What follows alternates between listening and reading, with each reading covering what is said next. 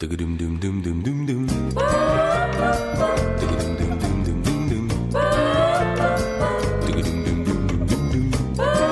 Onda Cero, Noches de Radio, Carlas Lamelo.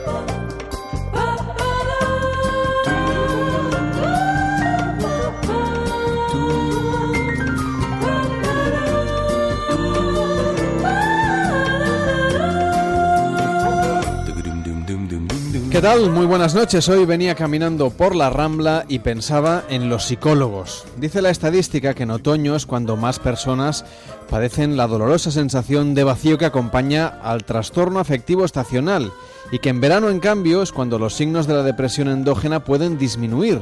La climatología, dicen los expertos, es uno de los elementos clave de la melancolía.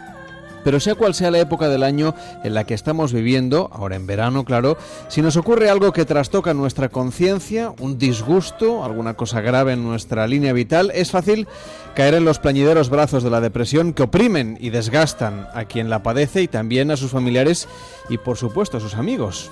El entorno de una persona con depresión es esencial para su recuperación, según los psicólogos. Lo que pasa es que no es fácil acompañar en estos procesos. A menudo tratamos de sacar las gafas de optimistas recalcitrantes como si la tristeza profunda que sufre el deprimido pudiese corregirse, por ejemplo, como se sazona una ensalada ponerle un poquito más de aceite para equilibrar así el exceso de vinagre.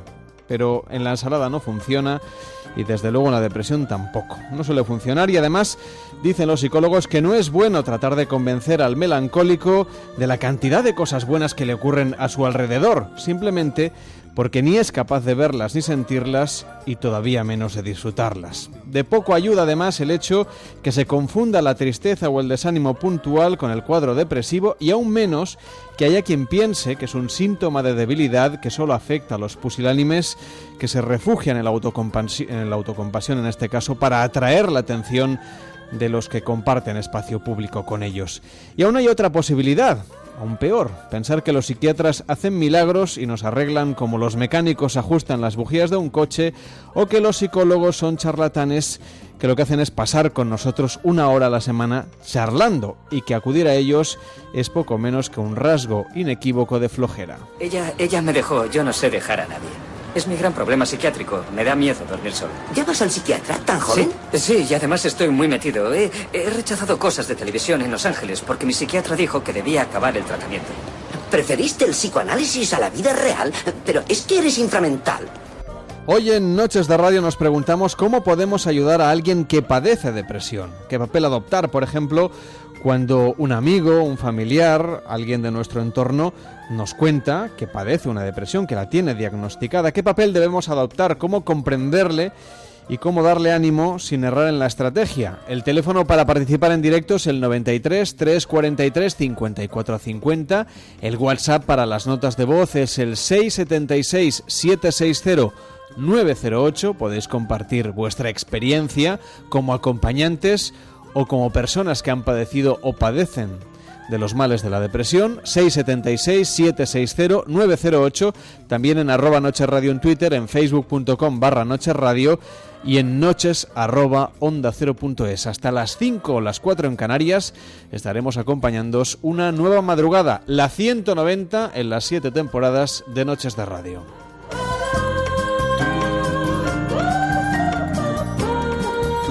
Cada noche en Onda Cero, Noches de Radio, con Carlas Lamelo.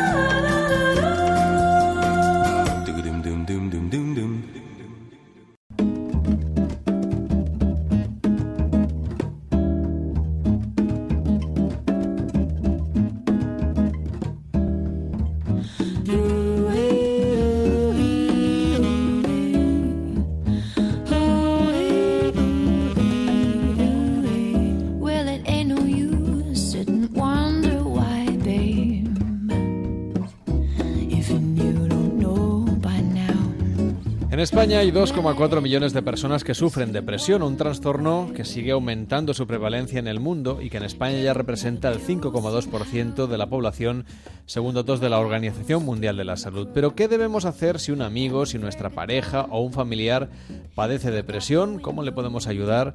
Cristina Gunter, que es doctora en psicología, ¿qué tal? Muy buenas noches. Hola, buenas noches. Se habla muchas veces de la depresión, de cómo detectarla, de cómo diferenciarla de los bajos estados anímicos, estados carenciales, etcétera, pero no sé si se habla lo suficiente de lo que puede y de lo que no puede o de lo que debe y lo que no debe hacer quien está alrededor de la persona con depresión porque cuando algún amigo nos cuenta que en la situación en la que está, pues ya casi de manera instintiva sale aquello de, bueno, anímate, sal, mm, vamos a tomarnos algo, ¿no? Como una solución, como si lo que te hubiera pasado es algo puntual y que no tiene que ver con una con un cuadro clínico y una serie de cosas que bueno, que marcan decididamente ese diagnóstico. Es verdad, es verdad. Es eh, las personas que están cerca de una persona que ha sido diagnosticada con depresión o aún no está en, un estado depresivo, normalmente sienten eso, impotencia y, no, entienden cómo esa persona no sale de, una cueva, suelen decir, y suelen sentirse solas, eh, abrumadas, incluso culpables o algunas de ellas enfadadas también con la persona depresiva. Claro, porque a lo mejor, por ejemplo, en el mundo de la pareja eso puede ser complicado porque el, que no tiene la depresión puede pensar que el otro está infravalorando o rechazando directamente el estilo de vida que llevan en común.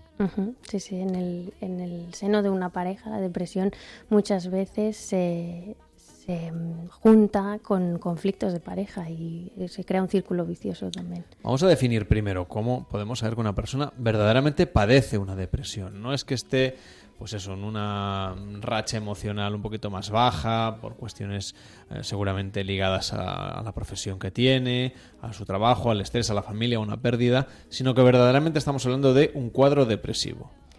Bueno, podemos sospechamos que tiene un cuadro depresivo porque para, para saber de cierto tendremos que, acudir a un profesional que lo diagnostique, pero cuando podemos empezar a sospechar es cuando vemos una tristeza profunda y prolongada, pérdida de interés por actividades que antes eh, la persona hacía y de manera eh, animada, mucha fatiga, eh, o que están más lentas en el pensamiento y también en la actividad, que sufren, por ejemplo, insomnio, eh, o que pierden o aumentan de peso eh, significativamente, o incluso en los casos más graves que tienen pensamientos de muerte y de suicidio.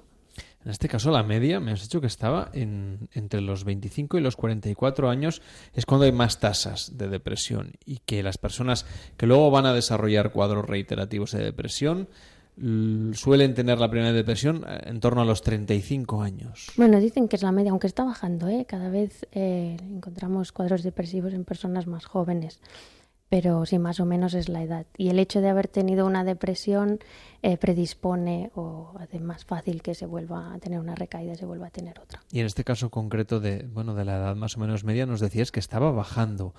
¿Sabéis de momento a qué podemos atribuir este descenso? La verdad es que no, no, no se le puede atribuir a una sola causa, seguramente es algo multicausal, pero vete a saber con la cantidad de, de cosas que, que, están pasando hoy en día, porque los jóvenes ahora cada vez vemos más casos de depresión en jóvenes.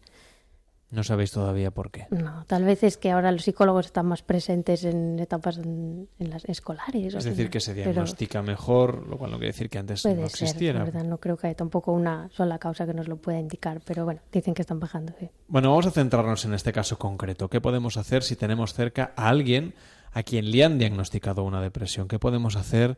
con un amigo que nos dice que tiene depresión, con un familiar, con un con la pareja mismamente. Hemos conseguido que vaya un profesional, es mucho. Porque una cosa que hay que saber es que nosotros podemos apoyar a la persona, pero no vamos a poder tampoco curarle la depresión. Muchas veces eh, hay una sobrecarga de las personas cercanas porque se sienten con, con ese deber de, de, curar de alguna manera a la persona con depresión. No, puedes estar apoyando. Eh, de hecho, si eres la pareja, se ha demostrado una alta efectividad de la terapia para la depresión con la pareja, o sea que se puede ayudar muchísimo.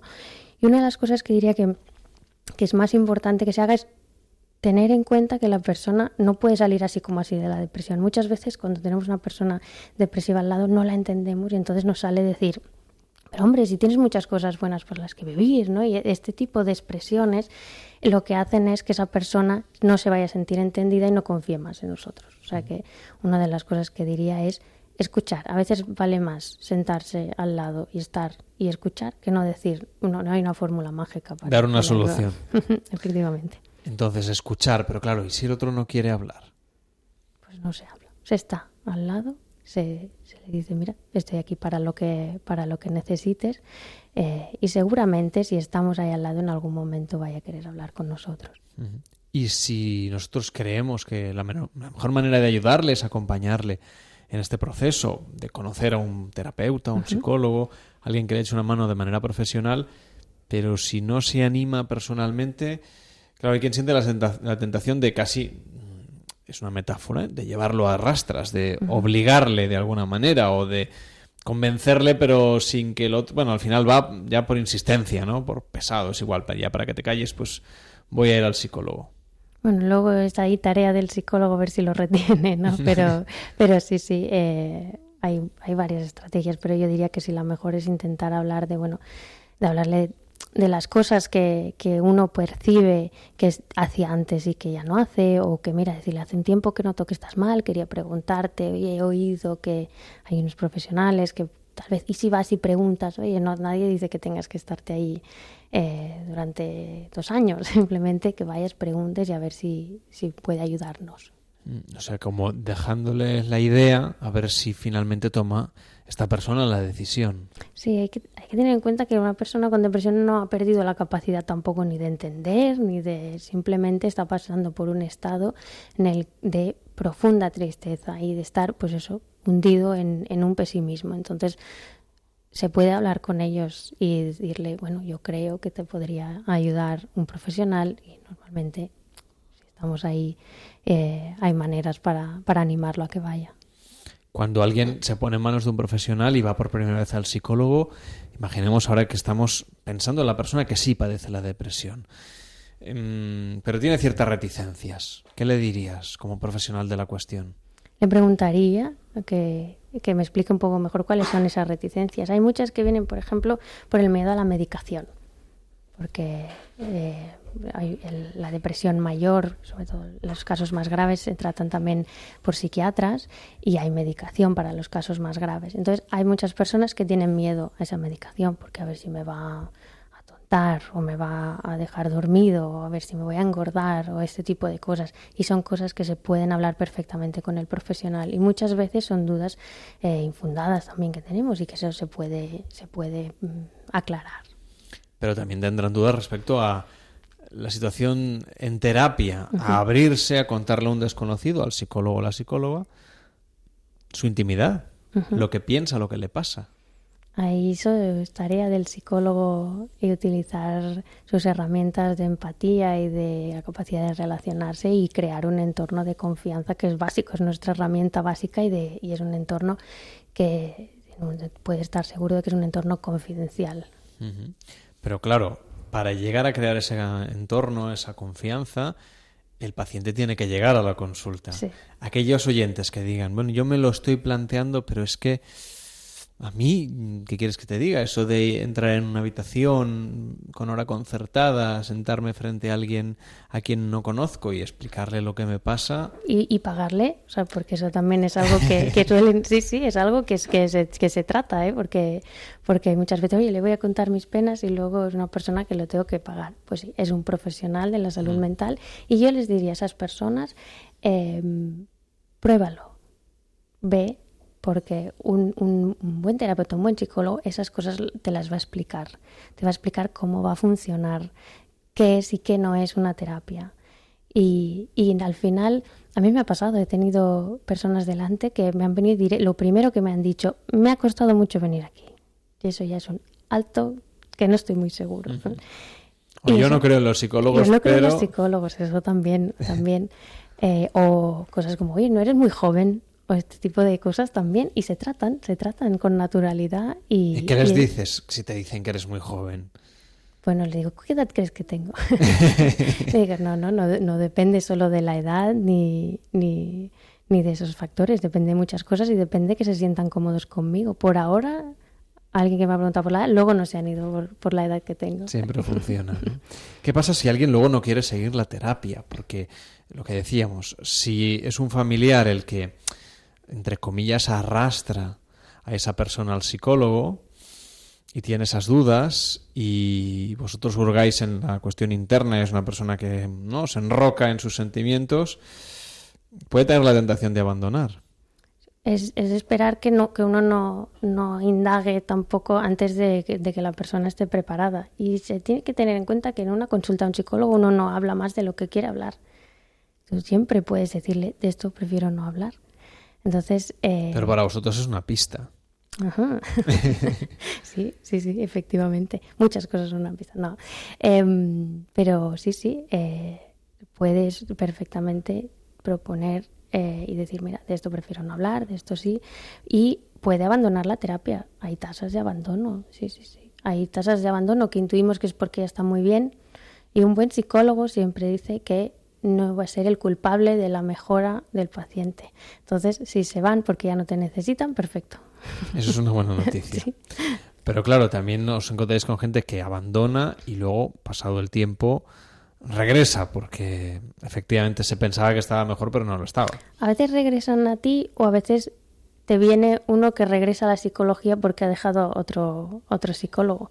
Entonces se indaga qué cosas fueron bien y qué cosas fueron mal de esa terapia. Pero, pero sí, también es trabajo de, del terapeuta eh, arreglar, digamos, esas pequeñas rupturas que puede haber de, una buena relación con el paciente. Vamos a volver a la depresión. Una persona que esté en nuestro entorno y que padezca depresión. Hay una serie de síntomas que hemos contado, pues esa tristeza extrema, evidentemente, la cuestión de, de los trastornos del sueño, que pueden, pues eso, no dormir nada de noche y escuchar programas como este, o que les cueste un horror levantarse por la mañana o ser incapaces de hacer las rutinas estamos hablando ya de casos un poco más graves, las rutinas más habituales, desde levantarse hasta acudir al puesto de trabajo o incluso hacerse el desayuno o alimentarse. Si alguien está cerca y ve todo eso y, lo ve con esa claridad de, bueno, pero es que, es, que es, evidente que tienes que ir a trabajar, ¿no? Claro, mm, confrontar ese punto de vista tan objetivo y racional con alguien que, en parte, pues, eh, bueno, se siente como se siente y aunque le parezca que es muy fácil mover esta botella que tenemos aquí enfrente hacia tu lado, es se ve incapaz de poder hacerlo.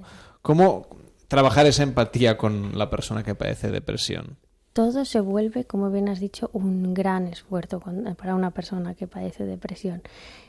La empatía creo que pasa por darnos cuenta de que no se trata de mirar lo que cuesta mover esa botella con nuestros ojos, sino desde sus ojos. Si a esa persona le cuesta mover esa botella, a esa persona le cuesta mover esa botella y vamos a tener que intentar ayudarle desde ahí. Y no es un, venga, que tú puedes mover la botella, es, te puedo ayudar a mover la botella. Hay algo que puedo hacer para mover la botella, siguiendo con tu metáfora, ¿no? Entonces creo que la empatía pasa por eso, por ponernos a mirar desde sus ojos. ¿Y si la persona te dice, no, no puedes hacer nada? Pues ahí, pues aquí me quedaré por si algún día necesitas que te ayude.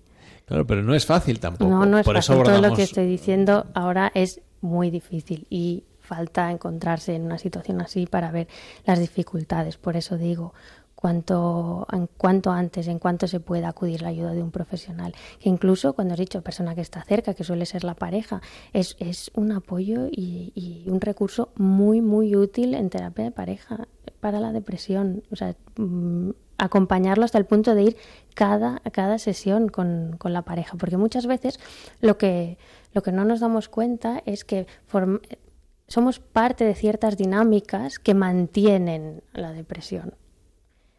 Y no, aquí no se trata de buscar culpables, eso no, ¿eh? pero ver qué cosas estamos haciendo que puede ser que fomenten también, que, que mantengan ese ritmo depresivo que ya, ya no sabemos ni de dónde viene, lleva tanto tiempo que ya no sabemos ni cuándo empezó. ¿no? ¿Y podemos definir alguna de esas dinámicas? Por ejemplo, no sé, una pareja que discute mucho, por ejemplo, sobre ciertas cosas, ¿no? Entonces, eh, eso es que discute porque, es, porque no hace nada. ¿Vale? Por ejemplo. Entonces, claro, eso se lleva y ya se confunde con un conflicto de pareja. Cuando esto se trata en terapia, es bueno, el hecho de que no, no, haga nada es parte de la depresión. Entonces, en vez de culparlo porque no haga nada, vamos a ver qué puedes hacer para que, motivarle para a motivarle a que haga. ¿Y qué consejos dais para establecer esa motivación, para echarle una mano a esa persona que se ve incapaz de hacer cosas de lo más cotidiano? No hay una fórmula, tiene mucho que ver con, con la casuística, con cada una de las características que haya en cada caso. Pero muchas veces también nos encontramos en que uno no hace nada porque piensa que va a ir mal, entonces no tiene oportunidades para ver que si lo hace puede ser que vaya bien. Entonces a veces hay que darle un empujoncito y prueba de, de hacer algo para ver si, si la cosa mejora. Pero bueno, es, es complejo, es muy complejo. En este caso, los terapeutas también podéis dar pautas por separado. Hay gente que acude a vosotros como para deciros, bueno, es que esta persona, mi pareja, por ejemplo, no quiere venir, pero vengo yo a ver, bueno, si, si le puedo hacer una especie de terapia diferida. Dime tú qué tengo que hacer y llegaré a casa y lo haré. Eso es complicado Eso también, es complicado, ¿no? eso es complicado. Eh, bueno, hay, te- hay terapeutas que tal vez te darán una lista de cosas para hacer y hay otros que no, que te animarán a que lo encuentres tú mismo y te, y te animarán a, a hablar para ver si, si das tú con las propias claves. Y en este caso, ¿tú de cuáles eres? ¿De las que entrega la lista? No, no suelo entregar mucho la lista, pero a veces, a veces uno, uno puede ayudar más que, que otras a ver si sale algún punto de la lista, pero normalmente creo que es más efectivo cuando se consigue que salga del- de la propia persona. Ha sido un placer tener hoy con nosotros a Cristina Gunter, que es doctora en psicología. La encontráis en internet en www.cristinagunter.com y ha venido hoy a Noches de Radio para echar una mano a quienes están cerca de una persona que padece depresión. Que vaya muy bien, Cristina. Buenas noches. Muchas gracias, buenas noches. En Onda Cero, Noches de Radio, Carlas Lamelo.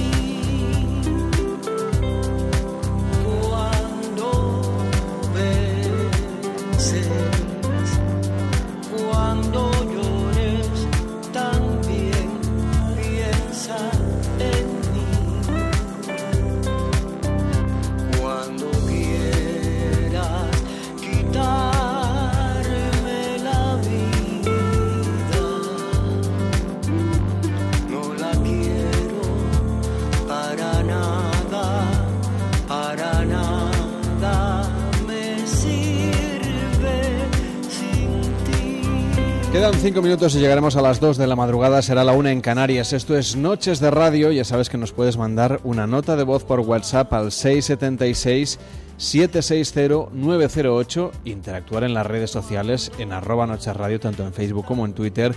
Mandarnos un correo a noches arroba onda cero punto es o llamarnos al 93 343 54 50. Giovanni, por ejemplo, nos ha escrito a través de Twitter. Dice, los abandonos de terapias son en su inmensa mayoría por la ineptitud e incapacidad del psicólogo. Los 480 euros peor gastados de mi vida han sido en una psicoterapia. El o la profesional dice solo buscaba alargar la terapia por dinero. Seguramente hay también malos profesionales en, en, todos los ámbitos, pero sí que es verdad que, como nos contaba la doctora Cristina Gunter, los psicólogos, si alguien quiere abandonar la terapia, por ética profesional no deberían eh, intervenir, digamos, más allá de, su consejo para continuar, pero es evidentemente el paciente quien tiene la última palabra sobre su futuro y también sobre la manera en la que vive su situación. Dice Publio Cornelio, mi padre siempre dice que la depresión se cura con un turno de trabajo de 12 eh, horas a pico y pala. Yo solo digo que el querer es poder. Si se quiere realmente, se sale de ella. Bueno, a veces no es tan fácil, pero leemos, por supuesto, tu, tu punto de vista. Sergio Patiño, uff, el tema de hoy es complicado. Nos dice Jai, os, os, estoy escuchando y no estoy de acuerdo en ciertas cosas, por ejemplo, en coger peso. Yo, no, yo lo pierdo cuando estoy depre, igual que duermo más cuando estoy mal. Mi caso de depresión creo que vino por la droga y yo sí tengo miedo a la medicación.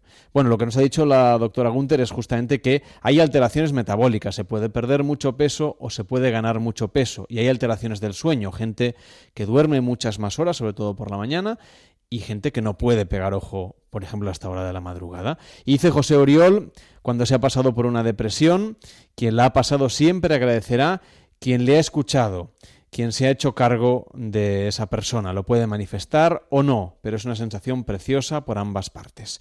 Y tenemos también a Ismael que nos ha llamado al 93 343 54 50 desde Madrid. ¿Qué tal, Ismael? ¿Cómo estás? Buenas noches. Hola, buenas noches. Cuéntanos.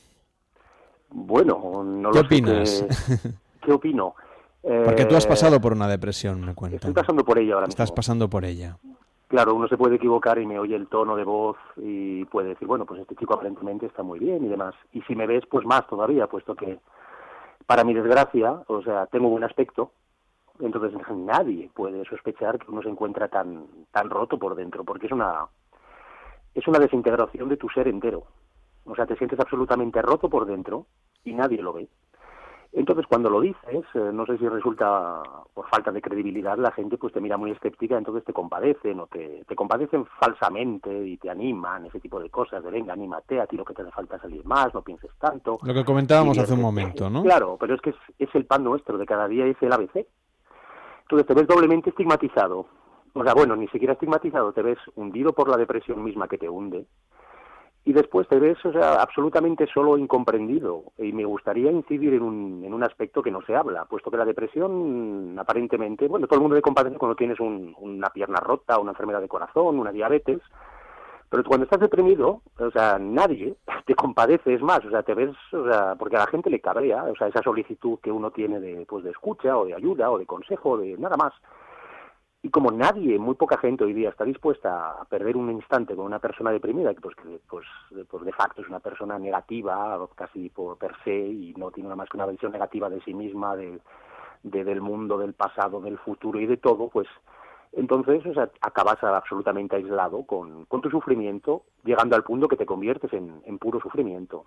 Y Es lo- también, o sea, lo que nos contaba eh, la, la doctora Gunther, ¿no? Claro, es que esta enfermedad, o sea, es terriblemente aislante, incapacitante y ya eso la hace muy difícil de curar. Y después, aparte, es decir, o sea, el, el fin último de- de- del deprimido muchas veces es, es el suicidio, es decir, y, nadie quiere hablar de ello. Y es una epidemia, o sea, es la segunda causa o la primera causa de muerte en los países occidentales de, de personas eh, de- de- de- desde jóvenes a mediana edad. Es una franja amplísima y es una epidemia y nadie, no se habla, o sea, dobla o triplica el número de, de muertos por accidente de coche, que ya es decir. Lo hemos intentado hacer hoy en el programa, nos quedamos sin tiempo, llegamos a las dos, pero abordaremos esta cuestión otro día. Que vaya bien, Ismael. Noticias en Onda Cero y a la vuelta más historias. Hasta ahora mismo. Son las dos, la una en Canarias.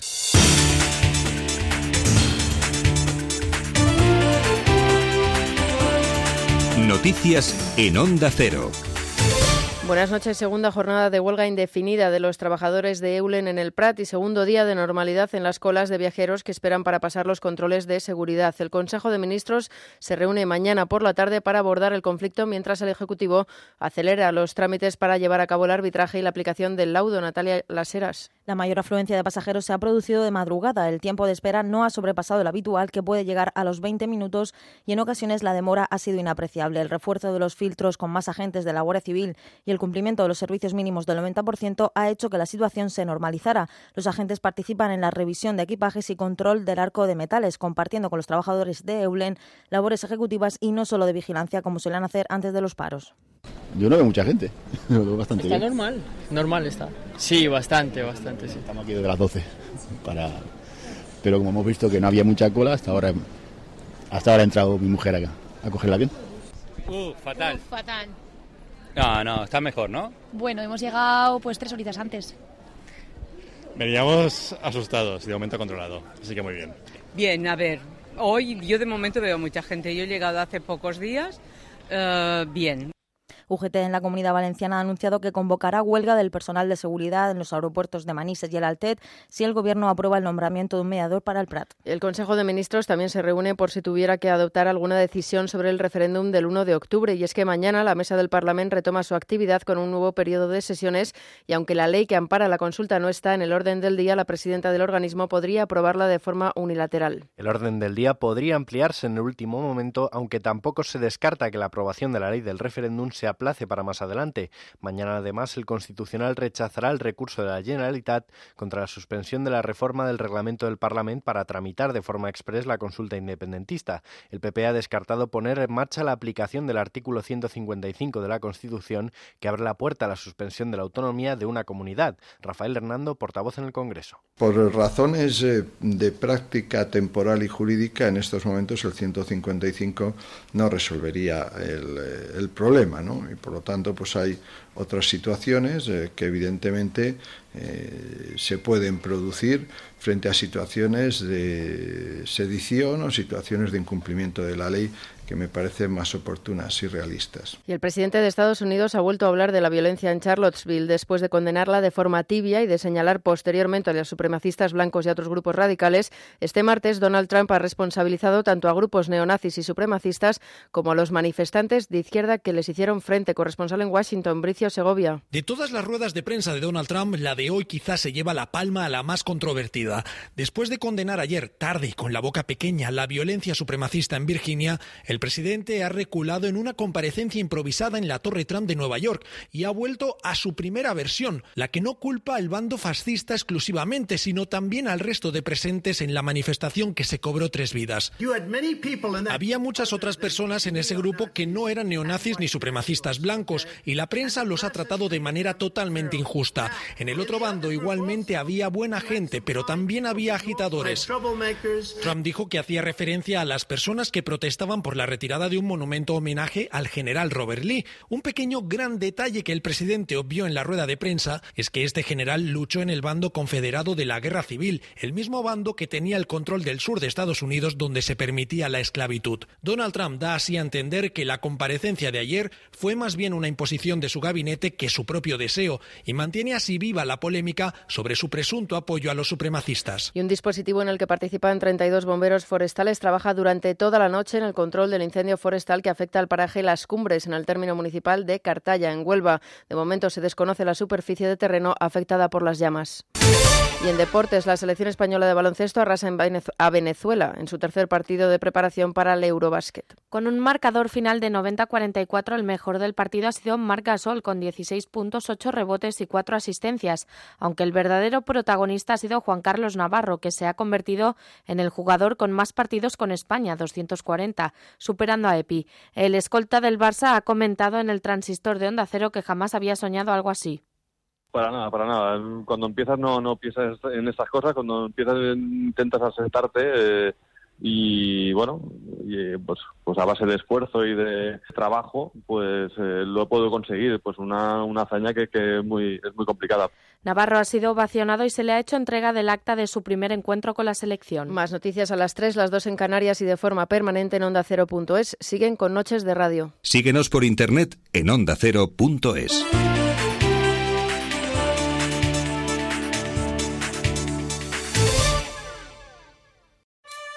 Les invito a empezar el fin de semana haciendo un alto en el camino en Onda Cero. Un programa de actualidad, con entrevistas y opiniones, con historias de madres y padres coraje, de peregrinos, de personas que ven la vida de otra manera y de mujeres pioneras. Y a mí me llegó la noticia de que se reunían las enfermeras con pacientes que estaban recibiendo en ese momento el tratamiento oncológico con cáncer de mama a escuchar nuestras entrevistas de radio. Por terceras personas me llegaban mensajes que fenomenal, que cómo estaba ayudándoles. Un alto en el camino. Susana Pedreira, sábados y domingos a las 8 de la mañana.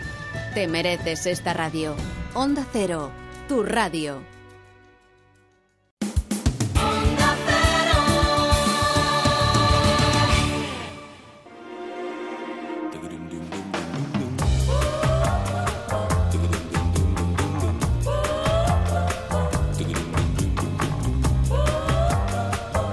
En Onda Cero, Noches de Radio, Carlas Lamelo.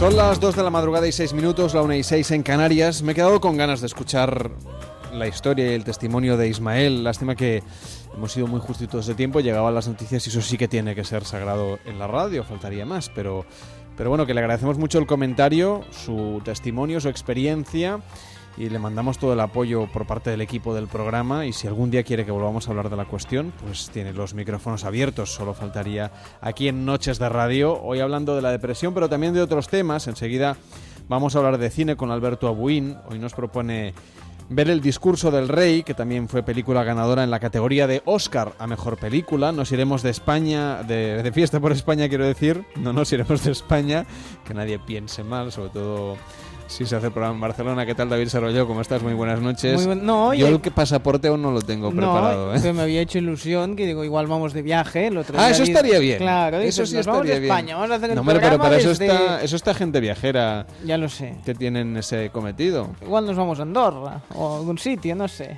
Hombre, sí, ¿por qué no? Oye, podemos hacerlo ahí. En Andorra también se escucha Onda Cero. Por ¿qué eso te digo, eh, Y- no, bien. pero en la FM, ¿eh? O sea, Ujú. Y en Internet se escucha en cualquier lado. Sí, sí, sí. No, por Quizá el verano que viene hacemos el programa Ah, desde, desde Nueva York. ¿Por qué no? Ah, sí, sí, sí. Mira, ya empezó a ahorrar. No, hombre, pero que lo pague la casa. ¿A pagar ¿no? la casa? Digo yo. Ah, pues venga. No, no, yo no te digo que lo vaya a pagar. Ah, yo no, que es una, ya, es ya, una ya, sugerencia. ya una dicho, Tú ya. enseguida ya Sí. comprometes el presupuesto. Sí, sí. Digo que es un- sería una idea bonita. Vale. Hacer Bueno, el programa como- en Central Park todas las, tar- todas las tardes en Nueva York, noches Está aquí, madrugadas y aquí en, en- en España. Pero como hay huelga, ¿Dónde? ah, yo iría. Hombre, ya. de aquí al, al verano que viene esperemos que se resuelva el asunto. Hay que ser precavido. Ver, que mañana, Igual o sea, hay- dentro de unas horas hay Consejo de Ministros y esto estará arreglado, ¿no? Seguro. Sí, un, sí, sí, sí. A un entente, aunque Yo voy sea a hacer impuesto. cola ya para el año que viene. Así ¿Sí? ya- sí, Tú ves sí, haciendo cola. Sí, sí, yo en general soy de hacer Si no podíamos hacer, ir a hacer el programa a un filtro de seguridad del aeropuerto. También es verdad. Sí, sí, sí. Ahí las cosas igual no pitan muy bien, pero bueno, por intentarlo. ¿Qué tal llevas la madrugada? Bien, ¿Sí? bien, bien, sí, sí, sí, sí, sí. Bueno, recordad que nos podéis mandar mensajes a facebook.com barra nochesradio, a arroba nochesradio al Twitter, a noches arroba onda cero punto es y al WhatsApp del 676 760 908 676 760 908 para que diga qué va a pasar en el partido de la Copa Super. Bien, hola, ya están aquí. Ya se saluda a usted, Sí. se coge el micrófono, Sí. invade las ondas de onda cero. Sí. Si el año que viene hacemos el programa desde Manhattan, como se nos acaba de ocurrir ahora, Ah, sí. Bueno, ¿quieres saberlo? Si lo... No, no, Ah. no, no hace falta. Ah. Eh, no quiero llevarme un disgusto antes de hora. Em, Sí. De ilusión también se vive. Viviré todo el invierno pensando en, en la posibilidad de hacer el programa en Manhattan. Claro. Oiga, yo ya he hecho un programa desde Nueva York. ¿eh? Ah, míralo, sí, sí, sí, bien. Sí, ¿cómo se llamaba el programa? Em, Manhattan. gente viajera a Cataluña. Ah, gente viajera, pues muy bien, claro, si es gente que viaja. se llamaba pues- y se llama. Sí. Vamos, si no me dan un disgusto la semana que viene. No, no he tirado las cartas con esto, no, no, sí, seguro que sí, yo lo escucho siempre desde Nueva York. Bueno, a ver, Pero solo lo hicimos un día. Ah, pues lo he escuchado varias veces el mismo. Ya me parecía que se repite mucho. No está en el podcast. Por si eso yo lo por escucho ahí. del podcast Pero lo hice el verano pasado, es decir, hace... Sí, desde entonces eh, escucho ese programa todos los fines de semana.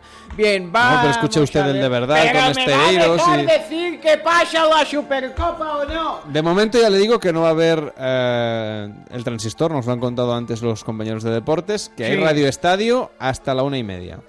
Bien. Las doce y media en Canarias. Bien, yo también tenía una pregunta gag, que es si la pregunta es si terminará Cristiano Ronaldo el, el- el partido, ya le digo que no, porque no lo va a jugar. es un gag que me habían aquí apuntado y yo lo digo. Ah, tiene guionistas. Sí, sí, sí, sí. Qué sí. suerte, nosotros no. Bueno, ya se nota. Bueno, vamos a ver. eh, Gracias por la honestidad. Sí, sí, sí. A ver, tengo, hoy voy a por el mismo precio. Pero lo me peor, da- ¿sabe qué es? No es que no tengamos ¡Que guionistas. no me va no, a dejar no. decir que pase del partido! Claro que no, quiero... Luego eh, se- entran las señales. Esto eh, se llama... Hombre, no, que de aquí a las 3 vamos a hablar de muchas cosas. No, esto es cebar el tema. Enseguida nos va a decir el señor Vidente el resultado del partido de mañana. Digo que lo peor no es que no tengamos guionistas. Sí. Es que ni Sarballón ni yo sabemos escribir. También es, ya lo he notado, sí, porque es, es ininteligible lo que pone aquí. Si es un posit el guion Es del un posit, sí, sí, sí. Bueno, entonces hoy al mismo precio, Posit dos. del café. Pero Le- es que no le me va a el dejar el tipo este. No, no le, voy, no le voy a dejar tirar las Oh. cartas. Quiero generar eh, estrés en la No, audiencia. ya me ha estresado, ya se lo digo. A ver, Bueno, a ver si no, no nos invade nunca más la, la Ah, señal de onda no, cero. eso no, yo tengo mucha paciencia para eso. Son dos preguntas al precio de una. Bueno, a precio tampoco, porque aquí aún no me han pagado nada. Vamos ni, a ver. ni esperemos, em, em, vamos, ninguna remuneración por esto. Bueno, pues yo voy a hacer Aunque no le denunciemos a quien lleve las cosas de las ondas hercianas, que no sé quién es. Bueno, yo sí, eso iré apostando. Vamos a ver, tenemos dos preguntas. Sí, ah, sí, vale. Sí.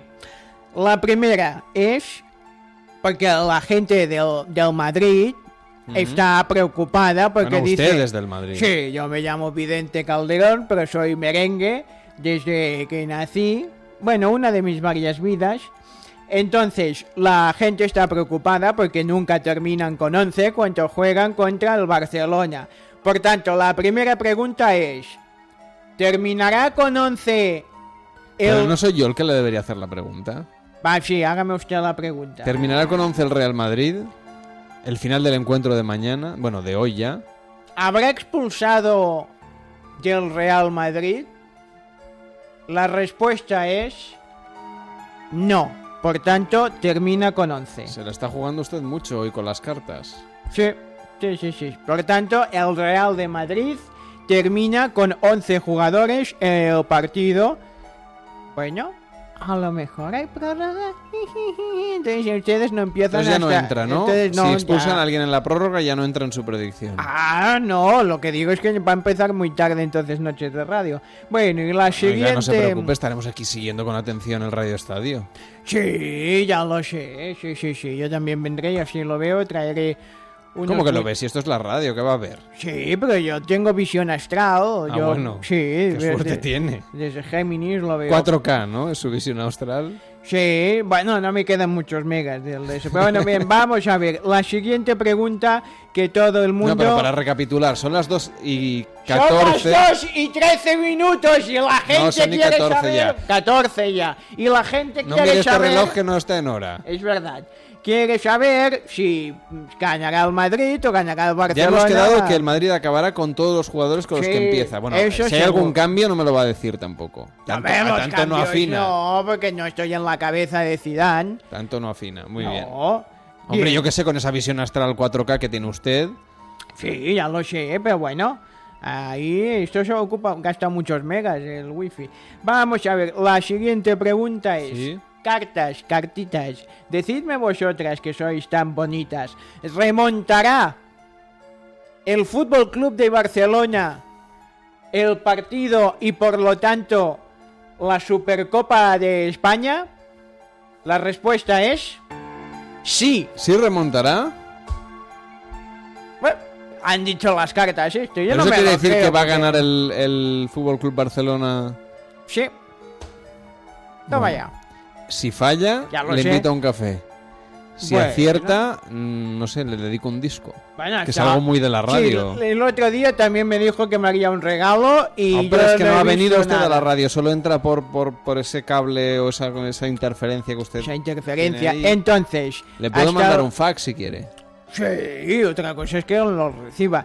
Eh, hasta ahora he Ah, que acertado... no tiene fax usted. No tengo fax, ni secretaria, ni secretario. Tenía uno de cada y se han ido los dos. Se enamoraron y se fueron. Entonces, vamos a ver. Hasta ahora he acertado cuatro cosas, hoy sumo dos.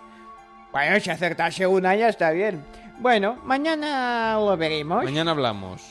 Mira que se parece a mí remonta. que- me parece a mí que no va a acertar en la, No, en tampoco, pero fíjese, tampoco pensaba que el Madrid ganase en el Camp Nou y mira, las cartas se acertaron. Oiga, pero uno de los dos tiene que ganar el- la copa. Ah, sí, claro. Hombre, si no sí que sería arriesgado decir por mi parte que gana la Supercopa el Deportivo de La Coruña, ¿me entiende? Porque no juega. Yo lo que he dicho es que me sale en las cartas que remonta el Fútbol Club de Barcelona. Muy bien. Ah, no sé si con prórroga o no, ¿eh? Si no, vendré más tarde. claro, porque lo estaré mirando en casa y cuando vea que termine el partido con el pito final, pues vendré aquí rapidísimo. No, pero no vamos a ver con usted. Sí. Ah, muy También lo he visto en las cartas. Hombre, si acierto, mire, si acierto que el Barcelona remonta en el Santiago de Bernabéu, ya le digo yo que abrimos con esto y, y me llaman del más de uno. También se lo diré. ¿Qué quiere, qué quiere que le diga? Porque entonces ya directamente... eh, sí. ¿Y a qué teléfono hay que llamarle? Déjenos, no sé, mándenos una nota de voz por WhatsApp o algo. Ah, sí. No diga sí. su teléfono por antena, que la gente lo va a llamar para todo tipo de cosas. No, es verdad. Bueno, ya les dejaré un, un post-it con Bueno, entonces el señor Vidente Calderón, Vidente Calderón. que este verano en Onda Cero está haciendo interferencias, nos dice Sí. que por un lado no van a expulsar a nadie del Real Madrid No. en todo el partido. Va a terminar con 11 jugadores. Sin embargo, no va a ganar la Supercopa. Cosa que es sorprendente, porque claro, si... ¿Cómo va a ¿Quiere decir que no ha mirado la carta al revés? ¿Era la de la torre o el sol o...? El mago me ha salido. El mago. Sí, sí, sí. Es que no sé más. Yo del tarot solo sé estas dos. Sí, la torre... Y la muerte, ¿no? La muerte, sí. Esta tenía, no me gusta mucho. Tenía un precio. Sí, tengo cartas, todas son de westerns. Bien, yo ya... Yo ya me voy porque si no va a empezar Pero el partido. una carta que es el bueno, otra que es el feo y otra que es el malo, ¿no? Exactamente, y una del Spaghetti Western. Yo me voy ya porque si no va a empezar el partido y aún estaremos con la coña esta y yo quiero verlo tranquilamente desde casa, un poco cabreado porque igual remonta, pero bien, sí, sí. Pero no olvide escuchar el Radio Estadio. Sí, yo lo escucho siempre. Bueno, ¿ya se va? Sí, sí, sí. Pues nada, que tenga usted una feliz noche. Igualmente. Venga, buenas noches. Bueno, nos vamos a ir hasta Ma- Madrid para saludar a Manuel Campillo. ¿Qué tal, Manuel? ¿Cómo estás? Muy buenas noches. Pobre que no sé si le hemos avi- le he avisado porque me... Bien. ¿Qué tal, Manuel? ¿Cómo estás? Sí, ahora yo sigo. Yo les digo, eh, Manuel Campillo va a intervenir en este programa dentro de 6 segundos. En seis segundos. Cinco, cuatro, tres, dos, uno. Adelante. ¿Me llamabais? ¿Qué tal, hombre, Manuel? que claro. Muy buenas noches, ¿qué tal? ¿Cómo estás? Buenas noches. Perdón el atraco, ¿eh? Ya me voy a Nada, nada, Canaletas a celebrar el aquí. título. Pero yo es que me quería ir corriendo, corriendo a las fiestas de San Roque, que serán durante todo el día de hoy en buena parte de España, pero en especial hoy nos vamos a ir a Villablino, en León. Así es, nos vamos a ir hasta las fiestas de Villablino que han comenzado este fin de semana, comenzaron el pasado sábado y van a durar hasta este viernes. Estamos ahora mismo llamando por teléfono a Carlos García Sobrín, que es eh, quien nos va a atender esta noche para hablarnos de las fiestas de Villablino, que eh, entre otras cosas tiene muchísimos actos musicales y sobre todo le tenemos que preguntar por la comida, porque he estado echando un vistazo al programa y otra cosa no. Pero comer van a comer hasta Muy bien. vamos, pues, hasta en- decir basta. Esas son las fiestas que a mí me gustan, donde se come bien. Es que hay y que si mucho. paelladas, que hay de todo. Mira, creo que le tenemos ya por aquí a Carlos. ¿Qué tal? ¿Cómo estás? Hola, Carlos. Buenas noches. Vemos que hay mucho ambiente en estas fiestas, ¿eh? Hola, hola, buenas. ¿Qué tal, Carlos? ¿Cómo estás? Buenas noches. Muy buenas noches, ¿qué tal desde Villablino? ¿Qué tal anda la fiesta por ahí? Oigo que hay ruido, es decir, están pasando cosas en este San Roque. Pues sí, la verdad es que intento apartarme un poco de esta orquesta que, está tocando ahora mismo en la Plaza Luis Mateo Díez, que es digamos el donde tocan las orquestas, el centro de la fiesta de, de aquí de Villablino. Y nada, mucho ambiente, la verdad, pasándolo bien. Oiga, pero son las 2 y 20 de la madrugada. Eh, ¿Qué es lo que está sonando hasta ahora? ¿Tienen todavía la orquesta? ¿Hay algún grupo? ¿Está ya el disjockey, la disco móvil o, o lo que sea que organicen? Pues la orquesta aguanta todavía, ¿eh? Tenemos una orquesta que es mezcla de humor y música. Se llama el trío ¿Quién lo diría?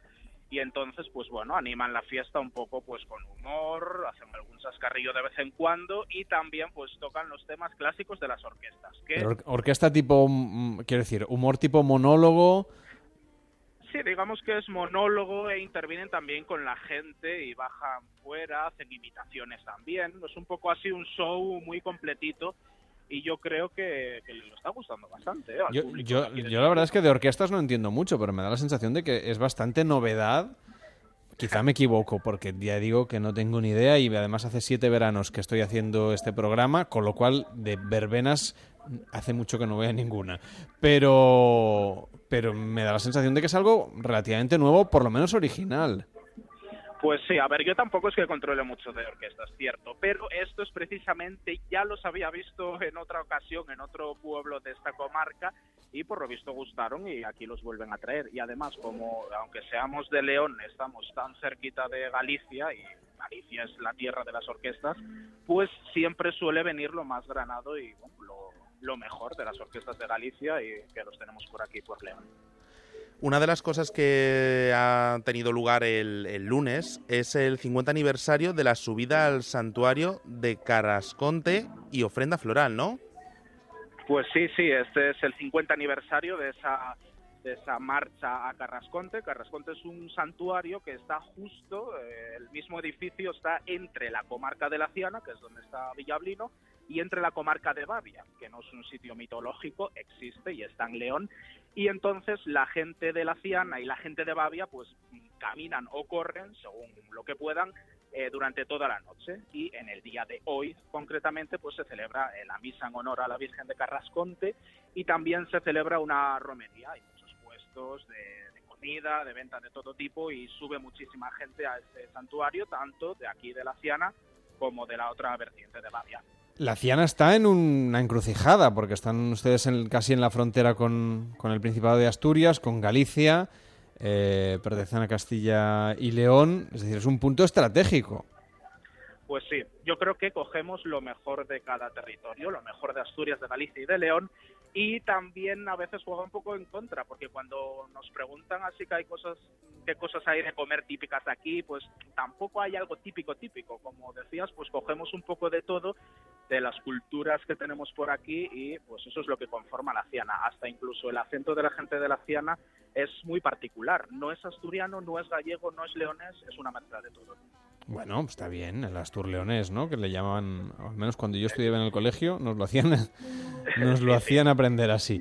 Bueno, y, y cuéntenos, nos hablaba Manuel de la comida. Hay muchas cosas que comer, imagino que también de esa mezcla de tradiciones culinarias de esas tres eh, comunidades autónomas, pero ¿qué fiestas gastronómicas vamos a poder disfrutar en los próximos días en Villablino? Pues mira, en Villablino algo muy típico en estas fiestas es algo sencillo pero muy rico, que son las sopas de ajo, por ejemplo, que se reparten precisamente cuando esa marcha Carrasconte llega, llega a la plaza principal de, de Villablino. Entonces, aunque no pegue mucho en el verano, parece, por aquí, aunque sea verano, aunque sea agosto, hace bastante fresco. Entonces, unas sopas de ajo entran muy bien a pesar de la fecha. Y luego también así cosas típicas, típicas. Tenemos, por ejemplo, los fisuelos, que también es algo compartido con Asturias, eh, que es una especie pues de masa que se fríe en forma de espiral y que la mejor manera, manera de tomarlo es con chocolate. Entonces, pues aquí aprovechamos también para hacer unas buenas fisueladas y, y acompañar las fiestas. Y luego también pues el pulpo es algo bastante presente en las casas de, de la Ciana, con esa herencia gallega. Y pues eso, eso es más o menos gastronómicamente lo que caracteriza estas fiestas. Mira. Y hay food trucks también. Es decir, se, se han unido ustedes a la moda. Sí, es la primera vez, el primer año que tenemos las food trucks y la, vamos, yo he ido dos veces y los dos días está completamente lleno, ¿eh? o sea que yo creo que el siguiente año también. Además, bueno, pues hay mucha variedad, hay tan desde comida mexicana, asiática y asturiana, hay kebabs asturianos nada menos. ¿Kebab asturiano y qué lleva un kebab asturiano? Pues ejemplo, hay de Pitucaleya, por ejemplo, que es el pollo que tenemos por, por eh, Asturias, y también de gotsu asturiano, es decir, de cerdo. Entonces, bueno, muy, muy variado. Muy bien, oiga, me parece que es una propuesta gastronómica buenísima. Yo hasta ahora ya estoy muerto de hambre, la cena ya no sé ni dónde la tengo. Manuel, eh, tú que te has estado mirando el programa, cosas curiosas que podamos comentar para los próximos días. Pues mira, por ejemplo, para... mm, mm, siguiendo con lo de la comida, si os parece, eh, mañana jueves va a haber una comida de la Hermandad de Raíces Lacianegas. El fin de fiesta se celebra con parrillada, paella y caldereta. Y luego, por ejemplo, a ver, mm, que mire, que mire, pues el miércoles también en, en el Villablino en concierto estará Dora Elena y la banda de la Tintorería y Remember Queen a las once y media en la plaza de la Casa de la Cultura y a las 12 será la pirotecnia a cargo de, de una de, de las empresas típicas de pirotecnia. Pero antes, a las 12 del mediodía, será la misa en honor a San Roque, cantada por la coral Santa Bárbara. Aún así, también el jueves seguirá unos cuantos actos. A las 12 eh, del día mayor será la misa en- de la iglesia de Santa Bárbara. Y luego ya se abre mm, una- un mercado de artesanos de la Ciana, eh, juegos tradicionales para niños, se van a proyectar documentales. Y a las 8 será el reparto de cachelos bañaeiros. Y a las. A las Cachelos son patatas, bueno. Ujú. Y a las 7 eh, se despide San Roque en Barqueris, con paella para todos y música en la calle. Y luego por la noche música hasta que el cuerpo aguante. Pues aquí estaremos también hasta que el cuerpo, que el cuerpo aguante aquí en la radio, en Noches de Radio en Onda Cero. Le agradecemos mucho a Carlos García que haya tenido la gentileza de atendernos hasta ahora en directo. Que vaya muy bien y un abrazo a todas las lacianiegas y a todos los lacianiegos. Buenas noches. Pues muchas gracias, Carlas. Buenas noches. Y Manuel, no sé si tú eres muy fan de Left Lovers, Westworld o Fargo, alguna de estas series. Eh, no, de esas no, pero tengo que avanzaros que esta- este fin de semana me he visto la primera temporada de Juego de Tronos. ¿Y qué tal? Pues mm, ya la vi en su momento y entonces la intención que tengo es no perder el hilo para seguir acordándome de los personajes. Recuerda, 70 horas para ponerse al día, ¿eh? Pues tengo que ir haciendo horas Bueno, ya has, hecho, ya has hecho 12 o 13. No, 10, 10. 10. 10. Ah, bueno, pues nada, te quedan 60. Más los capítulos de esta nueva temporada que... Claro. Esos yo creo que no llego antes de, de- de que acabe el verano. Tú mismo, deberes, ¿eh? Te quedan dos semanas de programa. Bueno, pues enseguida vamos a hablar de The Left Lovers, de Westworld y de Fargo con Raquel Crisóstomo y con Óscar González, pero antes nos vamos muy cerquita justamente de donde estábamos, muy cerquita de, de Villablino, nos vamos a Galicia, en concreto hasta Coruña.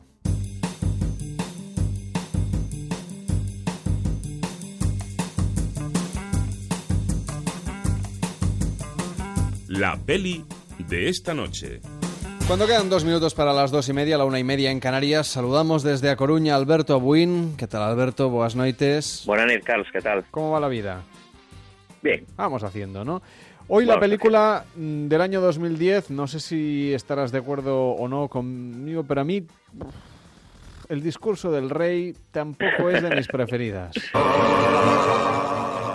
Sienta la mandíbula suelta. Bote de botecitos, bote. Hombros, hombros sueltos. Entiendo que, bueno, que la interpretación del protagonista en versión original, desde Es luego lo que es, iba- es lo que iba a comentar. es una Sí, proeza, pero quitado eso, bueno, Sí, para mí ya no merece ni la más mínima discusión que el cine hay que verlo en versión original. Eh, el discurso del rey es sería un ejemplo del que del que tirar, ¿no? Para poder demostrarlo, ¿no? La interpretación de, de Colin Firth, eh, por muy bien que lo haga el, el doblador, eh, es extraordinaria. Es extraordinaria porque el papel eh, pues lo requiere y es, es- es de- además es de esos tanto a la academia, ¿no? ¿sabes? ¿no? Si haces de, de cojo, de retrasado, de paralítico, de tartamudo, tienes muchas posibilidades de llevarte un premio Oscar. o de mujer. De decir, si, eres un hombre y haces de Sí, mujer, sí, es una mujer y haces de hombre. De travestido, de sí, sí, sí, sí. Pero bueno, el discurso del rey es un, un poco lo que es de esas películas que tienen su momento, ¿no? Eh, eh, cuando se estrenan llaman la atención de todo el mundo, crítica y público, y luego pasados unos años, pues dices el discurso del rey, el discurso del rey, pero sí, sí, ese año era el año de, de Cisne Negro, de Fighter, de, de origen, ¿no? Ahora que Christopher Nolan está en, en boca de todos, de Toy Story 3, que, se, recibió una nominación al Oscar a la, mejor a la mejor película y que creo que es hay que decirlo, una obra maestra como La Copa de un Pino. Entonces, va y gana el discurso del rey. Bueno, era, era su momento, ¿no? Creo que es una película que está bien. Eh, que Tom Hooper se haya llevado un Oscar a la mejor dirección, estando ahí eh, David Fincher por la red social, por la red social, perdón, pues pues bueno, pero es una película sobre todo de, actores, ¿no? Eh, y el resto del, reparto creo que están sensacionales. Bueno, es que los actores también votan en la academia y eso... Sí, es, de hecho es el gremio con más, con más, poder, es el gremio con más poder, evidentemente. Bueno, pues, eh, en fin, se llevó el Oscar a Mejor Película, eso es indiscutible. Fue en el año, fue una producción del año 2010, recogió el premio, lógicamente, en 2011. Esto nos pasa siempre, es decir, valoramos las películas como hace la Academia por el año de producción, aunque luego los Oscar evidentemente son en febrero en el año siguiente. Que vaya muy bien y hasta la próxima. Buenas noches. Chao, Carlos. Noches de Radio. Onda Cero.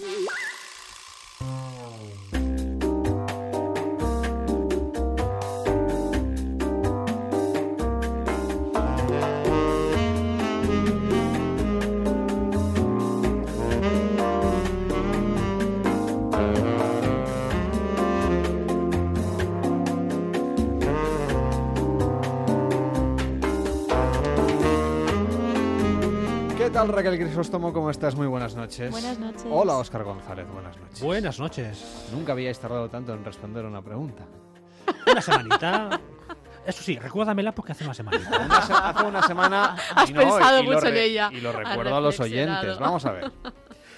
Esa gente, ese cuñado que te dice, no, no, tienes que ver esta serie. Es buenísima. Sobre todo a partir de la mitad de la segunda temporada. Bueno, a mí me ha pasado. Agents of Shield. Y esto, Raquel, Raquel, yo en Agents of Shield aguanté pocos episodios de la primera temporada. Y Raquel me dice, no, si lo bueno empieza a partir de la segunda. No, perdona, Pero perdona. Tú y yo tenemos un episodio mejor que Agents of Shield, que es cuando yo te decía, tienes que ver Fringe. ¿Te acuerdas? Sí. Pero con Fringe pasa. Con Fringe, gracias. de verdad, ah, gracias. Sexto capítulo, primera temporada. Muy bien. Bueno, yo pondría más. Pero eso quiere decir que la, primera temporada la vi. Pero en, en eso que, a mí me da la sensación de lo que estáis demostrando es que empezaron mal. No, que las cosas van modulando, van cambiando. Que a veces partes con una idea, ves que no funciona y vas cambiando. Por bueno, eso, yo no diría que no funciona. Que empezaste mal y no pasa nada y luego lo supiste, supiste corregir el rumbo, que no todas las series saben. Hay algunas que empiezan muy bien y justamente lo que hacen es... Y se arrastran al final. Eh, a veces no es una cuestión de que empiecen mal, es una cuestión de, que expandan su universo, es una, una cuestión de crecimiento.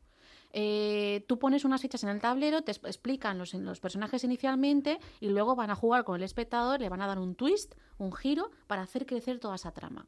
No significa que la base esté mal, pero por ejemplo eso es lo que pasaba con Fringe. Mm. Pero entonces mi, pregunta es... Un personaje influía en el hecho que no tenía suficiente... Y lo quitas y todo gana. Eso es. Pero entonces mi pregunta es, eh, cuando alguien te dice eso, ¿tiene razón de ser? Es decir, ¿los creadores pueden permitirse y más ahora que hay tantas series y, el nivel de impaciencia se incrementa, ¿no? Es decir, se pueden permitir hacer casi una temporada, yo no diría mala, pero sí necesaria para luego, para que luego al final eh, eso empiece a tomar forma y empiece a crecer es, muy arriesgado. ¿O es un lujo, digamos, asiático que solo algunos creadores se pueden...? Es muy arriesgado. Y más hoy en día en que la oferta de series es tal que... Porque a lo mejor, es que, lo, tienes que plantear de otra manera, digo pero, yo. Pero yo creo que precisamente por eso, porque además eh, eh, ahora mismo hay muchísima oferta y estoy muy de acuerdo en eso y a veces morimos casi de la cantidad de series que hay. Pero eh, sí que es verdad que también se gestan eh, núcleos de fandom, de fans acérrimos de las series, mucho más rápido que antes. Antes tenías como colectivos más, pues de Buffy vampiros o de, yo qué sé, Battlestar Galáctica o no, y eran como, como mucho más inventados. que antes no había Twitter. Y ahora hay como, mm. claro, entonces yo creo que precisamente deben incluso hacer eso en el sentido de que si ves que algo más o menos es como eh, mainstream o algo es, eh, no diré mediocre porque no tiene por qué ser mediocre, o que a lo mejor tiene más posibilidades de crecer y de funcionar mejor, como creador debes hacerlo crecer. No sé si me explico. Pero eso, Carlos, es como a los Yo que, solo pregunto. A los que les a los que les gusta el fútbol, un partido que vaya 0-0 hasta el No. minuto 80, eh, luego hay el pero, gol eh, pero y ha no hay un pero en un partido de fútbol no hay guion.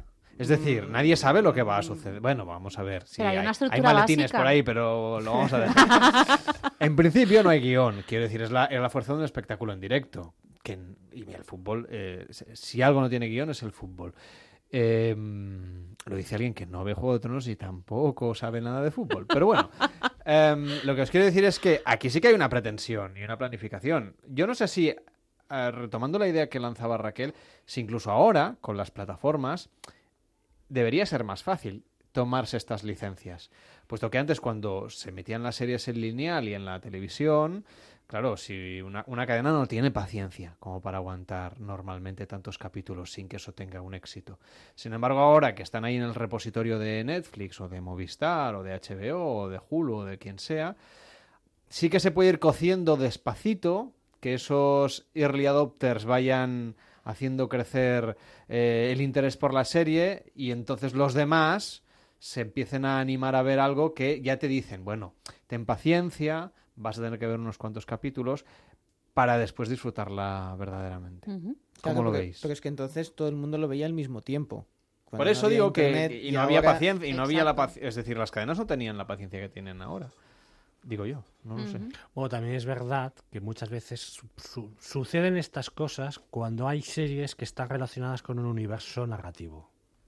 Por ejemplo, lo que hablamos de Agents of Shields, eh, yo entiendo lo que dice Raquel. Yo como, como espectador no tengo la paciencia para seguir una cosa que no me interesa, pero sí entiendo que una serie como Agents of Shield, que está relacionado con todo el universo Marvel, hay un cocimiento, por llamarlo de alguna manera, jueces son riqueces, eh, de que se va enriqueciendo, Chup, chup, chup, se va enriqueciendo el producto, de que te lo van dosificando poco a poco. Ahora bien, mi paciencia sigue siendo exactamente la misma, pero sí entiendo cuál es la motivación del creador.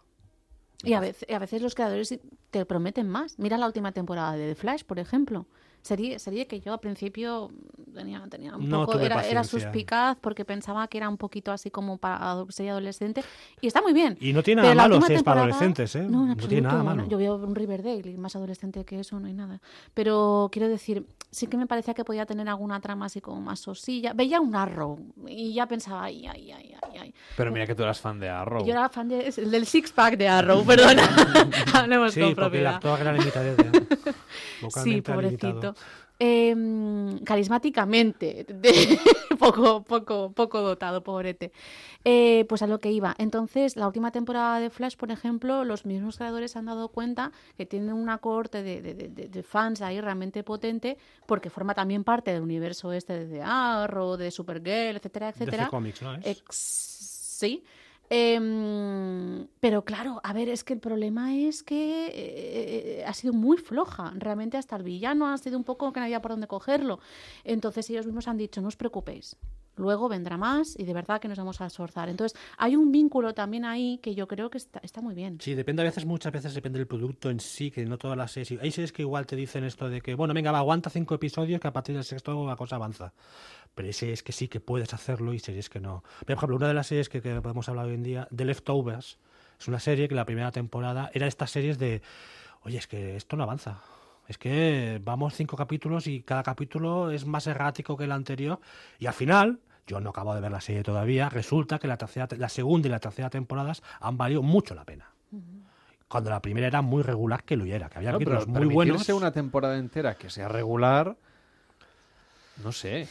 Pues HBO se arriesgó, Sí, no, no, se claro. arriesgó, le dieron cancha al creador, que era uno de los de los mm, de los creadores de Perdidos, le dieron cancha y al final se ve que esta paciencia ha dado resultado. Pero el creador de... Vamos a ver, eh, las series luego pueden cambiar. Me ponías el ejemplo de, de Perdidos. Yo voy a hacer aquí de abo- ab- abogado de las dos partes.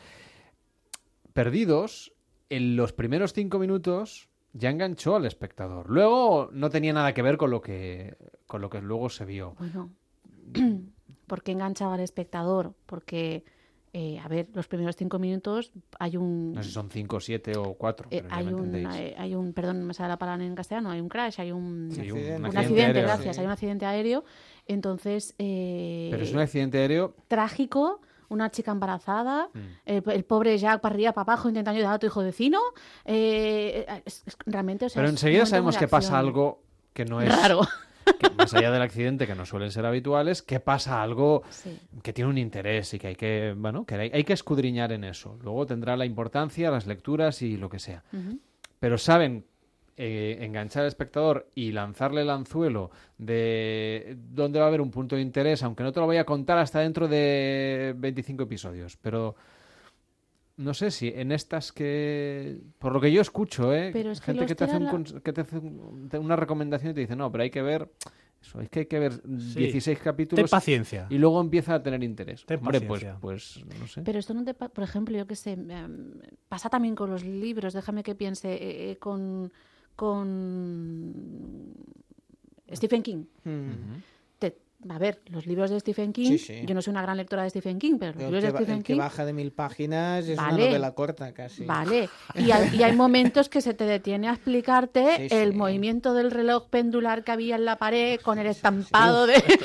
y tú dices, jo, Stephen, ya. Esto me recuerda a Moby Claro. Dick y el capítulo sobre los cetáceos que la gente se quejaba siempre ya en la época de que había un capítulo en medio de la tipo de ballenas, cachalotes y que- compañía y decías, claro, si no tienes paciencia para aguantar esto, Es que son narraciones muy extensas. Igual que a veces decimos, es que esto es una pena porque no lo puedes explicar en cine, porque el cine tiene que entre hora y media, tres horas de duración. Claro, tienes acotadísimo. En el caso de una serie, Tienes tiempo, cancha, claro. tienes bueno, pues. Lo cual tampoco quiere decir que te relajes. No, no, no, porque luego también. Mira, otra de las series que queríamos comentar hoy, o como mínimo mencionar, es Westworld.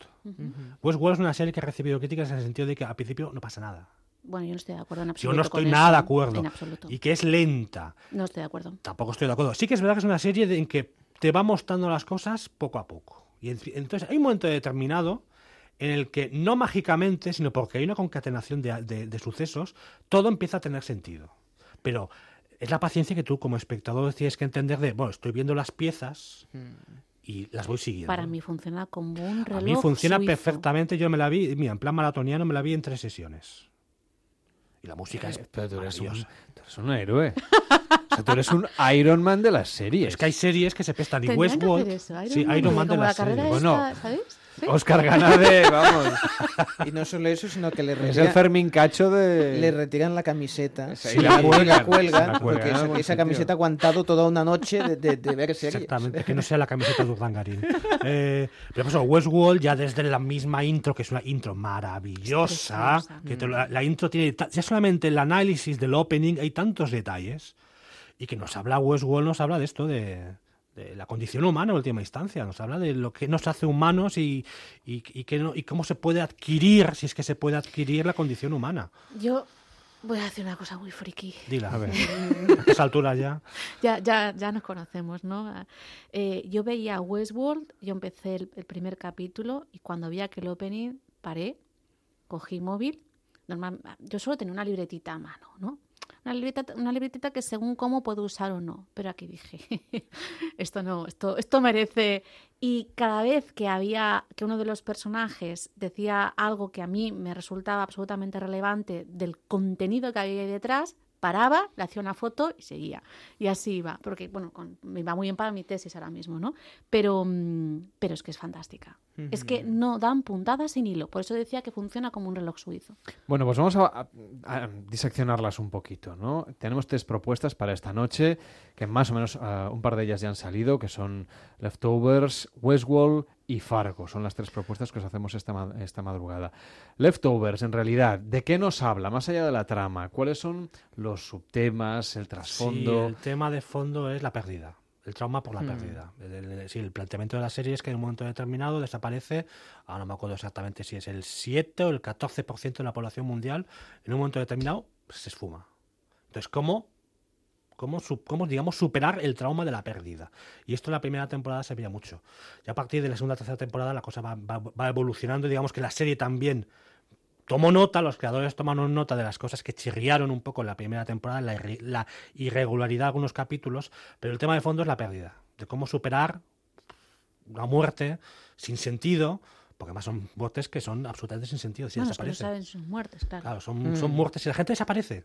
Un porcentaje y, claro, y afecta y afecta a muchas familias. Entonces hay muchas familias que hay un miembro de su familia que ha desaparecido. De hecho, una de las protagonistas son varios miembros de su familia. Exacto. Por ejemplo, un caso, no diré qué personaje, pero por ejemplo simplemente un personaje que cuando está haciendo la ecografía, digamos que el feto desaparece. Que es que directamente ya la maternidad es que ni la has podido vivir. Mm. Por decir, uno de los muchos personajes que hay en la serie. Entonces, cómo superar el tema del trauma. Y lo hacen de una manera que al principio costaba un poco, porque digamos que los capítulos eran muy diferentes entre sí. Yo creo que los guionistas no estaban muy de acuerdo y Damon Lindelof no acabó de, digamos, de coserlo todo un poco, pero la serie va ganando episodio tras episodio y, y por lo ha visto temporada tras temporada. Sí, el ritmo inicialmente era bastante lento, pero es una serie que, que te está hablando al final de casi aspectos metafísicos Sí, en muy ocasiones, ¿no? filosóficos. Y yo tenía un poco de miedo porque yo no dejaba de acordarme continuamente al principio da- con la premisa de los 4.400, Sí, ¿os es que acordáis? justo estaba pensando en esa. Claro. Que empezó muy fuerte y fue decayendo, perdió el interés la gente y que era casi miniserie la primera temporada. Llegó a cuatro, me parece, Ujú. pero ya nadie ha visto la cuarta. ¿eh? En ese Exacto, sentido. exacto. Porque cuando planteas temas encima de la mesa tan potentes que te hablan de, de, de eso, de- del duelo, de los Mm. distintos procesos y las maneras de afrontarlo, que no hay ninguna que sea mejor que otra, No. cada uno hace lo que puede, Exacto. buenamente y ya está. Em, son cuestiones, claro, todo lo que se trunca en ese proceso es, es, es tan delicado y tan frágil que, que yo creo que aquí Dave Lindelof la, la verdad la, la ha hecho muy bien. Y la cadena le dio, le dio cancha. Sí, sí, Si sí, podía sí, perfectamente haber cancelado la serie de la primera temporada, pero HBO apostó por la serie. Y al final ha estado muy bien también en el sentido de que no ha levantado las ampollas que levantó al final de los que además el tipo lo sabe, porque creo que en Twitter ha- hasta hace poco, si no me equivoco, en su perfil tenía algo, algo así puesto como, sí, yo soy el tipo que hizo el final de los o algo así, ¿no? Pobrete, entonces... Bueno, ha aprendido de la experiencia Exacto, también. Exacto. sobre todo ha aprendido a, bueno, no está tan pendiente de lo que di- de, de la reacción de los fans. Iba a hacer un final Eso está muy bien. y eso si está muy bien. funciona, funciona. Y Claro si no, que pues sí. lo siento mucho. Es, Es que lo al que hay. final si no- es, es un servilismo para el Sí, autor. es la libertad del creador. Claro, eso no puede ser en absoluto. The Leftovers, que se puede ver en Movistar. Y también tenemos Westworld, propuesta que se puede ver en HBO España. ¿Qué me contáis? ¿Qué es lo que nos... eh, ¿Cuál es el trasfondo de, de Westworld? Lo habéis comentado antes un poquito Sí, por pero encima. vamos a entrar en detalle.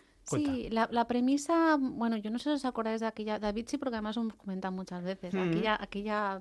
ah, Almas de metal. Gracias. Exacto. Jules Jules Verne, sí, señor, sí, Creo que señor. eran dos películas al final, me parece. Pues ahora no lo sé, ahora me matas ahí. Sí, sí, pero fantástica película. Exacto. Muy buena. Y entonces lo que hacen es coger esta idea de, bueno, que en realidad es de la novela que de Michael Crichton. Mm, Sí, de hecho es. la película Eh, dirige Michael. Crichton. Mm. Entonces, eh, mm, bueno, es esta idea ¿no? de un parque temático para adultos que está localizado, está ambientado en el antiguo oeste, en el salvaje oeste, eh, pero claro, en vez de centrar simplemente en eso, y ahí se nota yo creo mucho, mucho la mano que hay detrás también de Abrams, clarísimamente, hay un componente, pues eso, de interés, pues porque, como decía ahora muy bien Oscar, ¿qué es lo, dónde radica eh, La humanidad. la humanidad? La condición humana. exacto, la condición humana, el alma. eh, y ojo, porque a lo mejor los oyentes están pensando, pues vaya rollo, y no. en absoluto, en absoluto.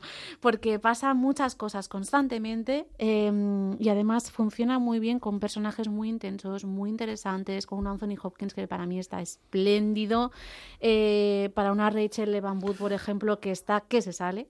Em, Y Tandy Newton. Y Tandy Newton. Está estupenda ese- Tandy Newton. Haciendo en el el papel de, personaje. justamente, el personaje es Es que los actores que hay, eh, hostia, es que Ed Harris, Es que por ejemplo. parar, es que sí, sí, sí, Claro, empezamos a decir no- la, la, la, caterva de actores que hay Exacto. en la serie. Y- James Marden. Y teniendo esa premisa que podría parecer pues algo como más bien, bueno, ya verás, nos van a hablar de las atrocidades que puede cometer el ser humano, claro, porque pueden matar, pueden violar, pueden hacer pues todo lo que nos podamos imaginar, porque aquello es un parque recreativo para jugar con aquellos androides Sí. que tienen eh, un aspecto 100% Y que humano. además es un parque temático que está ambientado en el antiguo oeste. Sí. Con lo cual, digamos que la violencia está implícita. Efectivamente.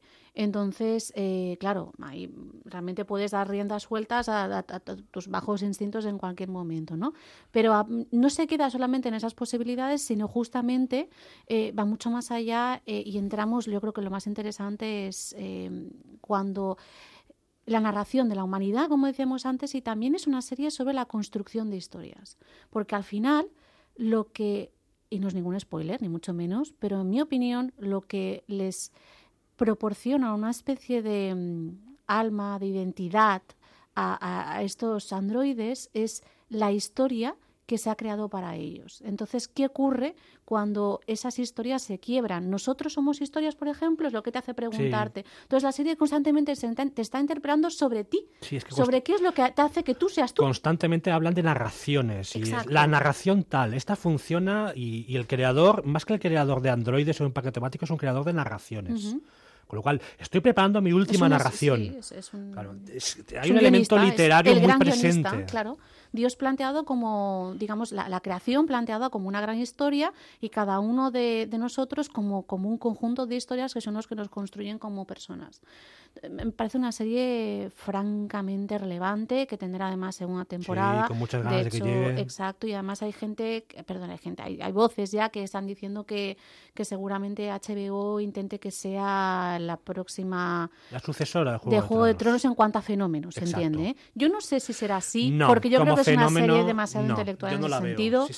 Mm, yo no sé si será. falta el componente, digamos, de aceptación global que tiene Juego de Tronos. Juego de Tronos ya directamente es una marca. Mm. Es una marca ya que todo el mundo tiene en la cabeza. Un componente mainstream fue cuando, por ejemplo, cuando acabó los que todos buscábamos un poco la sucesora y entonces es una conjunción de elementos, una alineación de elementos que no es fácil encontrar. Y yo no creo que la tenga Westworld, pero por otros motivos, porque a mí Westworld me parece... Y se equivocaría HBO si intenta hacer de, de Westworld, digamos, la sucesora entre comillas. No, dale la cancha que tengas que darle y la vida que tengas que darle, pero como producto propio, sin ninguna etiqueta. Y acabamos con Fargo, que le habéis dejado solo dos minutos. Bueno, pero Fargo, bueno, Fargo de hecho las tres temporadas son todas las mismas. Es una muy buena serie, pero ya a Fargo la tercera temporada se le empieza a ver las costuras. Y yo la tercera temporada me la estoy viendo ya no es lo mismo de la primera segunda temporada. Igual también porque las series la tienen, digamos, se agotan. Y a Fargo le está pasando. La primera temporada fue muy rompedora. Nos sorprendió a todos porque todos esperábamos, a ver, una serie a partir de una película, como fue Fargo, que es intocable. ¿Y qué película? ¿Y qué película? Cuando luego resultó que la serie no tenía nada que ver con la película, simplemente coge situaciones, ambientes, a unos personajes recuerdan, pero tiene, una, tiene una, una, filosofía propia dentro de lo que es la serie. Y las dos primeras temporadas funcionaban muy bien, pero la tercera ya le empiezan a salir bastantes detractores. De todas maneras, tengo que decir que tiene muchísimo mérito la capacidad de trasladar todo el universo de los hermanos Cohen y de aún así seguir estirando de esos hilos de personajes y con personalidad propia. Por eso, efectivamente, y siempre manteniendo esa esencia. Sí, que los hermanos Cohen simplemente son productores ejecutivos. No escriben ningún guion. Pero digamos que Noah Hawley, que es el creador de la serie, le ha sabido encarrilar de manera que no tenga que ser necesariamente una continuación de la película. Pues aquí lo dejamos. Ya tenemos tres propuestas más: The Leftovers, Westworld y Fargo. La semana que viene hablamos de series políticas. Uy, aquí va, va a coger la sangre. Feliz madrugada, buenas noches. Buenas, noches. En Onda Cero, Noches de Radio, Carlas Lamelo.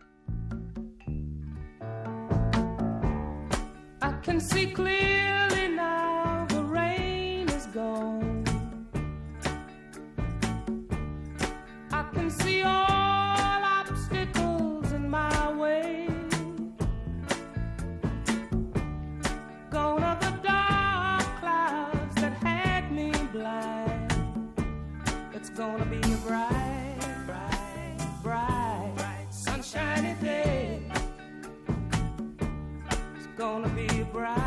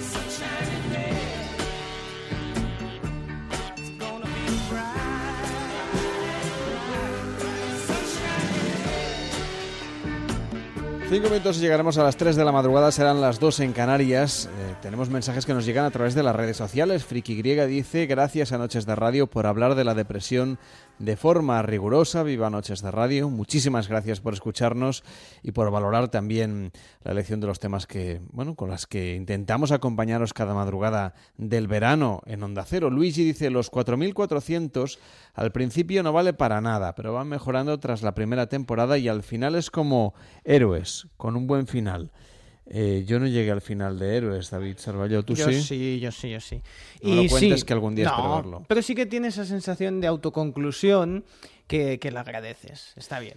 Mensajes que nos llegan también. Y luego está el tercer caso, The Walking Dead. Estaba enganchado a las tres primeras temporadas y después me caí, me dice DS. A mí me pasó con Breaking Bad. La primera me costó entrar, a partir de la segunda me absorbió. Y dice también yo soy mega fan de Marvel y tampoco entré en Agents of Shield. A veces no saben hacer las cosas. Y Fernando Blázquez dice, la serie Westworld es un remake de una película de los años 70 llamada Almas de Metal. Sí, esto ya lo hemos dicho. Lo hemos comentado. Sí, sí. Lo, lo que faltaba era saber lo, lo que había planteado de que se hizo una segunda película de esta, de esta trama y un oyente creo que nos lo ha contestado. Venga. La segunda de Almas de Metal era Mundo Futuro con Peter Fonda.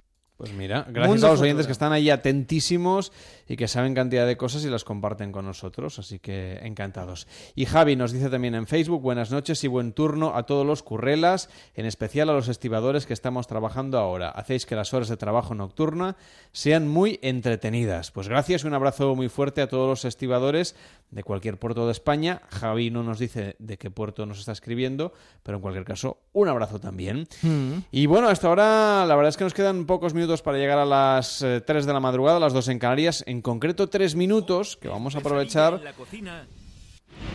¡Ahí voy! ¡Hombre! Vamos a aprovechar para cocinar. Sí, sí, por supuesto. Yo que quería comentar otra cosa. A ver, Hombre, Carles. chicote, ¿qué tal? ¿Cómo estás? Buenas noches. Aquí Hacía siempre... tiempo que no coincidíamos. Bueno, nos hemos visto en la escuela de cocina de Mireia Carbó los viernes. Así, así siempre estoy ahí... Pero aquí en el estudio no habías venido. No, porque ahí- Desde ah. Navidad. No, porque ahí tiene nevera y puedes picar un poco. Aquí lo tienes más complicado, macho. Vamos a ver. Has Ah, venido un mal día. Sí. Porque hoy ha sido festivo y, y claro, no había servicio de limpieza. Y si no, me y lo con hubiese lo, comido, no exigente pasa que, y nada. con lo exigente que eres tú con la limpieza. Ahí está. Bueno, te... Quiero decir que yo me he encontrado los guiones encima de la mesa tal y como los dejé anoche. Nadie ha entrado en este estudio desde que yo me fui. Y no me los he comido porque no había por dónde cogerlos. Vamos a ver, te voy a presentar. Bueno, los guiones, los posits con los que hacemos el programa. Sí, no, si no escribís. Vamos a ver, chaval, un bocadillo, que siempre hacéis bocadillos. eh, bueno, otros años lo hacíais. Bocaci- bocadillo de calamares en tinta ajena. Ingredientes, pan. ¿Cómo? ¿Qué es en tinta ajena? Pues que no es en su tinta. Ah, vale. Pan o harina si tienes tiempo, cosa que tú no tienes. Pues coges el calamar, le quitas su tinta y lo pones ahí que esté bien doradito. Y entonces, importante, cogéis tres toners, uno de cian, uno de magenta y uno de negro, que eso es lo más difícil, y le ponéis en, en su tinta. O sea, Pero ¿cómo vamos a ponerle tóner al calamar? son calamares en la tinta de impresora. Riquísimo. Una cosa, un plato que es buenísimo y que además sirve para, para hacer unos textos cojonudos. ¿Y la, y la OMS qué piensa de, de todo esto? No sé, si, si hay un crítico me lo como también y ya está. Fabuloso. En tinta ajena. Calamares en tinta ajena. Yo pensaba. Que íbamos a, no sé, a reventar un boli o algo así, que también sería una manera de hacerlo. Vaya idea me acabas de dar, macho. Calamares en tinta de boli. Madre mía, en tinta Bic. O, o bolis con tinta de calamar. Sí, un Bic. Está bien, pero sin fuet. Bueno, ¿y qué haces hasta ahora por las ramblas tú? Comérmelo todo. Me Bueno, lo pues como de la paella y la sangría porque no hay otra cosa. Bueno, hago ejercicio y luego me lo como. Buenísimo. Vamos ahí, vamos con la noche. Venga, que llegamos a las noticias de las 3, las 2 en Canarias. Sabemos qué es lo que pasa en el mundo y a la vuelta abrimos tertulia en la piscina. Hoy hablando de qué pasaría si nos quedamos sin internet. ¿Tú te animas a hacerte un detox digital? No. Bueno, pues lo vamos a comentar. Y también los e-games. ¿Juegas a videojuegos? Sí. Bueno, ahora estoy enganchado al Candy Crush. bueno, eso no sé si es un videojuego. Bueno. Pues venga, lo comentamos ahora, hasta ahora mismo.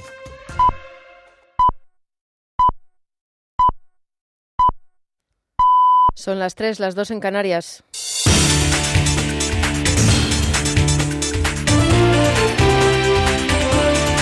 Noticias en Onda Cero.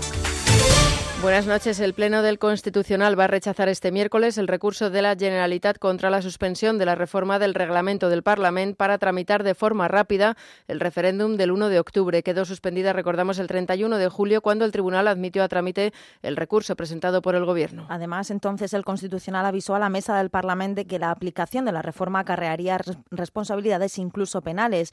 La decisión del Tribunal se espera el mismo día en el que se abrirá en la Cámara Catalana el nuevo periodo de sesiones con la posibilidad de que se admita a trámite la ley de referéndum, aunque no esté en el orden del día. Mientras la CUP continúa quitando protagonismo en la hoja de ruta independentista del PDCAT, ahora la diputada Ana Gabriel exige que haya ley de transitoriedad jurídica antes del 1 de octubre para saber a qué atenerse. Porque me parece tan claro que la gente tiene que concurrir a un referéndum teniendo claro qué pasará si gana el sí o si gana el no, que no me convencerán de lo contrario. Por eso ya hemos dicho que si Junts pel sí no ve oportuno presentar la ley de transitoriedad, ya lo haremos nosotros.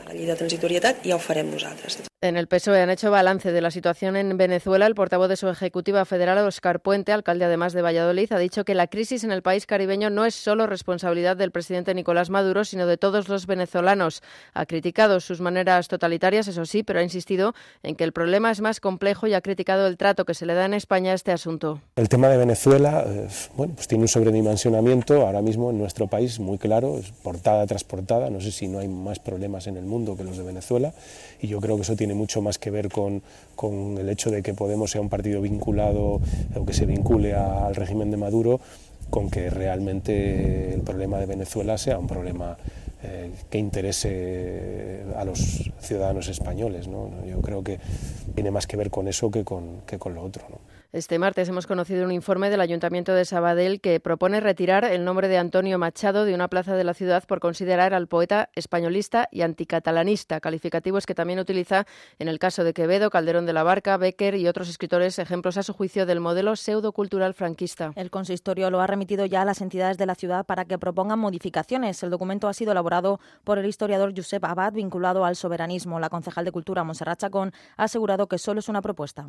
El informe en el informe hay más de 100 nombres. Han escogido este porque era el más importante, pero podrían haber cogido otros. No están encima de la mesa. Es una cosa que se ha pedido y ellos han hecho estas propuestas. Han repasado estos personajes, explicado quiénes son y por qué los ponen allí. Esto no quiere decir que sea compartido por el gobierno. Es un documento a partir del cual empezar a trabajar. Un documento a partir del cual comenzar a trabajar. En el exterior, el histórico dirigente del Ku Klux Klan, David Duke, ha alabado al presidente de Estados Unidos por, a su juicio, decir la verdad sobre lo sucedido en Charlottesville y condenar a los terroristas de izquierda. declaraciones de Duke que ha realizado en las redes sociales después de que Donald Trump volviese a hablar del asunto y señalase a los dos bandos por la violencia racista. Y en Madeira ya son 13 las personas fallecidas tras la caída de un árbol centenario de grandes dimensiones durante una procesión. Además, hay 49 heridos, siete de ellos graves, muchos por la estampida que ha provocado el suceso. El presidente del Gobierno regional, Miguel Alburquerque, ha dicho que la prioridad es tratar a los heridos y apoyar a las familias de las víctimas. Los hechos han tenido lugar en el pueblo portugués de Monte. El árbol ha caído sobre decenas de devotos que participaban en una de las fiestas más relevantes de la región. Una señora que se encontraba allí ha explicado que todo fue muy rápido y que no les dio tiempo a reaccionar. Yo oí un gran estruendo. Fue muy fuerte y entonces de repente vi cómo se desplomaba un árbol grande y viejo. Cayó a plomo y fue tan rápido que no dio tiempo a reaccionar. Entonces mucha gente comenzó a huir, a gritar y a gritar. Al menos 27 personas han muerto y 80 han resultado heridas en un atentado cometido por tres terroristas suicidas en diferentes zonas de Mandari, en Nigeria. El ataque ha sido atribuido a Boko Haram.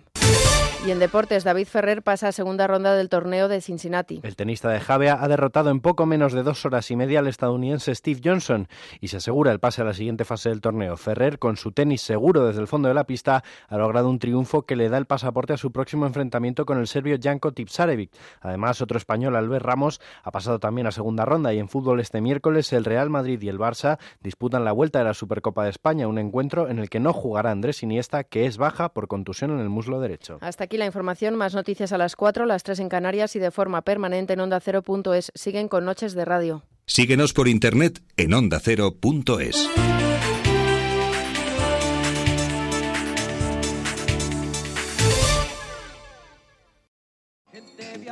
¿Quieres viajar gratis?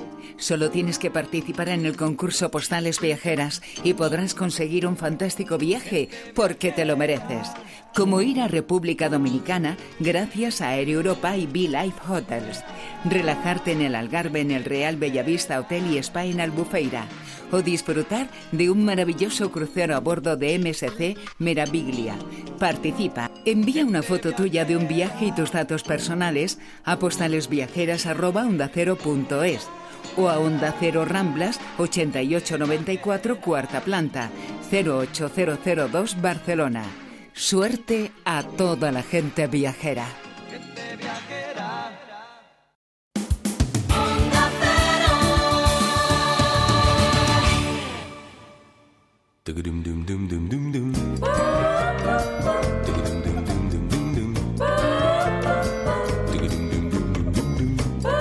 En Onda Cero, Noches de Radio, Carlas Lamelo.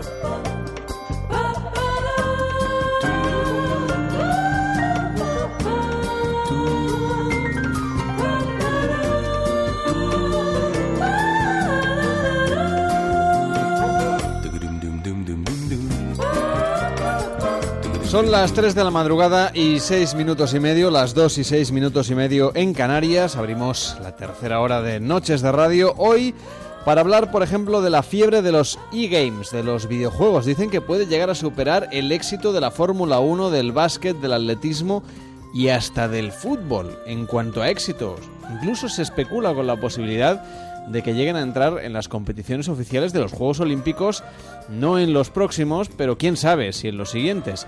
Así que vamos a hablar del éxito y de la fiebre de los videojuegos aplicados al mundo de, de la alta competición, en el mundo de los videojuegos, porque ya hay canales de televisión especializados, portales web por supuesto, y hasta hay programas de radio, o sea que poquita broma con este tema que seguro que va a ser muy importante en los próximos años y nosotros le hemos puesto el ojo y vamos a hablar con un experto, un par de expertos en la materia aquí en Noches de Radio. También tendremos tiempo de abrir nuestra tertulia en la piscina y preguntarlos por la por el detox digital, por la desconexión digital. ¿Sois capaces de vivir sin internet? ¿Sois capaces de desconectaros durante las vacaciones del verano, nos podéis contar vuestra experiencia en el WhatsApp de Noches de Radio con una nota de voz al 676 760 908 676 760 908 o el teléfono de directo 93 343 5450, por supuesto en Facebook, en Twitter y en noches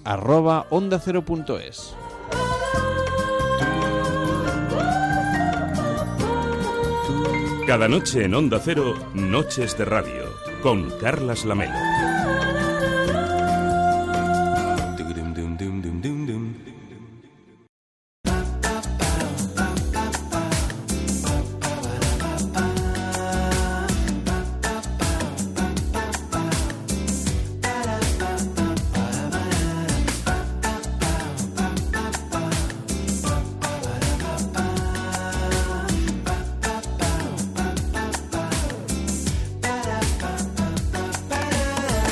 Dicen que podría ser tan interesante como seguir un partido de fútbol a través de la radio, por ejemplo. No sé si en el futuro vamos a tener un radioestadio de los eSports, de los deportes electrónicos, de los videojuegos en definitiva y de sus competiciones. Por eso hemos querido invitar a Dani Martín. ¿Qué tal Dani? ¿Cómo estás? Muy buenas noches. Muy buenas noches, muy bien. Que es periodista experto además en la materia, en el tema de los eSports, de los e-games, de los videojuegos, de todo lo que es la industria del entretenimiento digital. Vamos a ver, como ya existe, por ejemplo, en Movistar, una cadena, un canal de televisión que está dedicado única y exclusivamente a los deportes digitales. ¿Tú crees que esto lo vamos a acabar viendo en los periódicos deportivos, en los programas de radio, en el transistor, por ejemplo, van a acabar hablando de quién ha ganado la liga de... que a lo mejor ya lo hacen y yo no lo sé, pero mm, la liga de, ¿Cómo se llama? La liga de videojuegos profesional. Correcto. Mira, yo te voy a responder con una cita. Según Ángel Echevarren, director de la sección gaming de Deloitte, afirma que los eSports superarán en poco tiempo la Super Bowl. Imagínate. ¿En espectadores o en espectáculo de Beyoncé o alguna cosa así? En general. En sí ya son, que no, un espectáculo. Suponemos que en audiencia en volumen de negocio también. Sí, como volumen de negocio seguro, pero como espectáculo mediático lo vamos a tener que ver. Le vamos a preguntar a Aitor Álvarez. ¿Qué tal, Aitor? ¿Cómo estás? Buenas noches. Hola, buenas noches. Que es Project Manager de la Liga de Honor de la Liga de Videojuegos Profesional. Primera duda de alguien que no tiene ni idea. ¿Qué es la Liga de Honor? ¿Y cuántas ligas hay? ¿Qué diferencia? Bueno, es, es, la Liga de Honor era hasta el año pasado, este año arrancamos ya con, con una competición mejorada y, y, porque entró un patrocinio muy importante como era eh, el de la Teleco Orange y pasó a llamarse Superliga Orange. La Superliga Orange es la máxima categoría nacional eh, de deportes electrónicos, eh, lo que equivaldría pues a la CB de baloncesto, a la LFP de, de fútbol, mm, no, ya tenéis marca, ya tenéis marca por delante en el nombre como la Liga BBVA, etcétera, Exacto, exacto. Entonces es la máxima categoría de, de los deportes electrónicos eh, en España. ¿Y qué tal estamos a nivel internacional? Si hay mundiales o olimpiadas o cosas de estas. Bueno, habría que diferenciar. Nosotros a, nivel de competición nacional, como Liga Nacional, somos la segunda mejor liga del mundo. Solo nos supera Corea, ¿vale? Eh, sí que es verdad que somos una rara avis dentro de todo el sistema, porque mm, es verdad que llevamos varios años eh, invirtiendo y mejorando en que esto fuera así, eh, porque se organiza diferente un poquito las, las competiciones de eSports. hay, un, hay un actor fundamental que no existe en todos los deportes y que la gente tiene que saber que es, que es lo principal, que es que el fútbol no es de nadie en sí, ¿verdad? Eh, el reglamento, claro. No, el fútbol en sí, el juego. Sí, por eso. Claro, no, no es de nadie. Entonces, eh, la diferencia con los eSports, cuando hablamos de eSports, es algo muy global, ¿vale? Pero hacemos referencia a juegos en los cuales se compite, ¿vale? Mm. Entonces, el juego sí que es de alguien. Eh, tiene una propiedad intelectual y es de un publisher en este caso. Y es la diferencia más importante con el deporte tradicional. Entonces, por eso te digo que se organiza diferente a lo que podríamos intentar buscar un, un, un paralelismo con el deporte tradicional porque los publishers organizan muchas veces sus propias competiciones internacionales, que es la, Champions, por ejemplo, en el caso del League of Legends, que es el juego más, eh, más conocido y el más practicado mundialmente, con más de 100 millones de jugadores eh, activos mensuales. Entonces, mm, ahí sí que existe una competición internacional a, nivel mundial, digamos, o sea, eh, a nivel continental, perdona, que es la LCS, y luego sí que en, cada continente pues hay diferentes ligas eh, nacionales que son muy potentes. En este caso pues eh, en, Asia pues sería la coreana y lo que viene siendo en, Europa la española es la más potente con, con, diferencia pero con mucha mucha diferencia al resto. Juegos como Call of Duty eh, League of Legends por ejemplo como nos contabas ahora o Counter Strike juntamente con FIFA que es uno de justamente de deporte. No sé quiénes son los Messi Cristiano Ronaldo del FIFA de de videojuegos, para entendernos? A ver, eh, FIFA, eh, eh, durante mucho tiempo hemos tenido un gran campeón en mm. España, que, es Alfonso Ramos, que pertenece a Giants, que es uno de los clubes míticos en nuestro país. Pero ahora me parece que hay algún chico también de por ahí africano, no sé qué es, qué es el que está reinando ahora últimamente, pero fíjate tú que hablamos de FIFA y quizá FIFA es el juego de todos los que has nombrado, de Call of Duty, Counter Strike o League of Legends, que menos eh, despierta el interés, digamos, en deportes electrónicos. No, claro, te lo comentaba por, el símil deportivo en este caso, eh, eh, únicamente. Eso es, pero precisamente por eso, porque precisamente tú ves un partido de fútbol y ves un partido de FIFA y casi casi es lo mismo, ¿no? Entonces mm. hay, hay que mejorar muchas cosas todavía en el FIFA para que sea, bueno, para que para que sea lo que todos queremos como deporte profesional, como eSport. Pero bien, pero existen muy buenas competiciones, ¿eh? O sea, pero entiendo que, claro, igual que decías que depende de que es propiedad de alguien, pues claro, también los, los jugadores, los gamers, tienen que especializarse en algún juego en concreto y ser de ese, ¿no? No es que participan en general. Yo, por ejemplo, con, ah, el, con el Buscaminas, ¿tengo alguna liga mundial donde pueda participar? A ver, es complicado, ¿vale? Porque eSports, primero deberíamos aclararle al público que nos está escuchando y que quizá no, no ha ido a hablar nunca de esto, qué significa ese... bueno, los eSports eh, es eh, la competición Mm, de videojuegos, ¿vale? De un juego en específico, por ejemplo, League of Legends o tal, o, Call of Duty, eh, donde se enfrentan varios equipos entre sí, o sea, equipos conformados por cinco personas, por ejemplo, en el caso de League of Legends entre sí, con un fin que es destruir la base del enemigo. Esto no, esto no ocurre mm, porque sí, ocurre porque, bueno, hay más de 120 personajes en el juego, tienes que escoger cinco cada equipo, eh, hay muchas habilidades dentro del juego, hay un, un sinfín de objetos que tienes que ir comprando conforme vas mejorando el juego, o sea, eh, la diferencia para ganar en eSports la marca la habilidad del jugador. Nunca puede haber un factor suerte o puede haber... No, en los eSports la, la diferencia la hace el jugador con su habilidad. Tú piensas que un jugador de League of Legends, por ejemplo, está ejecutando unas 300 acciones por minuto. 300 acciones por minuto. Entonces, esas, eso es por eso se llaman eSports, porque exige mucho el jugador. La diferencia la marca la habilidad de cada jugador, no la marca el juego, sino que el que controla el personaje. Y Aitor, para que se hagan un poco a la idea, eh, ¿Cómo es la vida, el día a día de un jugador de deporte electrónico, de eSport? Es decir, ¿cualquiera de nosotros puede serlo o simplemente a lo mejor porque tenemos algo de suerte en un juego, tenemos o necesitamos algún tipo de habilidad, entrenamiento, etcétera? ¿Cómo es el día a día un poquito para que Bueno, yo, yo os puedo contar cómo está ahora mismo la situación en España. Como hmm. te digo, somos una de las mejores ligas y, del mundo y estamos avanzados. Entonces, los clubes se han profesionalizado mucho, con lo cual eh, los jugadores se están profesionalizando, ¿vale? Eh, para, para ser un jugador ahora mismo de, de cualquiera de, la, de los juegos que están en Superliga Orange, eh, tienes que ser de los mejores de España, ¿vale? Y ya no solo eso, porque ya eh, está tan profesionalizado que ya importamos talento y exportamos talento. Entonces, muchos jugadores buenos de otros países de, de, de Europa eh, vienen a competir en la Liga Española. Entonces, ¿cómo es el día a día de un jugador ahora mismo eh, de, la, de la Liga Española? Pues bueno, por la mañana hacen sus cosas, muchos ya van al gimnasio, ya tienen eh, preparadores físicos, van al gimnasio, se ejercitan el cuerpo y a partir de las 3 de la tarde, o sea, comen, hacen sus historias y a partir de las 3 de la tarde, que es cuando empiezan a entrenar, eh, porque son los horarios que tienen eh, pactados a nivel europeo para hacer amistosos entre sí, porque esto lo necesitas otros equipos para entrenar. Entonces, entrenan a las 3, a las 6, hacen unos bloques de entreno de unas 6 horas al día, ¿vale? Y luego, pues si hay competición a la noche, jornada de liga, pues que suele empezar a partir de las 8, pues compiten. Entonces, piensa que, bueno, es como un deportista profesional, tienen sus, sus eh, coach, sus analistas, sus fisios,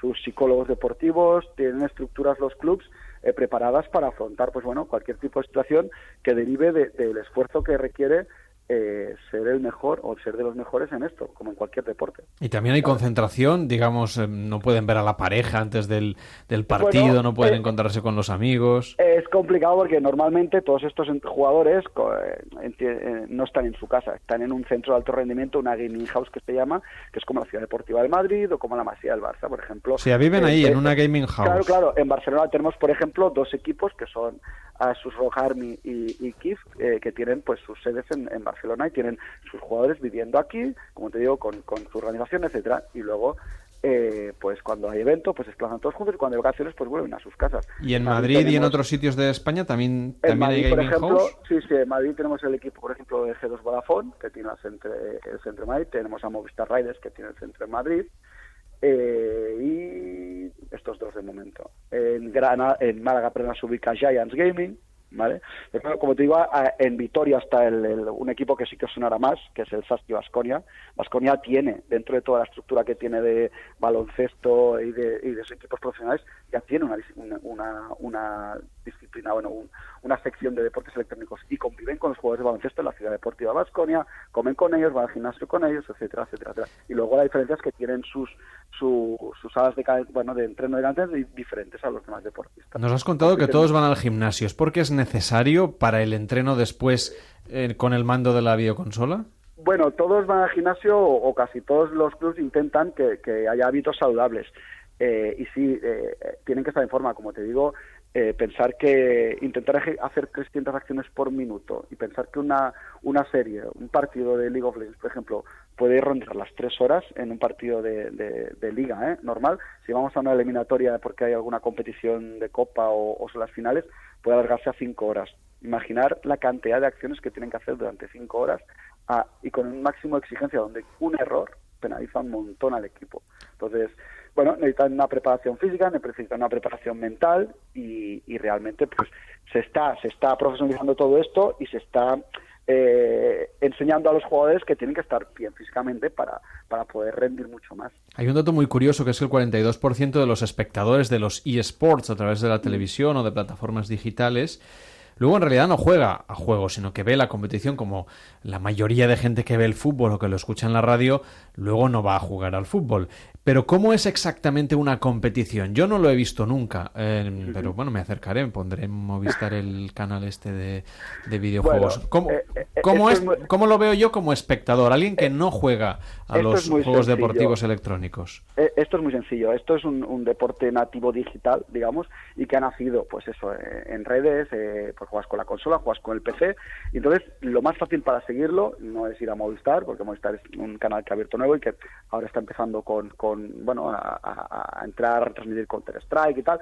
Pero eh, todo esto se sigue por las plataformas eh, de la red por Twitch más concretamente. Este canal donde la Liga de Videojuegos Profesional tiene sus tres canales, donde emite la Liga de League of Legends, donde liga, la, Liga de, de, Call of Duty, donde empezará la Liga de Clash Royale a partir de septiembre y donde empezará la Liga de Counter Strike también a partir de septiembre. Entonces tú vas a cualquiera de los canales de Twitch de, la LVPs y ahí te vas a encontrar que va a haber pues eh, 40 o 50 mil personas como tú que están siguiendo esta jornada de liga de League of Legends, ¿vale? Y ahí tienes los comentaristas, tienes... Eh, hay, pues periodistas, narradores de, Hay narradores, igual que un radio estadio, cuando dices, voy a ver un radio estadio, mm. ya hay, ya lo hacemos porque lo producimos directamente nosotros. Tú ves, estás viendo el, partido y te lo están comentando, te están informando, hay un montón de contenidos antes del partido porque hay vídeos, hay, hay, se preparan los partidos, ¿vale? Se traen a todos los jugadores, se realizan entrevistas, bueno... Eh, un espectáculo, espectáculo. televisivo como, yo, os voy a dar una, cifra, hablábamos de que vamos a superar la Super Bowl,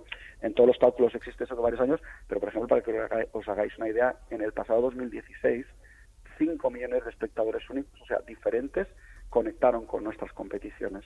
En España. Solo para verlo, en España, en España, para, ver nuestros canales. 5 millones de personas. ya, llega, ¿eh? ya llegamos a gente. Claro, por eso os digo que eh, asusta cuando la gente no lo conoce, nosotros que llevamos muchos años en esto, pues bueno, somos muy cautelosos, eh, intentamos controlar toda la euforia que se genera alrededor de todo esto, pero seguimos eh, con nuestra hoja de ruta y sabiendo a dónde tenemos que llegar y, la verdad es que tenemos que llegar a, más público. Eh, cuando decías, eh, otro dato curioso que dabas, que cada vez hay más gente que lo ve pero que no practica, es cierto, ¿vale? Porque los hijos eh, que juegan le enseñan a sus padres, oye, mira qué veo, el padre se engancha, lo ve, el amigo, entonces va creciendo el, espectro de, de, la franja de edad que nos sigue, ya podemos estar, que ya no nos siguen críos solo de 16 o 14 o 15 años, sino que la franja es muy amplia, ¿no? Podemos empezar desde los 14 a, a, casi los 40 años, la franja de edades que siguen ya competiciones electrónicas. Y no, no hace falta ser un gamer para seguir las competiciones de gamer. Igual que no hace falta ser futbolista para ver el fútbol, esto es exactamente lo mismo. Es un, e, e, es, un nuevo modo de entretenimiento que, que, llena estadios. Nosotros las finales que hicimos hace un mes en, en IFEMA, eh, pasaron 40.000 personas, casi 38.000 personas durante el fin de semana llenando los estadios para seguir a sus equipos. Lo que no entiendo es por qué los medios no hablamos más de esto.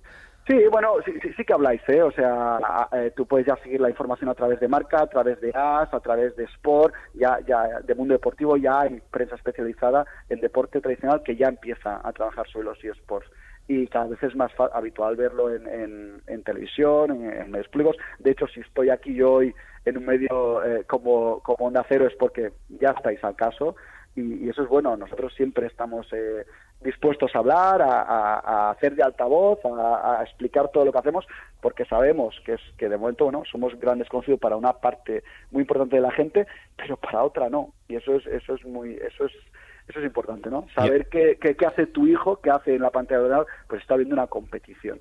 Y, Aitor, una cosa que la gente también seguramente se preguntará y es un poco el salchicheo, si me permites la expresión, de, de, un poco de, la parte de los eSports. Eh, hace poco salió una noticia que, por ejemplo, los jugadores profesionales de Overwatch iban a tener unas condiciones mínimas y que entre ellas eran 50.000 dólares al mes mínimo. ¿De cuánto dinero se está moviendo aproximadamente dentro de algo como los eSports? Bueno, pues hay, hay muchas cifras, ¿eh? pero sí que es verdad, sí que es verdad que eh, estamos hablando que la liga de Overwatch es, un, es una liga que está haciendo, que está creando el propio publisher, como decía antes, el propietario del juego es el que está eh, liderando esa creación de la liga. Bueno, entonces va, quieren jugar a los mejores jugadores del mundo, entonces con unas condiciones muy bestias. Entonces, a ver, la cifra global a nivel mundial no te sabría dar una cifra, ¿no? Pero bueno, eso está muy lejos de la realidad a nivel de España. Eso, mm. eh, un jugador en España, sí que es verdad que esto ha cambiado mucho en, los últimos años, desde que, hicimos la revolución por profesionalizar la liga, como te digo, y sí que es verdad que hay jugadores en la liga española que ya pueden tener sueldos dignos eh, como cualquier otro trabajador de otro sector. Ocelote mismo en su día ya lo comentó incluso en el programa de Ana Rosa que es, cobraba 600.000 euros al año. Sí, bueno, pero eso era, eh, bueno, eh, hay que sumar pues premios, hay que sumar sueldos, pero Ocelote en su día era como el Messi de la época de estos ya sabes que no hay muchos, ¿no? Entonces, un jugador, eh, no, hay que coger los datos sobre el que más Eso es. sino sobre la media. Y la media, digo que en España podemos tener jugadores que ya empiezan a percibir un salario normal, decente, para, para hacer, bueno, pues por realizar una acción eh, o, un, trabajo que es, bueno, un deportista, eh, deportes electrónicos. Ocelote, que estuvo ya hace un par de veranos aquí en Noches de Radio y nos contó un montón de cosas. Además, también queremos saber, en mi caso, por qué somos o qué pasa en España para que seamos la segunda mejor liga del mundo a nivel de eSports. ¿Qué condiciones se dan en nuestro país? También pasa pues, con el fútbol, que somos pues, eh, de las mejores, ¿no? La mejor. Pues, pues, hay una cosa tan sencilla como es el liderazgo de la liga. La LVP, que, que empezó hace, hace unos siete años, eh, cogió el toro por los cuernos y apostó por un modelo de de bueno de ir trabajando de crear una competición de invertir a base de inversión y de, y de liderar el crecimiento de los clubes hacia donde teníamos que ir por eso tenemos una liga tan profesional porque la liga y los clubes han entendido hacia dónde hay, que ir y conjuntos eh, pues somos capaces de ir eh, logrando hitos eh, temporada tras temporada. Vamos a empezar la temporada 13 en este septiembre y os aseguro que va a haber una cantidad de, de mejoras espectacular respecto a la última. Y eso solo pasa por, por, por, por, haber invertido y por haber estado teniendo un, equipo fantástico como hay en la liga, que somos 70 personas para que esto funcione, 70 personas trabajando día a día para que las competiciones arranquen temporada tras temporada. ¿Y hay árbitros? Sí, sí, hay árbitros, hay jueces, hay de todo. O sea, hay de todo. Es verdad que vamos creando, año a año vamos mejorando, intentando pues aplicar todo lo bueno que tiene los deportes y todo lo que nos vamos encontrando que aún no hemos descubierto porque como digo somos pioneros en muchas cosas. Entonces tenemos que ir eh, introduciendo mejoras eh, temporada a temporada. Pero sí que es verdad que cuando hay un partido eh, donde los equipos están jugando eh, pues eso, el partido de liga, pues hay un árbitro en nuestras oficinas que está controlando eh, pues los partidos, las, eh, los ordenadores de los jugadores, que no haya cosas raras, etcétera, etcétera, etcétera. Y cuando los partidos son presenciales, con las finales o, cuando hacemos las paradas de liga, donde llevamos todo el show a cualquier ciudad de España, pues ahí sí que hay un equipo de cinco o seis árbitros que se van que van estando detrás de los jugadores controlando lo que pasa. ¿Y qué está, qué está haciendo el, el árbitro? ¿Está mirando que no se insulten, que no se pisen, que...? No, no, porque los jugadores, por ejemplo, cuando están en partido de liga, que es online, ¿vale? Eh, cada uno está en una sala de chat diferente para comunicarse entre ellos, pero está viendo pues que no haya problemas con la línea, que no haya ningún problema con el juego, porque al final eh, están compitiendo en, eh, en un terreno digital, mm. están compitiendo en la red, ¿vale? Entonces, si hubiera cualquier caída de, red, eh, si hubiera cualquier corte, cualquier cosa, pues un árbitro tiene que ver y decidir qué ha pasado y si, bueno, cualquier cosa, no solo eso, que las alineaciones estén bien, que no haya suplantación de identidad, que las IP se correspondan a quien dice que está jugando, etcétera, etcétera. Bueno, es un mundo totalmente eh, diferente al de los deportes eléctricos porque no están cara a cara ahora en, cuando se compite en online. Cuando, como os digo, cuando se compite en LAN, que es en físico, en las finales o, en cualquier evento que se haga, pues bueno, ahí hay otro otro reglamento, porque sí, ahí sí que puede pasar que se fueran, llegaran a insultar, que pasara cualquier cosa. Entonces, por eso tenemos equipos de árbitros que formamos y trabajamos día a día para que, bueno, también sepan hacer el trabajo con el mejor desempeño posible. Ha sido interesantísimo escuchar todo lo que hay detrás de los eSports, que por lo menos eh, yo creo que una parte importante de la audiencia y también del equipo de este programa, yo tengo que reconocerlo, no, no tenía ni idea de. Bueno, sí sabía las cifras porque aparecen de vez en cuando, incluso en la prensa económica, etcétera, pero no el nivel de detalle que hoy nos ha explicado Aitor Álvarez, que es Project Manager de la antigua Liga de Honor de la Liga de Videojuegos Profesional, que será esta Superliga de Orange que empezará. ¿Qué día de septiembre? Mira, pues eh, a partir de septiembre hay, diferentes, como hay cuatro competiciones diferentes este año, superligas oficiales, habrá la, de League of Legends, la de Counter-Strike, la de Clash Royale y, Call of Duty. Y a partir de septiembre ya van empezando todas. Yo emplazo a todos los oyentes que tengan curiosidad eh, pues que conecten con Twitch o eh, bueno que nos sigan por redes sociales en Twitter o en Facebook eh, lvps.es y en YouTube tenemos todos los partidos de todas las temporadas, están almacenados en nuestro canal de YouTube, que ahí también la gente, si no lo pueden eh, ver en directo, es eh, video on demand, van al día siguiente porque han estudiado lo que sea, y a las 12, a las 5 de la tarde ven el partido, la emisión en directo del partido eh, del día anterior. O sea que todo está... Pues me voy a ver uno, por lo menos para vivir la experiencia y acercarme a esta realidad. En YouTube, lvp.es, ahí encontráis todo, todos los partidos de todas las competiciones. Pues gracias, Aitor, que vaya muy bien, muy buenas noches. Un abrazo a todos, muchas gracias. Dani Martín, muchísimas gracias, es periodista experto en el mundo del videojuego, que vaya muy bien, muy buenas noches. Muy buenas noches.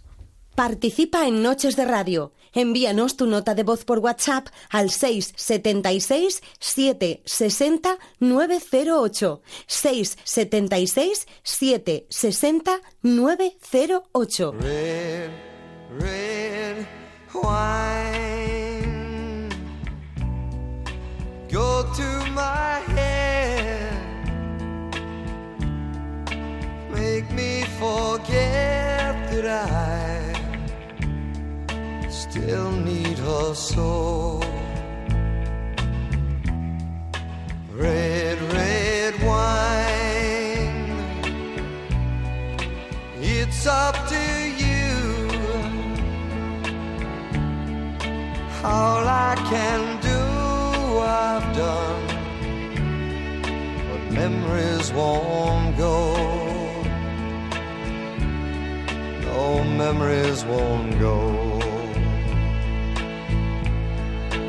I'd have sworn that with time thoughts of you would leave my head.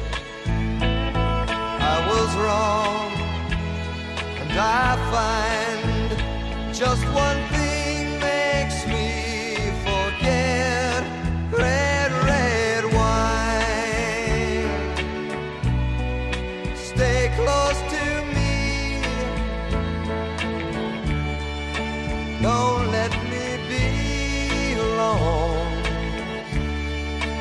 It's tearing apart my blue, blue heart. I'd have sworn that with time, thoughts of you would leave my head. I was wrong and I find just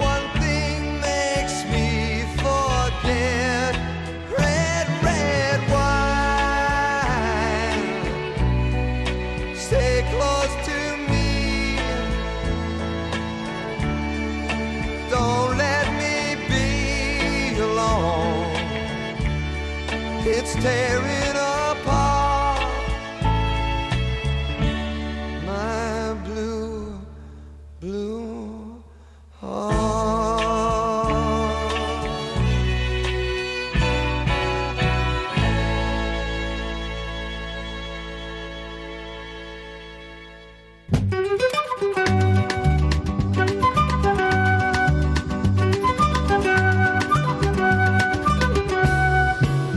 Hay muchas personas que seguramente se consideran a sí mismos esclavos o esclavas del internet gratis, del wifi.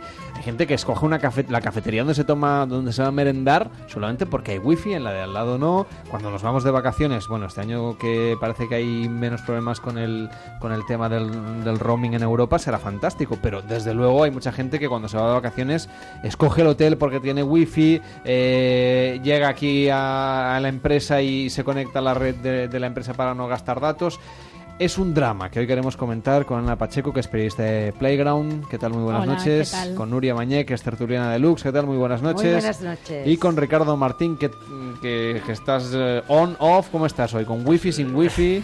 Yo- ¿Fuera de cobertura? hoy estoy, se- cargando, de cargando la batería directamente. Eso es otro drama, Sí, lo, de, sí. lo de las baterías. Uy. Vamos mm, mm, vampirizando enchufes por donde podemos. sí, Sobre sí. todo si somos, como decíamos la semana pasada, ¿no? los, los tra- trabajadores nómadas digitales. Mm. Bueno, hoy vamos a plantearnos todo lo contrario. Es decir, quedarnos sin internet, desconectarnos. No es el detox digital que ya comentamos en, en el programa Pares y Nones que hicimos la Navidad pasada, sino que hay gente que cuando hace fiestas, hasta ahora lo cool era mm, haces una fiesta en tu casa y ponías un cartelito con la con cambiabas el nombre a la wifi, la fiesta de Mm. Paco que hace 36 y, y- y una contraseña. Y ahora es todo lo contrario. Se llevan las fiestas sin wifi, igual que hay restaurantes que ya tienen un aparcamóviles a la puerta o gente que hace detox digital directamente. Eh, si no hay wifi, no hay alegría.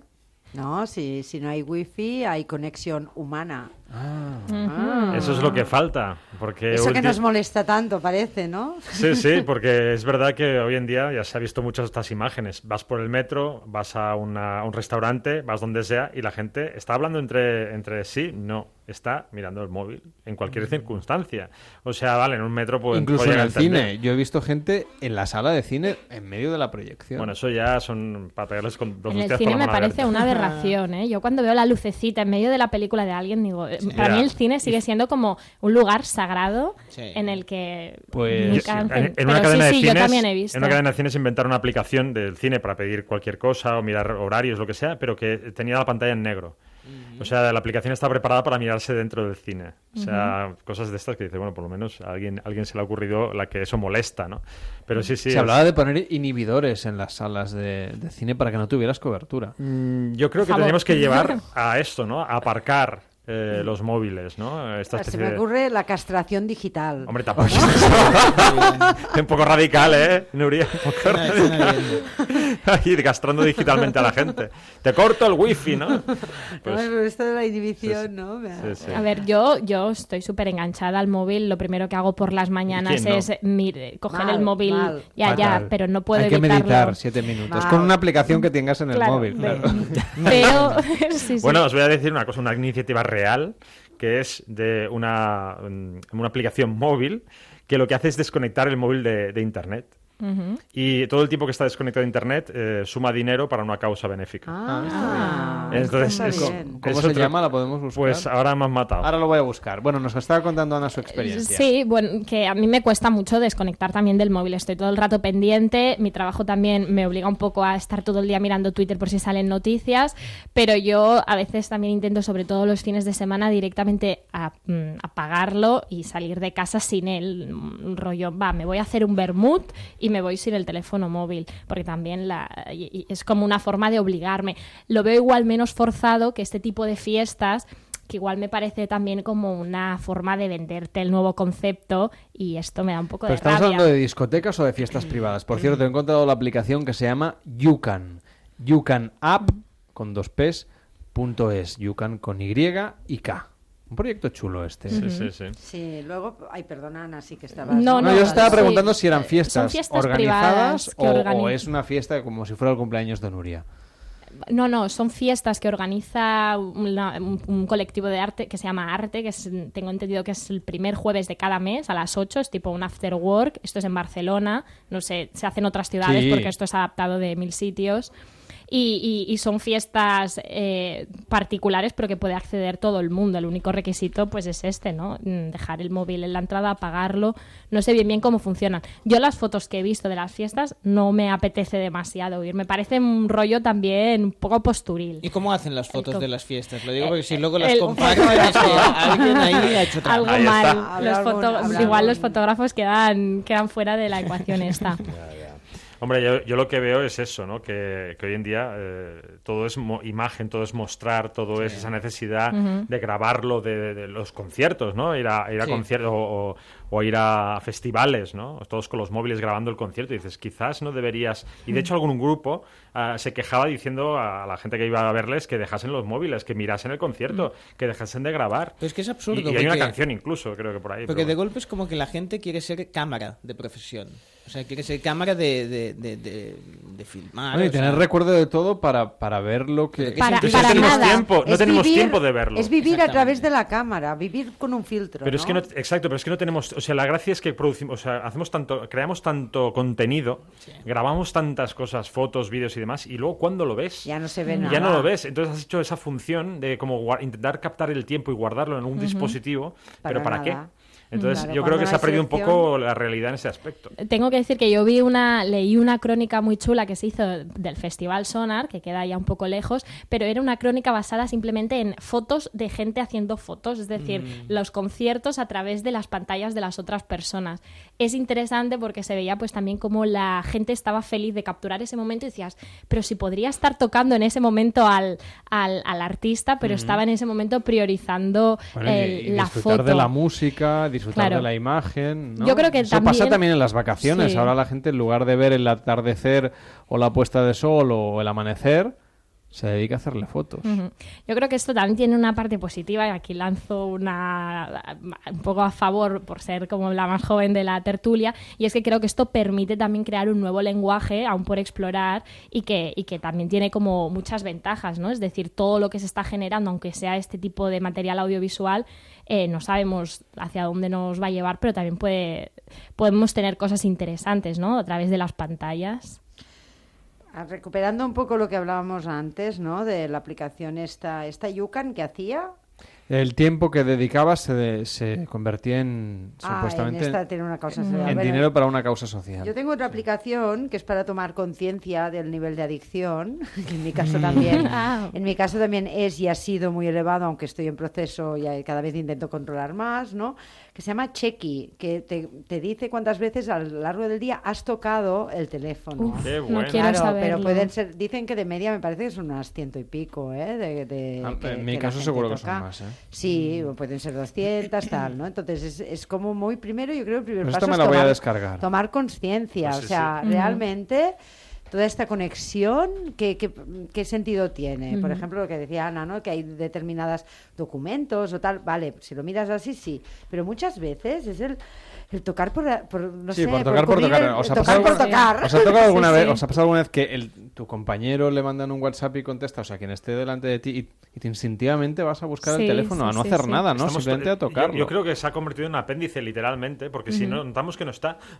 ¿Sabes? Dices, eh, me falta un brazo, ¿sabes? Es- Hay una que se llama Rescue Time también que, bueno, que te ayuda a, a controlar tanto el uso como la productividad. Claro, Mm, es que aquí está que el- combina estas dos cosas. Pero yo me voy a bajar esta de Checky Checky directamente Esta para... te ha gustado, ¿eh? Seguro que quieres Oye, saberlo. Hablando de aplicaciones, y ya sé que no tiene mucho que ver, pero de adicciones también, eh, bueno, Nuria ha dejado de fumar Sí, también gracias a una sí, sí. aplicación. Sí, Quit, con K. K, W, Esto de los nombres, ¿quién se lo y inventa? T. Y esta está muy bien, mira, a mí ahora me dice, lo, lo voy a mirar, cuánto dinero me ha ahorrado, Ah, cuánto- cuántos es días tengo más de, vida.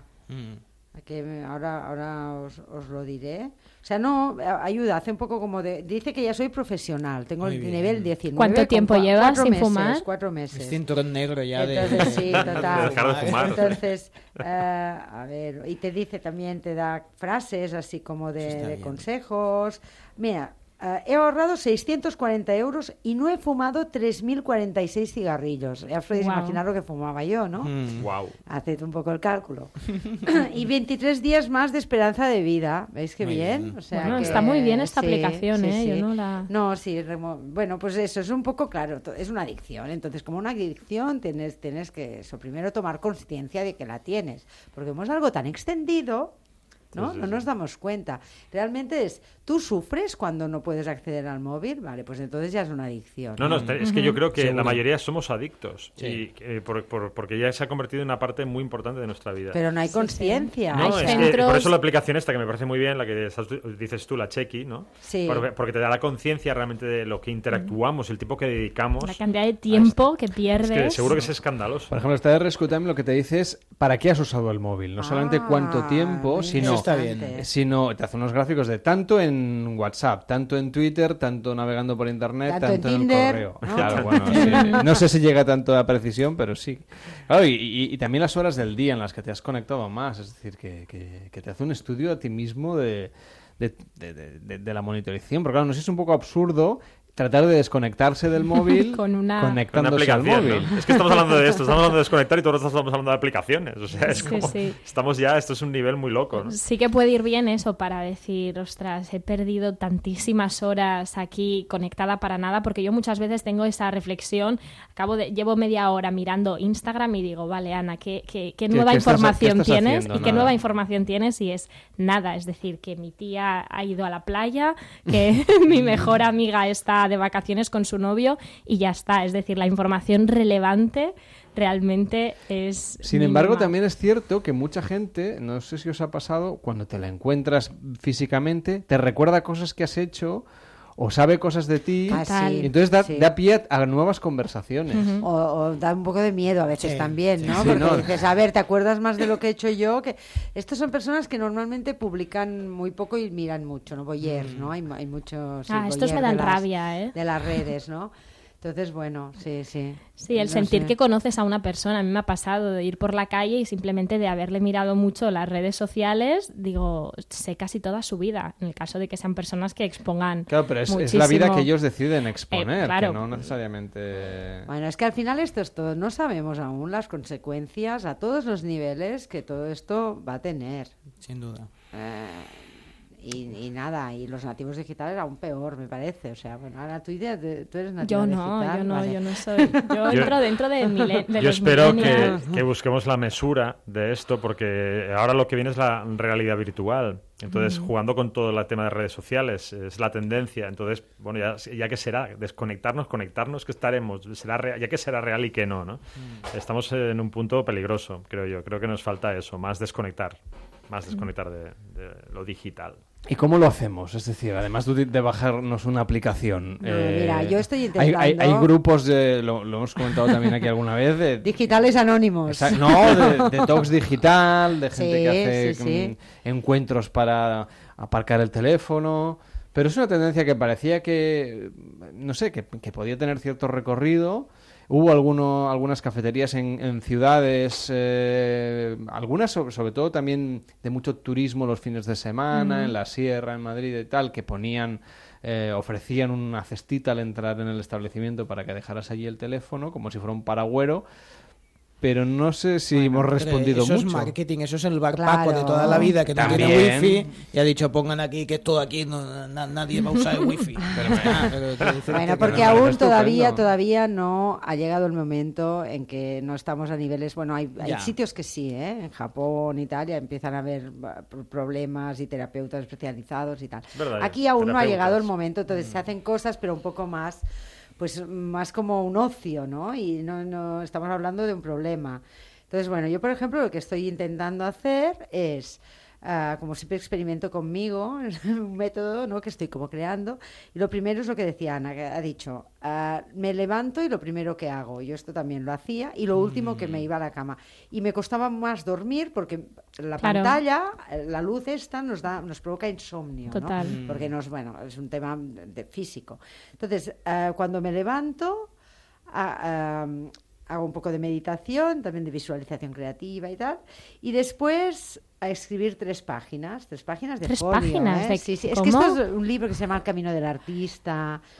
Bueno, tres páginas, ¿no? Es Din una- A4, o sea. Sí, sí, Din una A4. Yo creo que la gente hace trampas y hace de las Pero pequeñas. ver. yo hago Pero no da A4. tiempo. Pero, ¿qué- qué- qué Sí? ¿cómo que no da tiempo? ¿Qué escribes? No, yo- ¿Ficción, realidad? Claro, que- hay que No, escribir. tú, tú sacas todo lo tuyo. O sea, a ver, eh, es un método como para, para incrementar la creatividad. Entonces, para ser creativo, primero te tienes que sacar las preocupaciones de encima. Entonces, es como un poco escritura automática.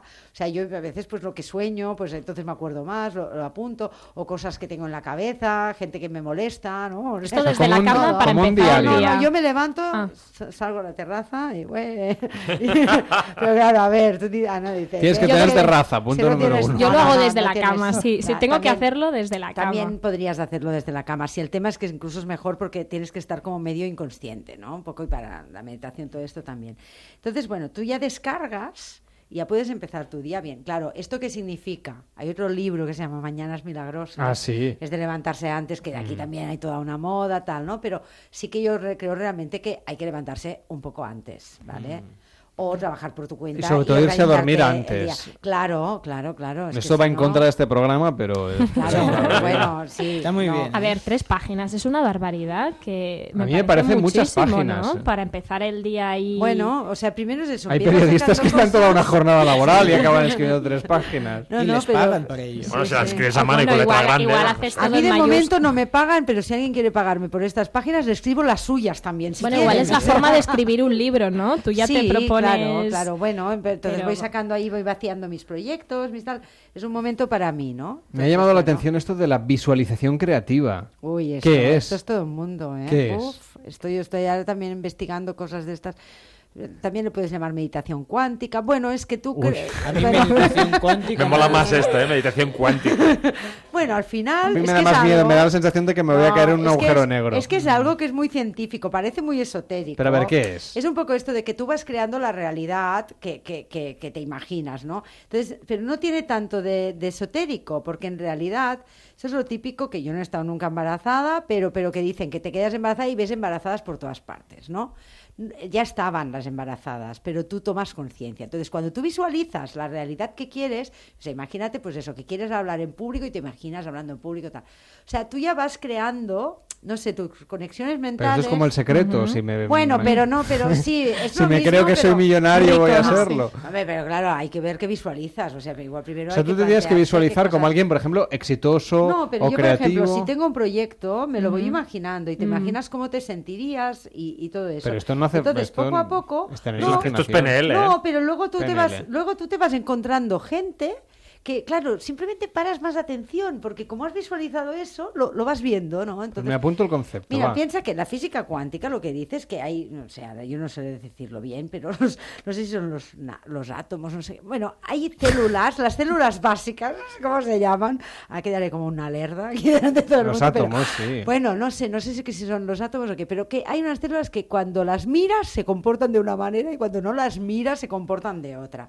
Eso quiere decir que el que observa cambia la realidad. Eso es física cuántica. Todo Luego, esto bueno. por la mañana Por la- para no mirar el móvil después de las tres páginas. Y se ha tenido que recurrir a la física cuántica para dejar el móvil. Sin tomarse algo- algún rollo me tengo que inventar. ¿Y has desayunado antes de No, no, no, No, no, todo esto en ayunas. Ah. agua. Con limón, supongo, porque ahora si no bebes agua con limón por la mañana no eres nadie. Sí, sí, con, y con gotas de cosas y De tal. cosas, ¿no? De setas. No eres de Bach.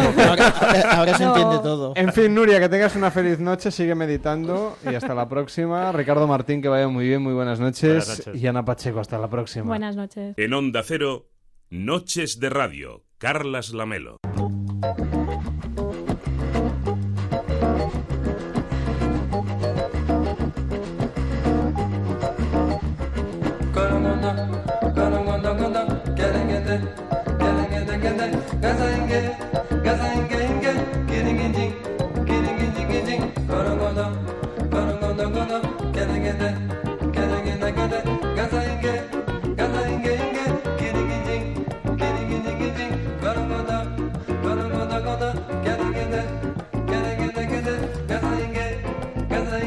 Mañana en Antena 3 eh, van a emitir cuando menos te lo esperas, de nuevo una película, están haciendo una selección cinematográfica muy popular durante este verano.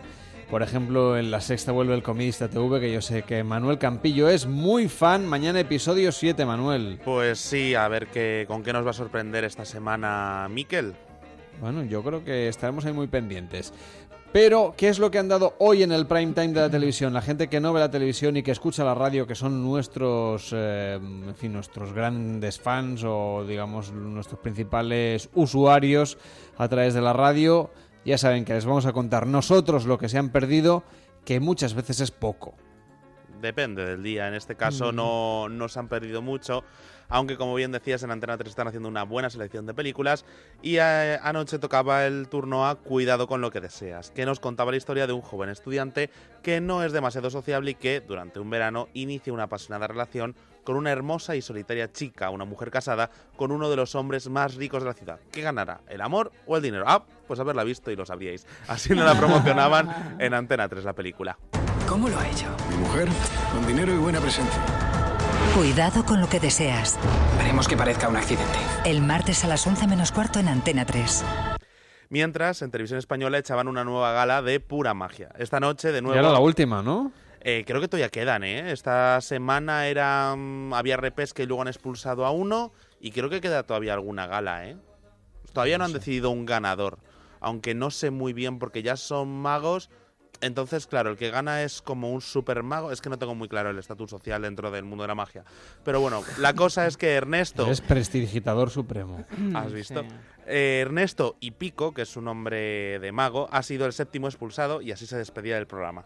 Disfrútalo, disfrútalo.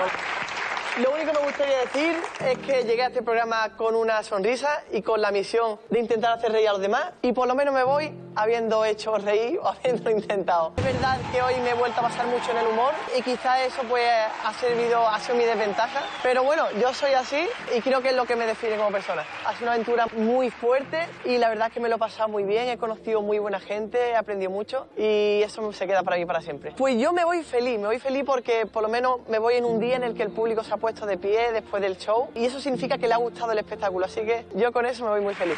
Y que se ha pintado de negro, veo. Sí, sí, iba totalmente negro, como de, de negro zumbón. Eh, para mí que le han expulsado Zumbón. porque... Sí, Te iba a eh, decir, bueno, que, Zulu. que, que el público se ponga de pie No, después pero de- es un de- negro más bien de hollín. De No- hollín, No, no es sí. que trate de... Es, es un negro muy... color casi chapapote. Sí, sí.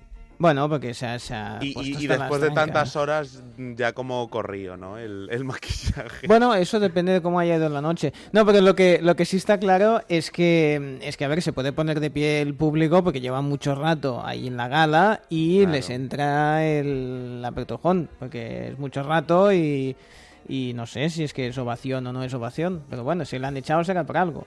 Pues eso, porque seguramente el jurado habrá pensado que en vez de ser un truco de Ernesto y Pico era de Ernesto y Poco. Oh. Pero Yo, yo soy muy fan ¿eh? de la, de la magia en la televisión y, y me hubiese gustado ver el capítulo de hoy. No he tenido tiempo porque estábamos preparando el programa, pero mañana igual le echo un ojo a la carta. Siempre- a Manuel siempre lo, quiero en mi Pero claro, informativo. como, como Manuel ya me dice quién va a ganar, pues eh, Hmm. Yo digamos que parto con desventaja, pero bueno. bueno, no- lo que hacemos es que cuando vayan a decir el ganador te quitas los auriculares y ya está. No, hombre, no, Sí. no pasa nada. Si... No te preocupes. Vale.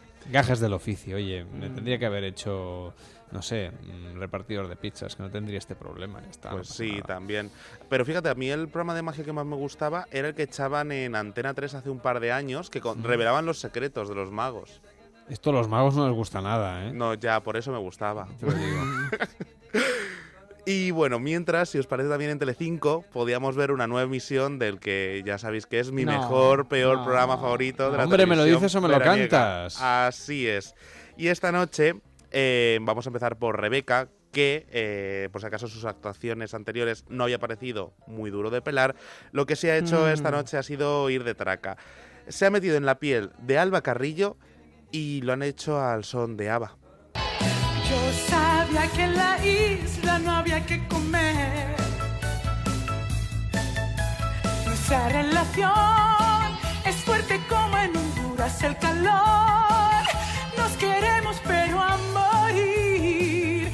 Parecemos las Telma y Luis. Si voy para adelante ya me tira para atrás. Nuestro amor es bastante bipolar. Oh, mamá mía, la que me has liado. Mamá, ¿cómo te Bueno, suerte tenemos que mañana no sé qué tal va a estar el tiempo, pero Mm. después de esto, cualquier previsión previa eh, puede tener consecuencias. Pues ¿eh? Ahora mismo hay 23 avisos en España.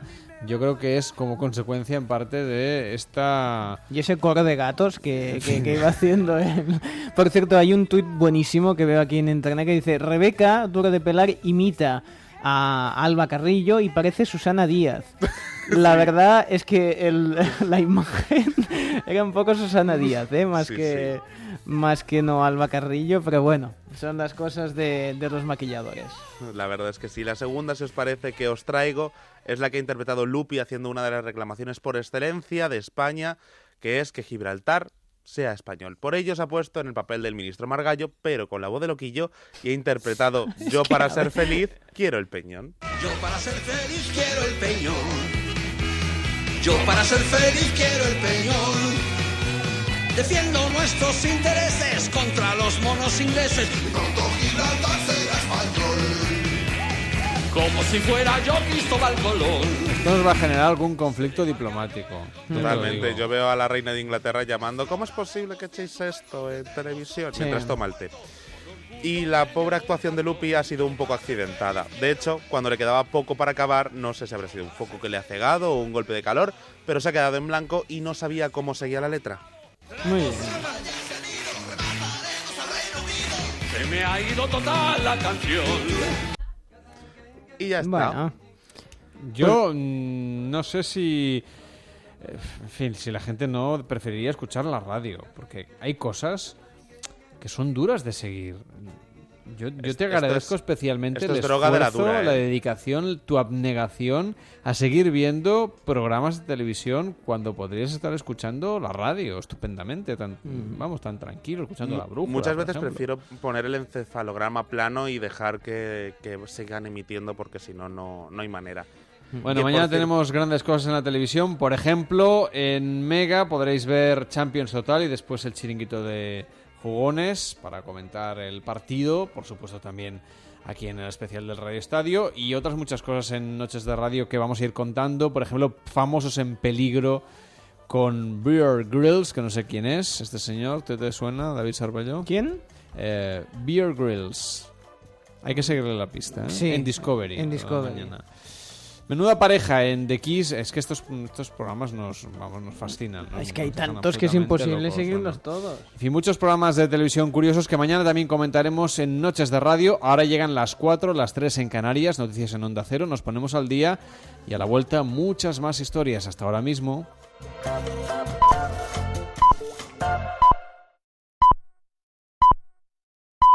Son las 4, las 3 en Canarias.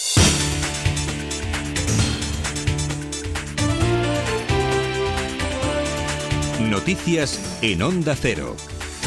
Buenas noches. Este miércoles por la tarde el Gobierno celebra un Consejo de Ministros extraordinario para abordar el conflicto del Prat. La huelga indefinida de los trabajadores de Eulen continúa y el Ejecutivo acelera los trámites para llevar a cabo el arbitraje y la aplicación del laudo, una única solución en estos momentos y de obligado cumplimiento tanto para la empresa como para la plantilla encargada de los controles de seguridad en el aeropuerto. Patricia Gijón. El Gobierno quiere ganar tiempo, valorará hoy la situación y analizará los informes de la Abogacía del Estado. Es el primer paso para nombrar un árbitro que comience a correr el plazo para dictaminar un laudo. Este será de carácter vinculante para poner fin al conflicto cuanto antes. Los trabajadores de EULEN recurrirán el laudo porque lo consideran ilegal y vulnera, en su opinión, los derechos de huelga. El Consejo de Ministros también estará atento al nuevo periodo de sesiones que comienza a las 10 de la mañana en el Parlamento de Cataluña. No está en el orden del día la tramitación de la ley del referéndum, pero podría incluirse en el último momento o aplazarse a otro día. Ya por la tarde, además del Consejo, el Pleno del Constitucional se va a reunir para rechazar el recurso de la Generalitat contra la suspensión de la reforma del reglamento del Parlamento para tramitar de forma express la consulta independentista. El Partido Popular de momento descarta poner en marcha la aplicación del artículo 155 de la Constitución porque dicen que no solucionará el asunto. Su portavoz en el Congreso, Rafael Hernando, ha asegurado además que espera contar con el apoyo de todas las formaciones políticas. y nosotros estaremos respaldando eh, las medidas eh, que sean razonables y que eviten esta situación. Y lo que esperamos es obtener el apoyo eh, tanto de Ciudadanos, que creo que está en ello, eh, pero también de algunas otras formaciones que juegan a la equidistancia, como es el Partido Socialista o el PSC en ocasiones. Reino Unido ha propuesto mantener la unión aduanera con Bruselas tras el Brexit. También quiere evitar la instalación de controles fronterizos entre la República de Irlanda y la región británica de Irlanda del Norte. Son dos de los asuntos que prepara de cara a la tercera ronda de negociaciones que comienza a finales de este mes. Londres propone un sistema en el que los pequeños exportadores e importadores puedan cruzar ese límite sin necesidad de controles o nuevos procesos burocráticos. Además, el gobierno de Theresa May ha formalizado su propuesta ante Bruselas de permanecer temporalmente en la Unión Europea durante el periodo de transición para mitigar el impacto del Brexit, propuesta acogida con escepticismo en Bruselas, que califican de fantasía. El ministro del Brexit, David Davis, ha insistido en que sería bueno llegar a un acuerdo con la Unión Europea para el interés común. Vamos a tratar de llegar a un acuerdo con la Unión Europea a través del cual consigamos un régimen aduanero sofisticado y fluido, de manera que si logramos un acuerdo de libre comercio con ellos, no habrá aranceles, no afectará a los negocios de ninguna manera y en ninguna dirección. En Sierra Leona, los equipos de rescate que trabajan en la zona afectada por un grave corrimiento de tierras a las afueras de Freetown han localizado ya casi 400 cadáveres, según el fiscal jefe de la ciudad, que espera que el balance de víctimas mortales ronde el medio millar. Las autoridades tienen intención de celebrar un funeral masivo lo antes posible para liberar espacio en la morgue, donde se espera que sigan llegando cadáveres durante las próximas horas. La ONU está evaluando los daños y trabajando en operaciones de emergencia como colaborar en los rescates, ayudar a evacuar residentes, ofrecien- ofreciendo asistencia médica para los heridos y suministrar comida y agua a los afectados. Según los últimos cálculos, las fuertes lluvias han dejado además 600 heridos, 3.000 personas sin vivienda y un país sumido en el caos. Cruz Roja también colabora sobre el terreno para intentar encontrar cadáveres entre el lodo. Uno de los deberes de la Cruz Roja es siempre asegurarnos de que entramos donde hay desastres, ya sean naturales o provocados por el hombre, pero siempre estamos ahí para salvar vidas. Pero en este caso no hemos venido a salvar vidas, porque eso ya se hizo ayer. Solo salimos a ver cómo podemos exhumar a aquellos que han sido enterrados por el lodo. Vamos a exhumarlos y llevarlos a la morgue y tal vez darles un entierro seguro y sano. Y la Guardia Costera de Libia ha amenazado y hostigado hoy a uno de los barcos de rescate de inmigrantes de la organización no gubernamental española proactiva Open Arms. Tras unas horas de tensión, el barco ha sido liberado. Libia considera que esta ONG ayuda a las mafias y causa con su presencia en el Mediterráneo un efecto llamada. Y en deportes, Real Madrid y Barça disputan este miércoles la vuelta de la Supercopa. Será en el Santiago Bernabéu tras un partido de ida en el que el Real Madrid se impuso por 1-3 a los azulgranas y que no estuvo exento de polémica. Los de Zidane no podrán contar con Cristiano Ronaldo, sancionado con cinco partidos tras ser expulsado y empujar al árbitro, pero sí con Luka Modric, que estuvo ausente en la cita del Camp Nou. Por su parte, el Barcelona, Andrés Iniesta, no disputará el encuentro por una contusión en su muslo derecho. El partido será a las 11 de la noche. Las noticias vuelven a las 7, las 6 en Canarias, en más de uno con José Miguel Azpiroz. Pueden seguirlas mientras en ondacero.es. Continúan ahora con Noches de Radio. Síguenos por internet en ondacero.es.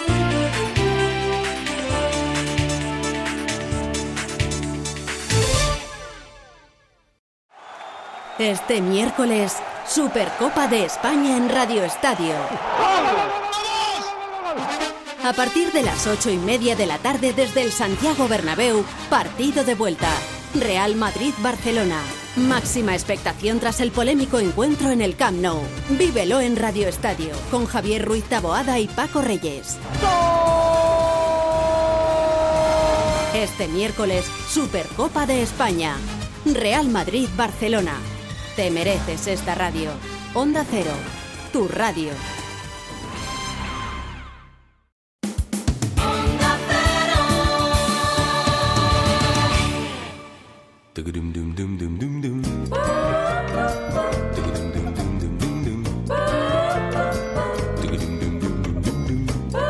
En Onda Cero, Noches de Radio, Carlas Lamelo.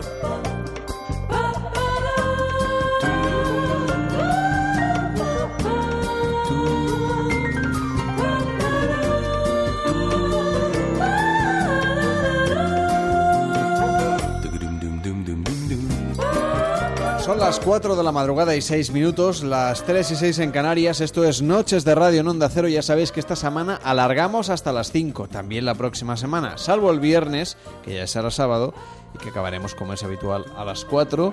¿Qué tal David Sarvalló? ¿Ya estás apurando el café? No, pero es que siempre que, que, que me vas a saludar me das alguna exclusiva. O sea, ahora de golpe sé que el, el viernes es hasta las 4. Pero, ¿por qué lo hacen tan complicado esto? Bueno, Hombre, está pero bien. ya lo sabías. No, yo me quedaré hasta las 5. Escucharé a quien pues sea. porque yo- es Patrick de Frutos, la música de tu Encantado, vida. buenísimo, Nos buenísimo. encanta. Yo lo escucharé si no te importa yendo hacia casa.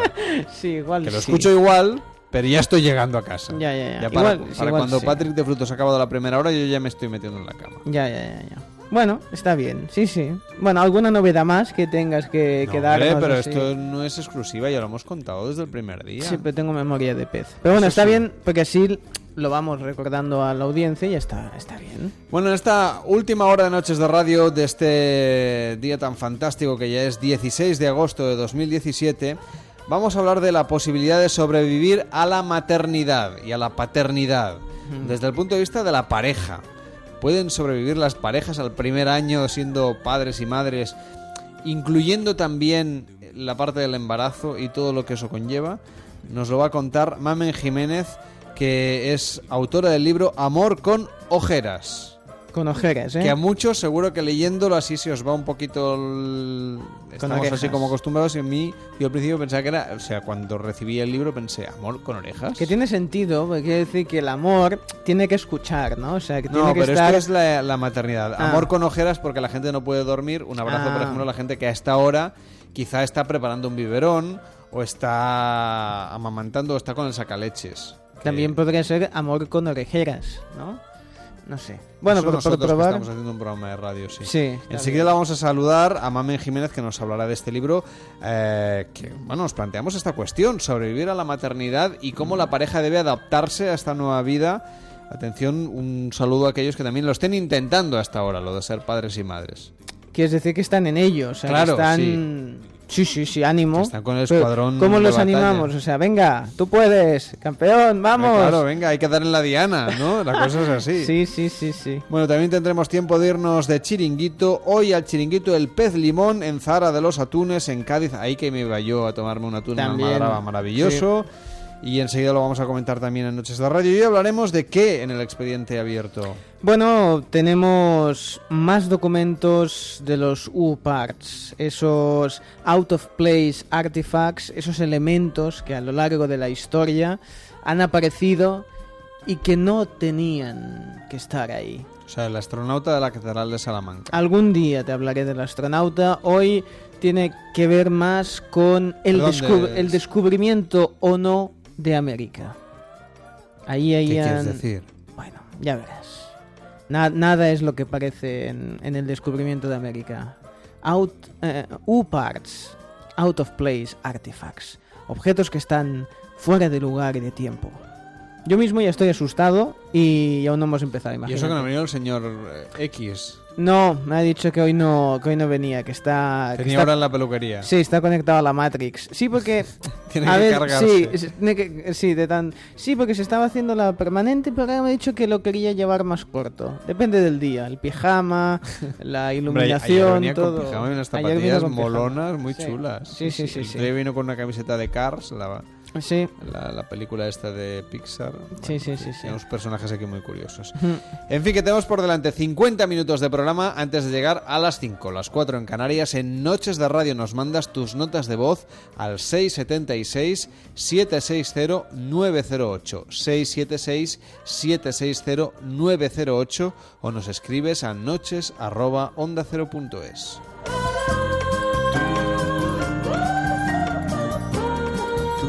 Cada noche en Onda Cero, Noches de Radio, con Carlas Lamelo.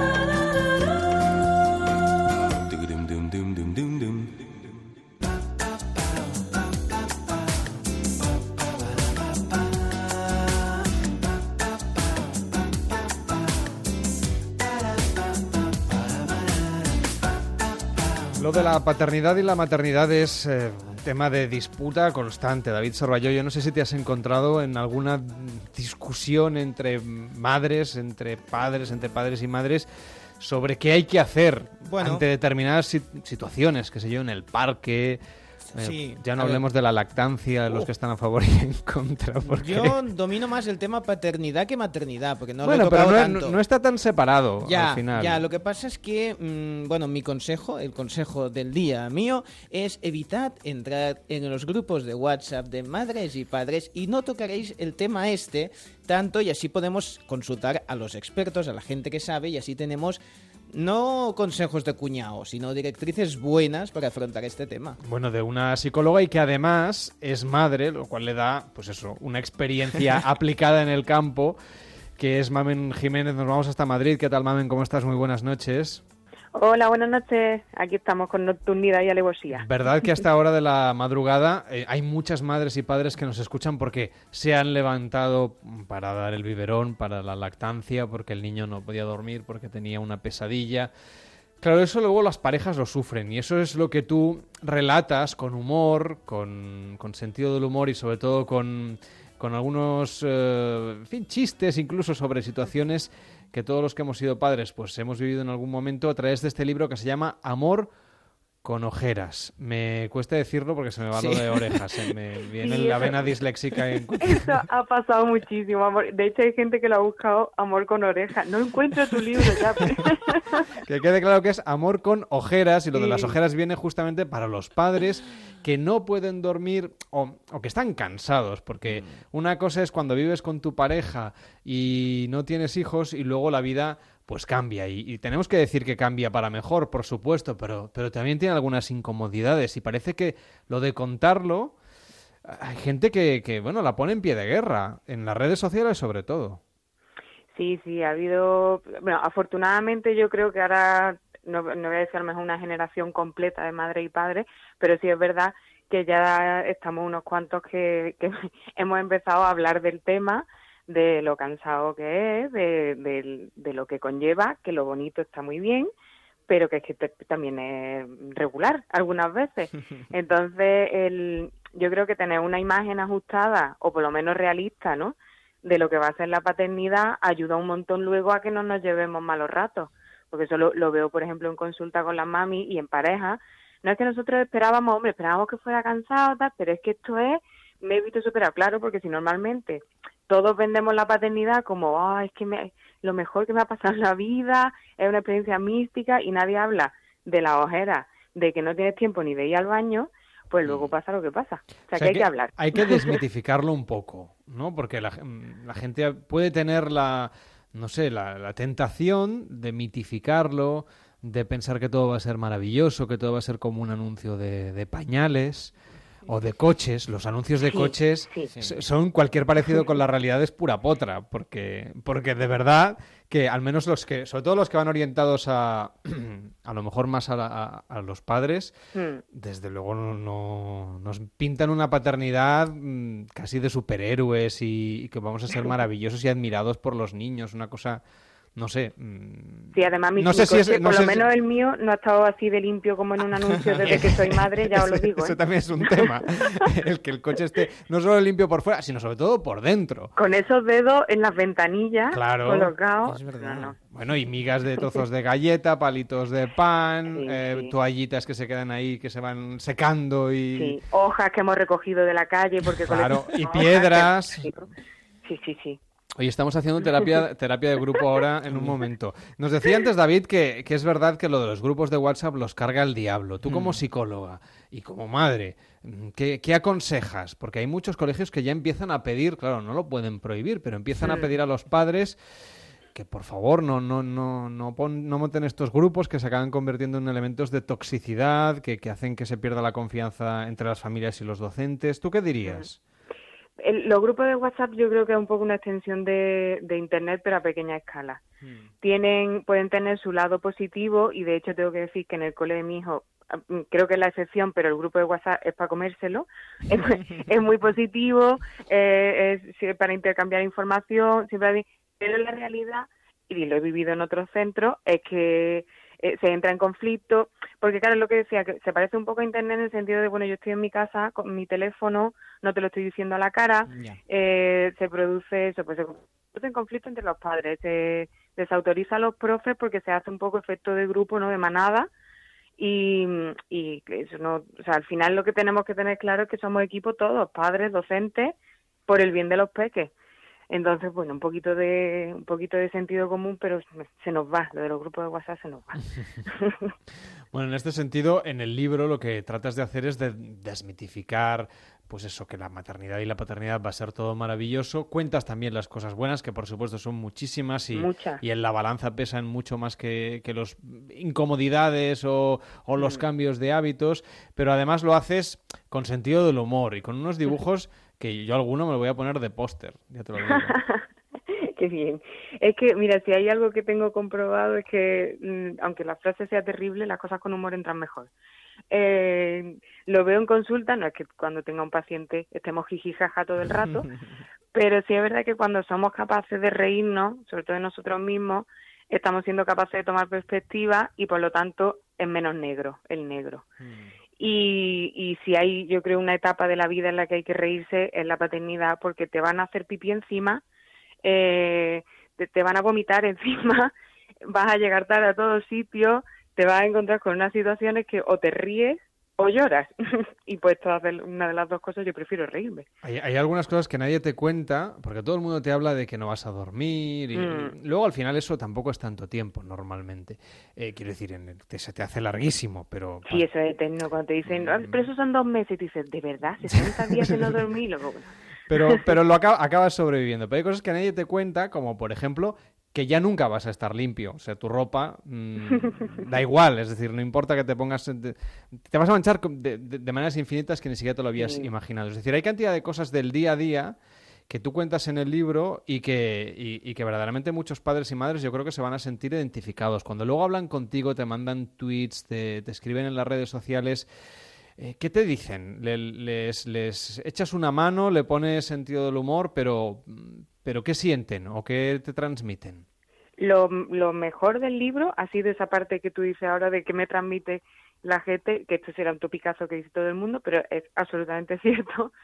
Pues mira, me ha- lo, que más, o sea, la, respuesta más unánime casi es, mira, mm, he o sea, me has ayudado a desdramatizar esta etapa. O sea, yo lo estaba viviendo como muy agobiado o agobiada y me he dado cuenta de que no estoy sola, que esto le pasa a más gente y que si le pasa a más gente es que es normal. Entonces, pues ya está. Entonces, a mí es, con esa parte ya estoy súper contenta.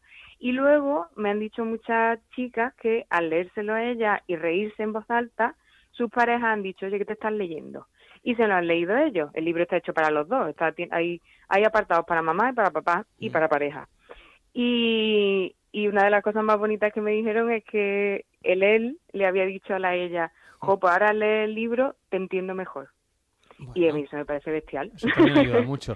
Eh, tú como psicóloga, claro, ya ejercías antes de ser madre. No sé si Mm. algún consejo que dabas, o recomendación, o práctica que dabas antes de ser madre a madres o padres. Luego, cuando te has visto en la tesitura, has dicho, ay, si es que es muy fácil decirlo desde el otro lado de, de la mesa del despacho o de la consulta de psicología, pero luego cuando te ves aquí, Uy, no, no hay nada como la experiencia para modular. Eh, cambiar no he tenido que cambiar mucho porque siempre he sido prudente. Pero sí es verdad que antes eh, era más exigente en cuanto a que buscaran tiempo de ocio en pareja, solitos. Y, y ahora mis deberes mm, con ellos son, o sea, son más ajustados, mm, más realistas. O sea, sabiendo que no hay veces que no disponemos de tiempo ninguno. Por eso una de las cosas que pongo en el libro es que al final a la semana, para mantener la pareja bien, hace falta solamente tres horas.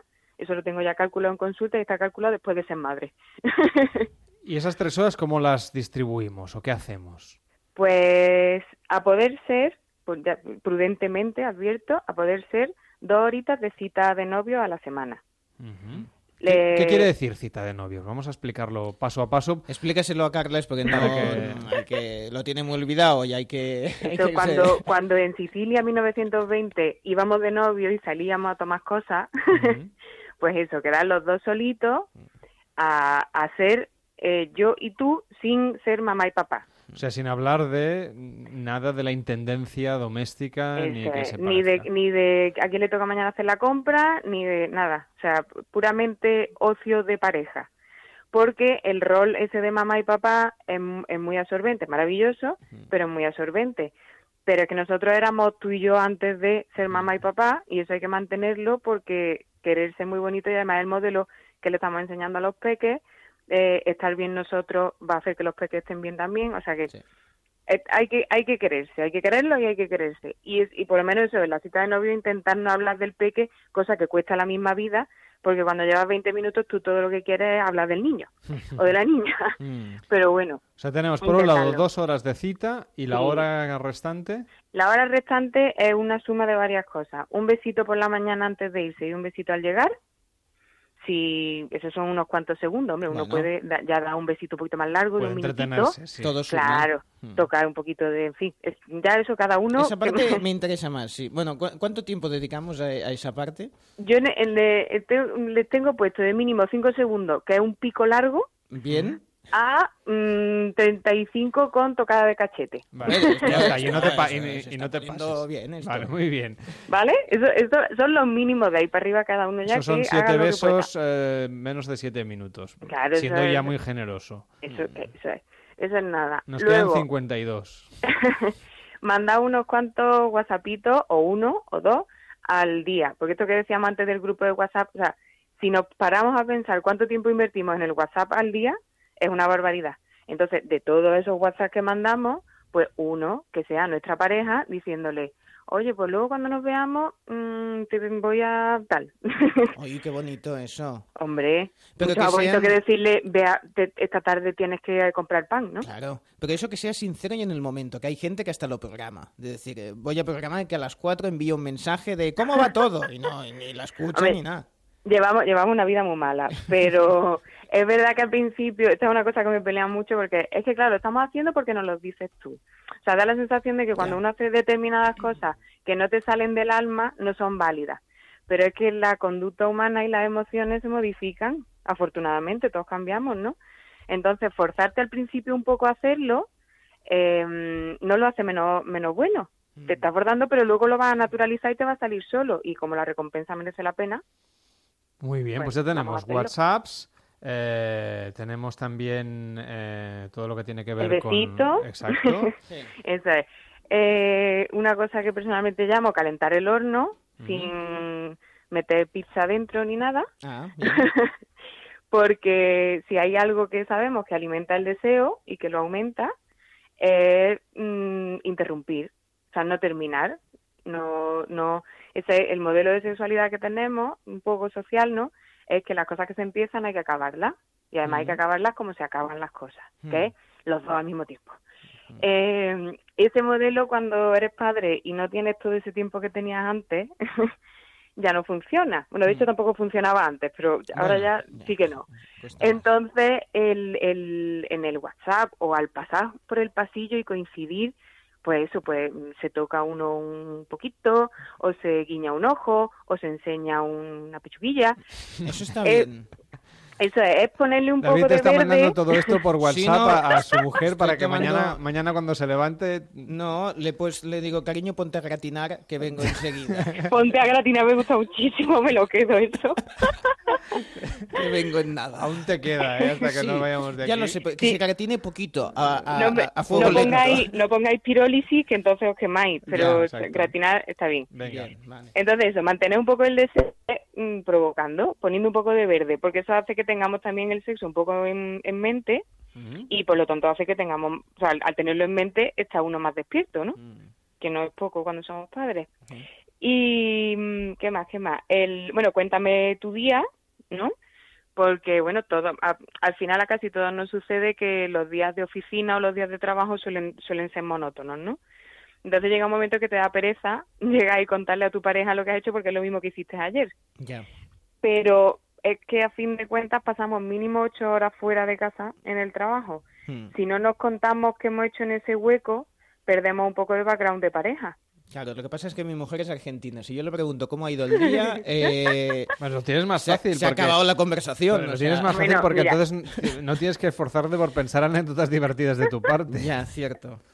Bueno, hay, re- hay relleno tiempo y por pobre nos vamos a meter con los argentinos. Pero lo que puedes hacer también es darle un beso de esos que hemos dicho largo. Sí, eso funciona. Puedes bailar un tango, David. Sí. si No, pero lo del beso tiene dos funciones. Consigues que se termine la conversación y ya vas a esos minutitos que te suman, Claro. ¿eh? como Claro. nos estabas comentando, de, del, del tema este del microondas. De darle Eso, a- eso, eso es todo ventaja. Lo del beso es Bien. ventaja tú solo. Y ya lo último, porque ya llevamos un montón de minutos, es decir lo positivo. Porque lo negativo nos sale muy bien decirlo. Se te ha olvidado hacer esto, es que nunca, los nunca, los siempre, eso lo tenemos en la boca constantemente. Pero se nos olvida reforzarnos y decirnos lo que nos gusta. Entonces, eso que decía eh, la jurado de se nos murió el amor de tanto usarlo, sucede, eh, de- dejamos dejamos de decirnos lo guay y nos Sí. decimos lo malo y el, el amor, la criatura se resiente. Entonces, estar un poco pendiente de lo que ha hecho el otro, que si nos ha gustado, aunque sea una obligación que hayamos pactado previa. Oye, jo, qué guay que, te, que has ido a la compra y te has acordado de tal. Esas cosas hay que reforzarlas porque es que es nuestra pareja, es a la que queremos. O sea, lo que yo siempre le digo a, la- a las parejas es que piensen cómo les demuestran el cariño a su hijo y hagan, y hagan lo mismo con la pareja, Qué bueno. porque al final es, es la persona a la que más quiere en el mundo. No, y que luego el hijo se va y, y la, y la mujer se queda, ¿eh? O sea, que claro, de esto es así. Y luego, y luego eso pasa lo que pasa, claro. Cuando los hijos se van y de pronto, o en vacaciones, Y dice, ¿y o cuando los nenes se van con los abuelos, que te encuentras los dos solos y dices... mm, ¿Y ahora qué hacemos? Ya, eso ya qué. Exacto. ¿Y ahora qué hacemos? No hay nada que hacer. No, no podemos ir al Chiqui Park, no podemos ir a, a, Pone- mere- a pone- merendar helados. eh, Claro, te pones en la teleclan buscando dibujos a ver si tenéis algún tema de conversación. No a puede ver qué le ha pasado a Bob Esponja. Bueno, pues ha sido un placer charlar contigo. Recomendamos a todo el mundo que te siga a través de tu blog, eh, La Psicomami, en las redes sociales también, lapsicomami.com, y en este libro, que es, una, es un libro ilustrado que se llama Amor con ojeras, que por cierto ya recoge la experiencia desde antes del nacimiento, es decir, también durante, durante el embarazo, que también sean situaciones divertidas. Oye, un placer y hasta la próxima. Muy buenas noches. Igualmente, muchas gracias. Hasta luego. Cada noche en Onda Cero, Noches de Radio.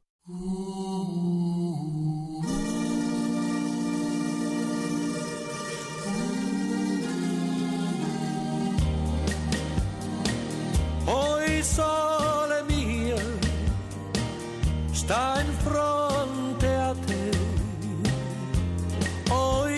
sole mio, più bello in te. Oi sole, oi sole mio, sta in fronte a te. Sta in fronte a te. Che bella cosa è una giornata sola, un'aria serena dopo una tempesta, bella aria fresca, pare già una festa. Che bella cosa è una giornata sola manate sole, più bello in te. Oi sole mio, sta in fronte a te. Oi sole, oi sole mio, sta in fronte a te. Sta in fronte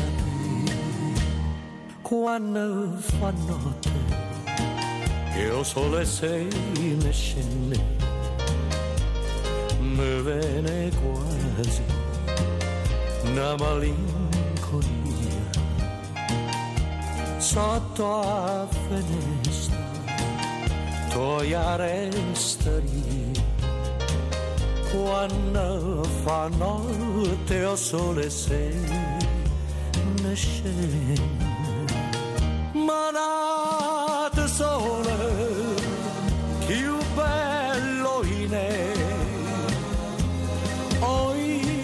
Oi sole mio, sta in fronte a te.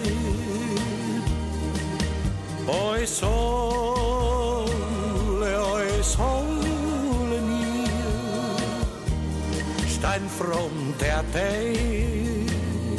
Sta in fronte Oi sole mio, sta in fronte a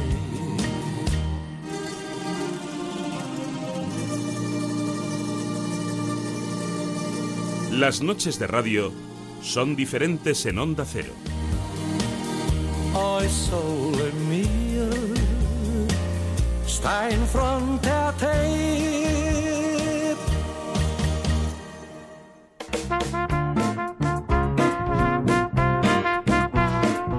El chiringuito de esta noche.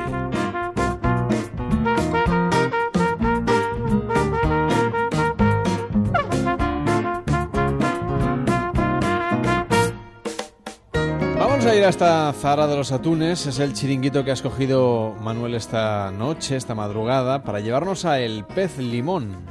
Así es, este es el típico, típico, típico chiringuito que nos encontramos en la playa. Pero eso sí, encarna más de una sorpresa que iremos desgranando poco a poco. Lo primero que vamos a conocer de él es su estructura. Bueno, pues justo cuando te- llegamos al chiringuito tenemos la arena como protagonista, como, la playa que estamos, y aquí mismo en la arena tenemos algunas sombrillas y algunas mesitas para la gente que quiere estar en primera línea de la puesta de sol y eso directamente en la arena. Es un fotocall para la gente que viene a echarse fotos y demás, y también una barca donde hacemos los efectos de sardinas. Luego tenemos la terraza principal, bajo una pérgola que tenemos que da sombra. Luego tenemos un escenario que también está en la arena, que donde hacemos todos los días conciertos. Y bueno, esto lo hacemos que, que todo el mundo esté en la arena bailando. Es una, una pequeña pista de baile.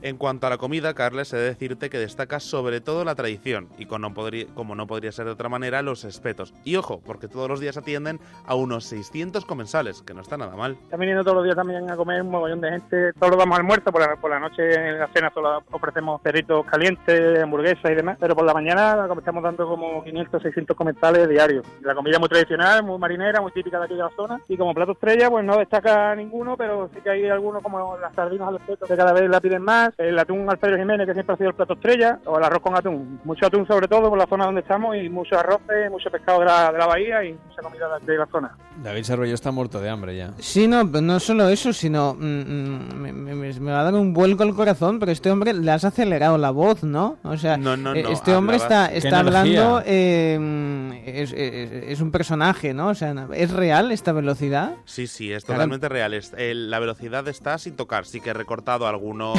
algunas veces que respiraba y paraba o repetía Ay, palabras, pero lo demás está tal cual. No, no, ¿eh? que, que, respire, porque es que si no le va, le va a coger algo. Claro, a esta velocidad no me extraña que luego cocine todo tan rápido y puedan atender a todo el mundo.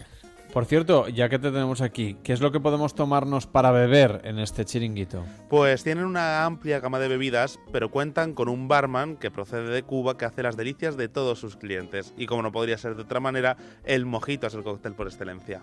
Bueno, pues tenemos un poco así peculiar el, el daiquiri con limón, hay varios varios daiquiri de fresa, de melón, de sandía, fruta del bosque, mojito de, de de melón, mojito de fresa, caipirosca, caipiriña, cócteles. También tenemos mucha variedad, tenemos un cubano aquí especialista que no en coctelería que es muy bueno, pero al final todo el mundo apunta siempre al mojito tradicional de toda la vida, que es lo que más se vende con diferencia.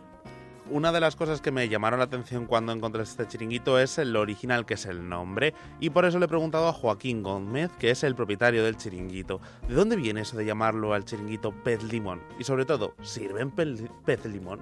Porque es un pescado típico de aquí, que es poco conocido, pero es un pescado típico de aquí que tiene muy buen sabor y demás. Y aparte el, la palabra daba mucho juego, el limón, no solo por el pescado, sino por el ceño que hicimos y demás. Y un día lo comentamos aquí, arrancamos con ese nombre. Y... ¿Preparáis pez limón entonces en, en, el chiringuito? No lo preparamos porque no es un pescado demasiado común y peculiar para poner, poder tenerlo en carta. No es tan fácil de, de conseguir a diario pescado fresco que lo que trabajamos. Pero sí que cuando, de cuando en cuando pues, compramos alguno y lo, y lo trabajamos.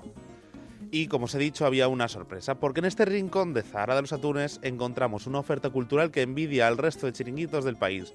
En este cuentan con actuaciones en directo a diario, pero no hablamos de pequeños artistas, eh, porque, por ejemplo, ya han pisado las tablas del Pet Limón Miquel Erenchun y este jueves va a tocar, por ejemplo, Alex O'Dougherty y La Bizarrería, entre otros muchos. ¿eh? Sí, aquí, bueno, la verdad que prima mucha música en directo, que es por la que apostamos todos los días, hacemos un mínimo un concierto. Y bueno, esa es una iniciativa que empezamos cuando abrimos el chiringuito, que teníamos de la mano a Eloy Sánchez Gijón, el hermano de Aitana Sánchez Gijón, que es bajista, es músico y promotor de muchos conciertos, y empezó un poco con nosotros. Y bueno, de manos de él, de Pablo Carbonell, de Wyoming, de unos cuantos que eran bastante asiduos aquí al chiringuito, pues empezamos haciendo música en directo todos los días, la puesta de sol. Cada vez nos, nos preguntan más, cada vez viene más gente a visitarnos, cada vez hay más músicos de mucho nivel que se ofrecen a venir.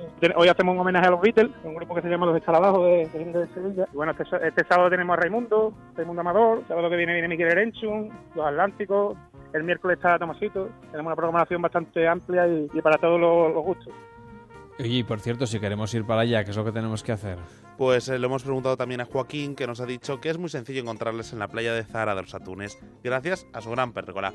Pero su presencia también se extiende a las redes sociales, donde atienden las preguntas y peticiones de todo el mundo. En la playa de Zahara de los Atunes, además estamos en el centro, estamos en una habitación magnífica, la pérgola que, tenemos es muy llamativa, muy peculiar, y una vez que te está en la playa, te la encuentras con mucha facilidad. Si no, estamos frente por frente de, del Hotel Porfirio, que es un hotel de aquí conocido también, y también, claro, en, en Facebook, en Twitter, en Instagram, en redes sociales estamos también ahí, ahí tenemos un teléfono de contacto para reservas para comida, para información de horarios, de eventos, de todo. También estamos dando muchas bodas, que nos están trayendo bodas, tenemos para el año que viene también unas cuantas comidas y toda, este, toda esta información nos llega a, a, través de Facebook sobre todo, el, correo electrónico y del teléfono que tenemos en Facebook.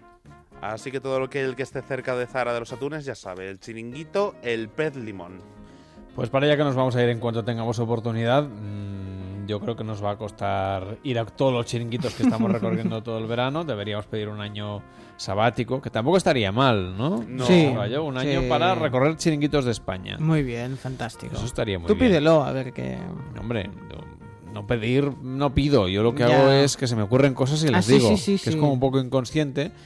Pero, pero bueno, oye, que es la cosa natural de este programa, que estamos en familia, total, hasta ahora ya los que estamos aquí es porque somos muy fans del programa. Es decir, no, no, hay, no hay otra cosa. Bueno, pues que tengas una feliz noche. Disfrútala a tope y no te pierdas el expediente que nos trae ahora David Servalló. No, no, igualmente. Feliz miércoles. Hasta luego, buenas noches. Hasta luego. Participa en Noches de Radio. Envíanos tu nota de voz por WhatsApp al 676 760 908. 676 760 908.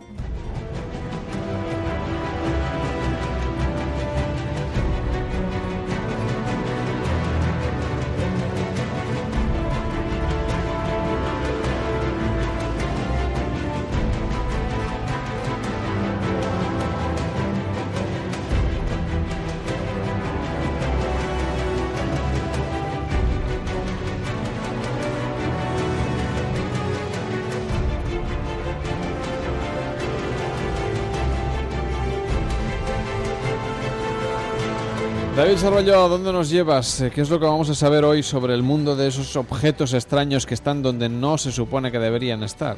He quedado fascinado por estos, por estos reportajes que, bueno, que son de un canal así, digamos, de historia, pero que puede ser una historia un poco que está por comprobar, ¿eh? que esto sea exactamente así. Pero sí que algunos de los de, de- de los expertos que hablan en estos reportajes, pues tienen todo nuestro crédito, como son Josep Guijarro, que escucharemos enseguida. El caso de hoy, el caso concreto de esos objetos que no deberían estar en ese momento, tienen que ver con el descubrimiento de América. Sí, todo. Si yo te pregunto cuándo se descubrió América, 1492. ese es el error. Es, es- eso es, es lo que ya te tienes que quitar. Eso es de novatos. Eso es de novatos. Eso, si lo contestas en el, en el trivia, ya tiene que estar equivocado, no te dan quesito. ¿Pero por qué? Porque a lo largo de, de lo que nos queda de, de programa vamos a descubrir que en verdad todo eso ya estaba, digamos, descubierto, pero es que además estos objetos fuera de lugar no solo estaban en lo que encontraron o en los elementos que había por ahí, sino en el cielo también había objetos misteriosos cuando se descubrió América. parecen intervenir en el descubrimiento de la Hispaniola, en el descubrimiento de América, porque cuando Colón, eh, la noche antes de ese 12 de octubre de 1492, está surcando las aguas, refleja en su libro de bitácora que unas extrañas luces están por encima de las velas de su embarcación. ¿Qué podían ser sino objetos no identificados? Si tú te vas al archivo de Indias, tienes muchas crónicas, especialmente las más interesantes son las de Pedro Cieza de León, que fue el que acompañó a Pizarro durante toda la conquista. Y ahí tienes historias rayanas con lo ufológico, o por lo menos que a día de hoy, en, en nuestro siglo XXI, seguramente más de uno interpretaría con la aparición de un objeto luminoso en los cielos. ¿no? Por ejemplo, cuando Pedro Cieza de León es el primero que describe en el desierto de Nazca hay unas extrañas líneas que, bueno, pues que los nativos van allí para venerar, para adorar. Pero lo que es curioso es cuando Pedro Cieza de León se sube a una de las lomas donde mejor se ve alguna de las, de las figuras y asegura que los nativos y él empiezan a observar una serie de soles que se mueven en los cielos. Es decir, hay algo en el cielo que no es un solo sol, sino que hay más que se están moviendo y que parecen estar jugando alrededor de, de ese enigma tan maravilloso y tan descomunal como son las, las líneas de Nazca. Y esto está escrito en las crónicas de Indias. Esto está escrito en las crónicas de Indias. A mí me pasa, ¿eh? Ahora en verano, si voy a, a correr al mediodía, empiezo a ver soles que se mueven eh, en todas direcciones, pero tiene más que ver con un golpe de calor, que se dice. Bueno, quién sabe. Eso también pasa. Eso también pasa, pasa hoy en día y no está escrito en estos diarios. Lo que pasa es que, bueno, quizá estas estas bolas que estaban sobrevolando todo lo que sería pues la mm, el viaje de, de Colón hasta llegar a hasta llegar a América pues quizá era digamos como un angel driver pero digamos de extraterrestre no o sea que te iba avisando de de dónde estaban los ovnis. A 200 metros tendrá usted tres, a la derecha. tres ovnis. Y está bien porque te va avisando y vas mirando pues, pues bueno, hacia dónde te tienes que, que dirigir, ¿no? Por lo tanto, ya tenemos que mm, no es tal como nos imaginábamos el desembarco en llegar a América, sino que ya tenemos unos ovnis que nos guían como una estrella, digamos, de Navidad, ¿eh? que te va guiando hacia, hacia tu destino, pero además vamos a conocer que ahí se encontraron mapas, ahí había mapas que no podían estar en esa época. Mapas que tendrían que ser casi del futuro, si, Pues si tenían, realmente qué sé hubiese- yo, un- por ejemplo, ya rotondas. Tenían rotondas, tenían elementos... En el siglo III, por ejemplo. Sí, rotondas en el siglo III. estatuas de puentes de Calatrava. Había ahí cosas que... Bueno, eso sigue pasando, ¿eh? Que no tendrían que estar ahí donde estaban. Vamos con esos mapas. Nueve años después del descubrimiento de América, un corsario llamado Kemal Reis capturó siete naves junto a las costas españolas. Alguno de los hombres que acompañó a Cristóbal Colón se encontraba entre los prisioneros que fueron interrogados por el pirata. Así que encomendó a su sobrino, el almirante Piri Reis, que confeccionase un mapa del mundo conocido, basándose en el relato de aquellos españoles cautivos.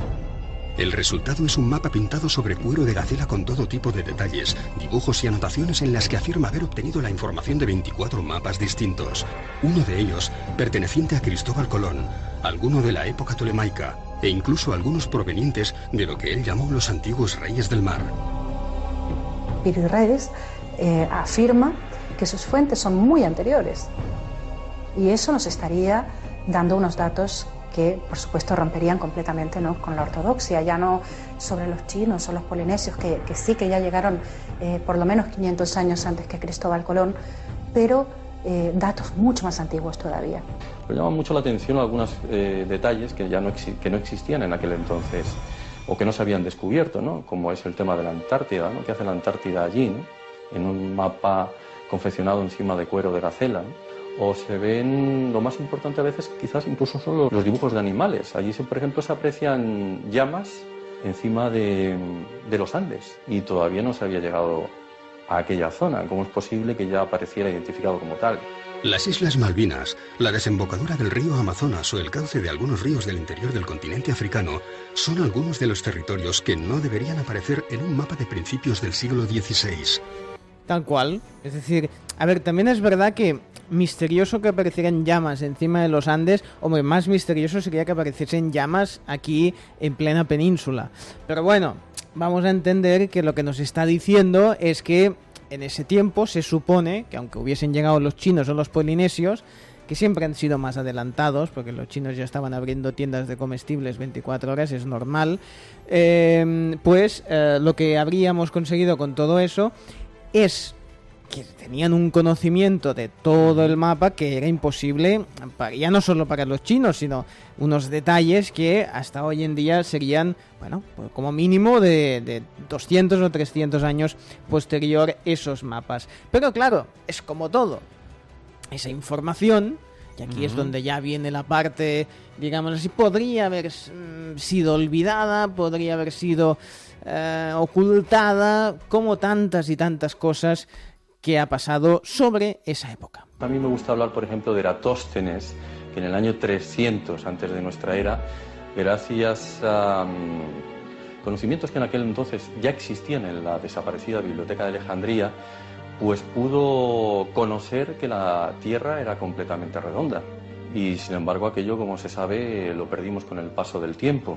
Fue primero Agustín de Hipona el que empezó a decir que la Tierra no podía ser redonda, porque si así fuera la gente que estuviera abajo se caería. Qué gran argumento, ¿verdad? La Tierra no podía ser redonda porque si no los que estuviesen debajo se caerían. Suerte que lo tenemos hoy, insistimos, al señor este tan curioso de... Bueno, que viene aquí a contarnos cosas de Sí. la Matrix. Sí, lo que pasa es que me ha dado miedo que interviniese en esta No, porque sección ayer diciendo que, de- que, No, porque que la Tierra tenía forma de pizza... Sí, se pondría palote, ¿para qué nos vamos a engañar? Pero... No, seguro eh, que está en casa escuchando. Seguro, sí, en, Yo- en- yo lo en veo su pijama, claro, igual sí. como viene aquí. Lo, lo más sorprendente, o ya que vamos a evolucionar sobre cómo demostró eh, Colón que la Tierra era redonda sin que la gente se cayese, para seguir en esta línea de documentación brutal, eh, lo mejor que nos lo puede explicar es el propio Cristóbal Colón de oficio descubridor, eh, interpretado por Andrés Pajares en una mítica película que para mí es una imprescindible, que nos explica cómo es redonda la Tierra. Es redonda. Silencio, criaturas. De manera que... redonda, ¿no? Eh, sí, sí. Eh, empecé a estudiar navegación por correspondencia en Génova a edad temprana. Y tengo la absoluta seguridad que esa raya que... ¡Oh, perdón! Le di en todos los piños. Eh, dis- disculpe. Esa raya que se llama eh, ho- horizonte... eh, no, no, no, no termina ahí. ¿No? No, tiene una continuación. Uy, perdón otra vez. Ay, se le ha caído la caña de pescar. Pues como le iba diciendo, tiene una continuación. Las Indias, supongo. No, no. Al- algo me da en la nariz que no son las Indias, sino un nuevo continente. ¡Ah! Ay, eh, eh, con permiso. Un nuevo continente para vos, Isabel. La muy católica reina de España. Silencio, criaturas. ¿Queréis decir que cabe la posibilidad de descubrir algo que sería para el trono de España? ¿Puedo pediros un favor, Majestad? ¿Qué deseáis? Ponerme en pie porque tengo un grano en la rodilla y... Ah, alzaos. Gracias. Os dejo aquí vuestro libro de rezos. Estoy dándole vueltas a la cabeza y... No me parece tan mala la idea. Necesitamos adelantarnos en el mar a Portugal. La tripulación y los barcos serán españoles. Y preparándolo todo. Mientras tanto, yo plantearé ante el Consejo del Reino vuestros propósitos. Que desde ahora os aseguro que hago míos. Y en esta mítica película eh, se pone a ello y busca a los mejores eh, navegantes, a los mejores compañeros para esta importante misión y eh, encuentra que, ya que tergiversamos un poco la historia, que en realidad los hermanos Pinzones tenían un número de music hall con mucho éxito en la época.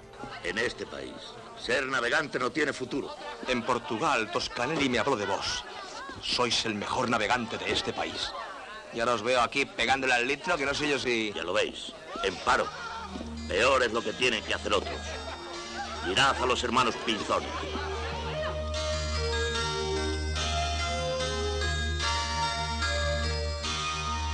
Los hermanos Pinzones eran unos marineros que se fueron con Colón, que era otro marinero.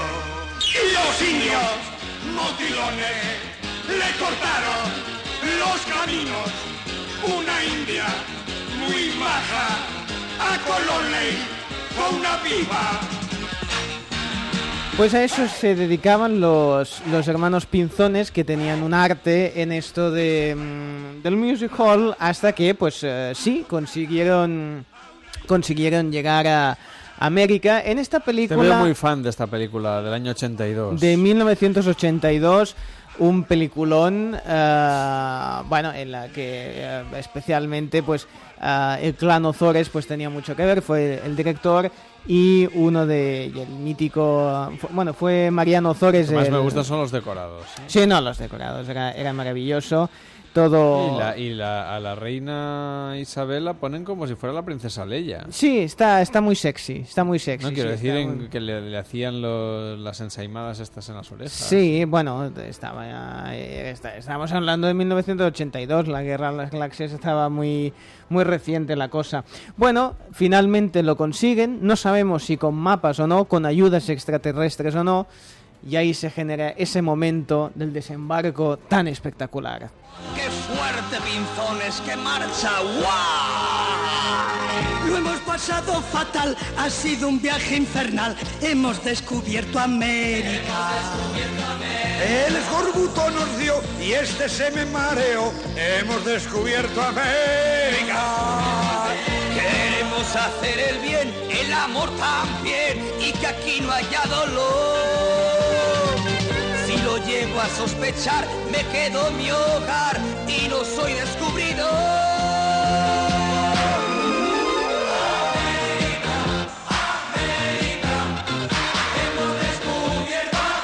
Bueno, es una película, una película fantástica. O sea, cuando yo entrevisté ahí, una película preciosa, que no, no, no, salía no salía Pajares, ahí no salía Ozores, pero eh, eh, sí, o sea, no, no salía. eh, bueno, pero eh, me gustó mucho la película. Era muy buena, bueno, muy buena barra mala. eh, como también nos, nos dice DS. ah, en Twitter nos dice, para película de Colón mm, prefiero Los locos viajes de Chris Columbus.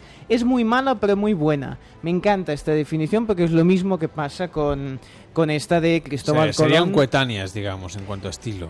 Es, sí, en cuanto a estilo, que es buena mala dependiendo de cómo tengas el día. Se estrenó el 8 de septiembre de 1982. O sea, la vuelta de las vacaciones. Sí, sí, sí. Un gran estreno. Un gran estreno, sí, sí. En fin, bueno, ya hemos... mm, Ahora ya conocemos un poco más de cómo fue o no eh, el descubrimiento de América. Los que nos escuchen y vayan a repetir la selectividad, que no sé si es algo que se puede hacer Bueno, eh, hoy en día. Antes Sí. se podía, pero no lo sé. Sí. Em, que no hagan caso de nada de lo que han de nada escuchado. de lo que nada de lo que han escuchado aquí es, es cierto o no. Bueno, Vamos eso a lo como, tendré- un, como sí. Men in Black. Les vamos a borrar Exactamente. completamente la memoria. ¿Qué os parece? Y sobre todo no cantéis la canción de los pinzones que Que eran unos marineros. Sí, sí, sí. Ah, luego con seguía, Colón, que era ¿eh? otro marinero. Sí, sí, luego seguía y Está era clarísimo, más ¿no? fuerte. Sí, sí, sí. sí, O, o es que hay otra opción, otra versión de la canción. No, no, luego seguía el, el estribillo, se va animando, sí, sí, sí, sí. En fin, ¿te parece que vayamos despediendo ya el día? Pues casi que sí.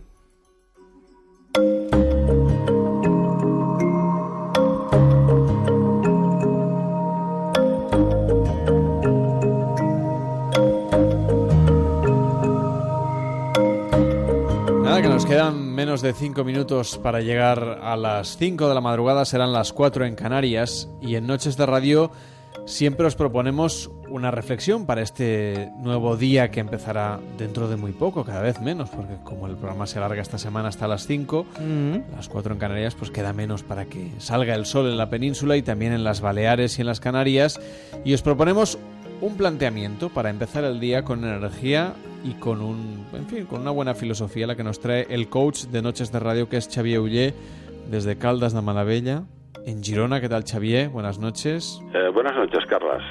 Mi propuesta para un día mejor hoy pone el foco en el hábito de las muletillas. Veamos.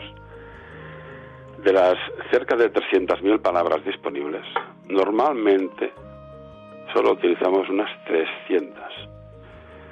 Si tenemos en cuenta que Cervantes utilizaba 8.000 más menos y que periodistas y escritores se vienen apañando con una horquilla que oscila entre 5 y 6.000, veréis que hay donde escoger con un margen enorme. Eh, teniendo en cuenta que todo lo hacemos mediante palabras, pareciera lógico que nos esforzásemos en cultivarlas, ¿no es cierto? Pues a pesar de ello, ¿qué solemos hacer? Le damos la espalda a semejante tesoro y vamos empobreciendo nuestro discurso con expresiones banales y muletillas sin fin, tipo o sea, de alguna manera, no sé qué, de la muerte, etcétera, etcétera, etcétera. ¿Y con qué resultado? Pues con una pobrísima comunicación. Las palabras son las naves donde embarcamos nuestras ideas. Si nos limitamos a navegar en círculo, nos arriesgamos a sucumbir en el mar de los malentendidos, no hay más. Y aquí va mi recomendación para hoy. Cuidad la flota, construid mensajes poderosos que os permitan comunicar de manera efectiva y memorable. Buenas noches con salud y armonía.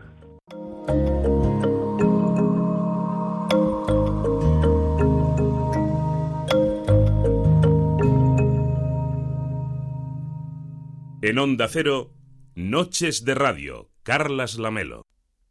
Y nada, que estamos llegando ya al final del programa y además nos ha venido a visitar nuestra encantadora vecina Hola, ¿cómo estáis? que teníamos muchas ganas de saludarla. Ay, sí, es que os he estado escuchando. Lo que Mm. pasa es que no, no me han dejado pasar el de seguridad. Porque ¿Y, y no... cómo, cómo se ha colado? Porque no se lo han cambiado, es joven, es nuevo, muy guapo, por cierto. Le ha engañado usted. Y sí, no, bueno, y ahora al final me he podido... Un momento que el lavabo... tic, Ahora me cuelgo. Se ha colado. Sí, sí, sí. Me he escuchado, eh, os he escuchado todo, me ha encantado. Lo de las series de televisión con la Raquel Nostromo. Fabulosa, ¿eh? La- Raquel Crisóstomo. es la Estromos Y bueno, voy a ver todas las series que nos han recomendado, ¿eh? La de El Fargo, Lovers. Sí que lo he dicho mal yo. eh, sí. Ah, es mal. No es, Es no, que no- no veo bien. Ah. No Es es lef- leftovers. le- eh, Y yo no sé por qué le pongo una L. Porque está la F y la T tan juntas. los, los, los- no es de Lovers, entonces. Es que esta no la he visto aún. Los Lovers. Los Lovers. Leftovers. Lef- Leftovers o, o algo así. Vale, ve- pues ve- ve- veré la de Westworld. Sí, esta que esta es más entonces. fácil Yo de creo decir. que veré la de We- Westworld. Uf. Igual veo Fargo. Porque si se la pido a mi nieta que me la ponga en el Netflix y así las, las veo todas. Usted ¿eh? es muy fan de las series, veo. Muy fans, muy, ¿Ha fa- muy visto el fan. capítulo de esta semana de Juego de Tronos? No todavía, no me haga... los- ¿Se va a comprar los- la los alfombra esa que se convierte en chaqueta o en ¿Qué alfombra? Ah, la que dicen que usan los los vigilantes de, de- de De la, la noche. playa, sí, de la Los playa. vigilantes de la playa de la noche, los que están en el- haciendo el muro ese, el Donald Trump. Sí, pues eh, sí, sí, yo me, me iré a comprar una y me la pondré. Ay, es guapo el, el Jon Snow, es guapo. Le gusta a usted. Oh, el Juan Nieve. Me encanta el Juan Nieve. Yo lo ponía puntito de nieve, pero una cosa, cosa Sí, mala, ¿eh? remeneaba las claras así hasta... de ¡Ay, mira! Está. Está que levantan, que levantan los muertos. Ah, que no puedo hacer spo Pero usted spoilers. escúchame una cosa, ¿lleva toda la noche escuchando o se acaba Sí. de levantar? Las dos cosas. Porque yo os escucho en sueños. Yo a veces. mm, Hay, hay momentos. Su vida es como, que me quedo- como una película de David Lynch. Me quedo frita. Y entonces igualmente No me diga les- eso. no, porque les sigo escuchando y entonces no sé si estoy soñando o no. Y por eso eh, yo, pero bueno, en mis sueños estaban los González y los Risóstromos, los Ristretos estaban ahí todos y hemos hablado de series y comentamos un poco, eso Y de la maternidad y de muchas cosas. Sí, las Vaya usted ojeras. con cuidado, no se quede embarazada, ¿eh? Que vaya bien. Buenas noches. Volvemos mañana a la una y media, doce y media en Canarias.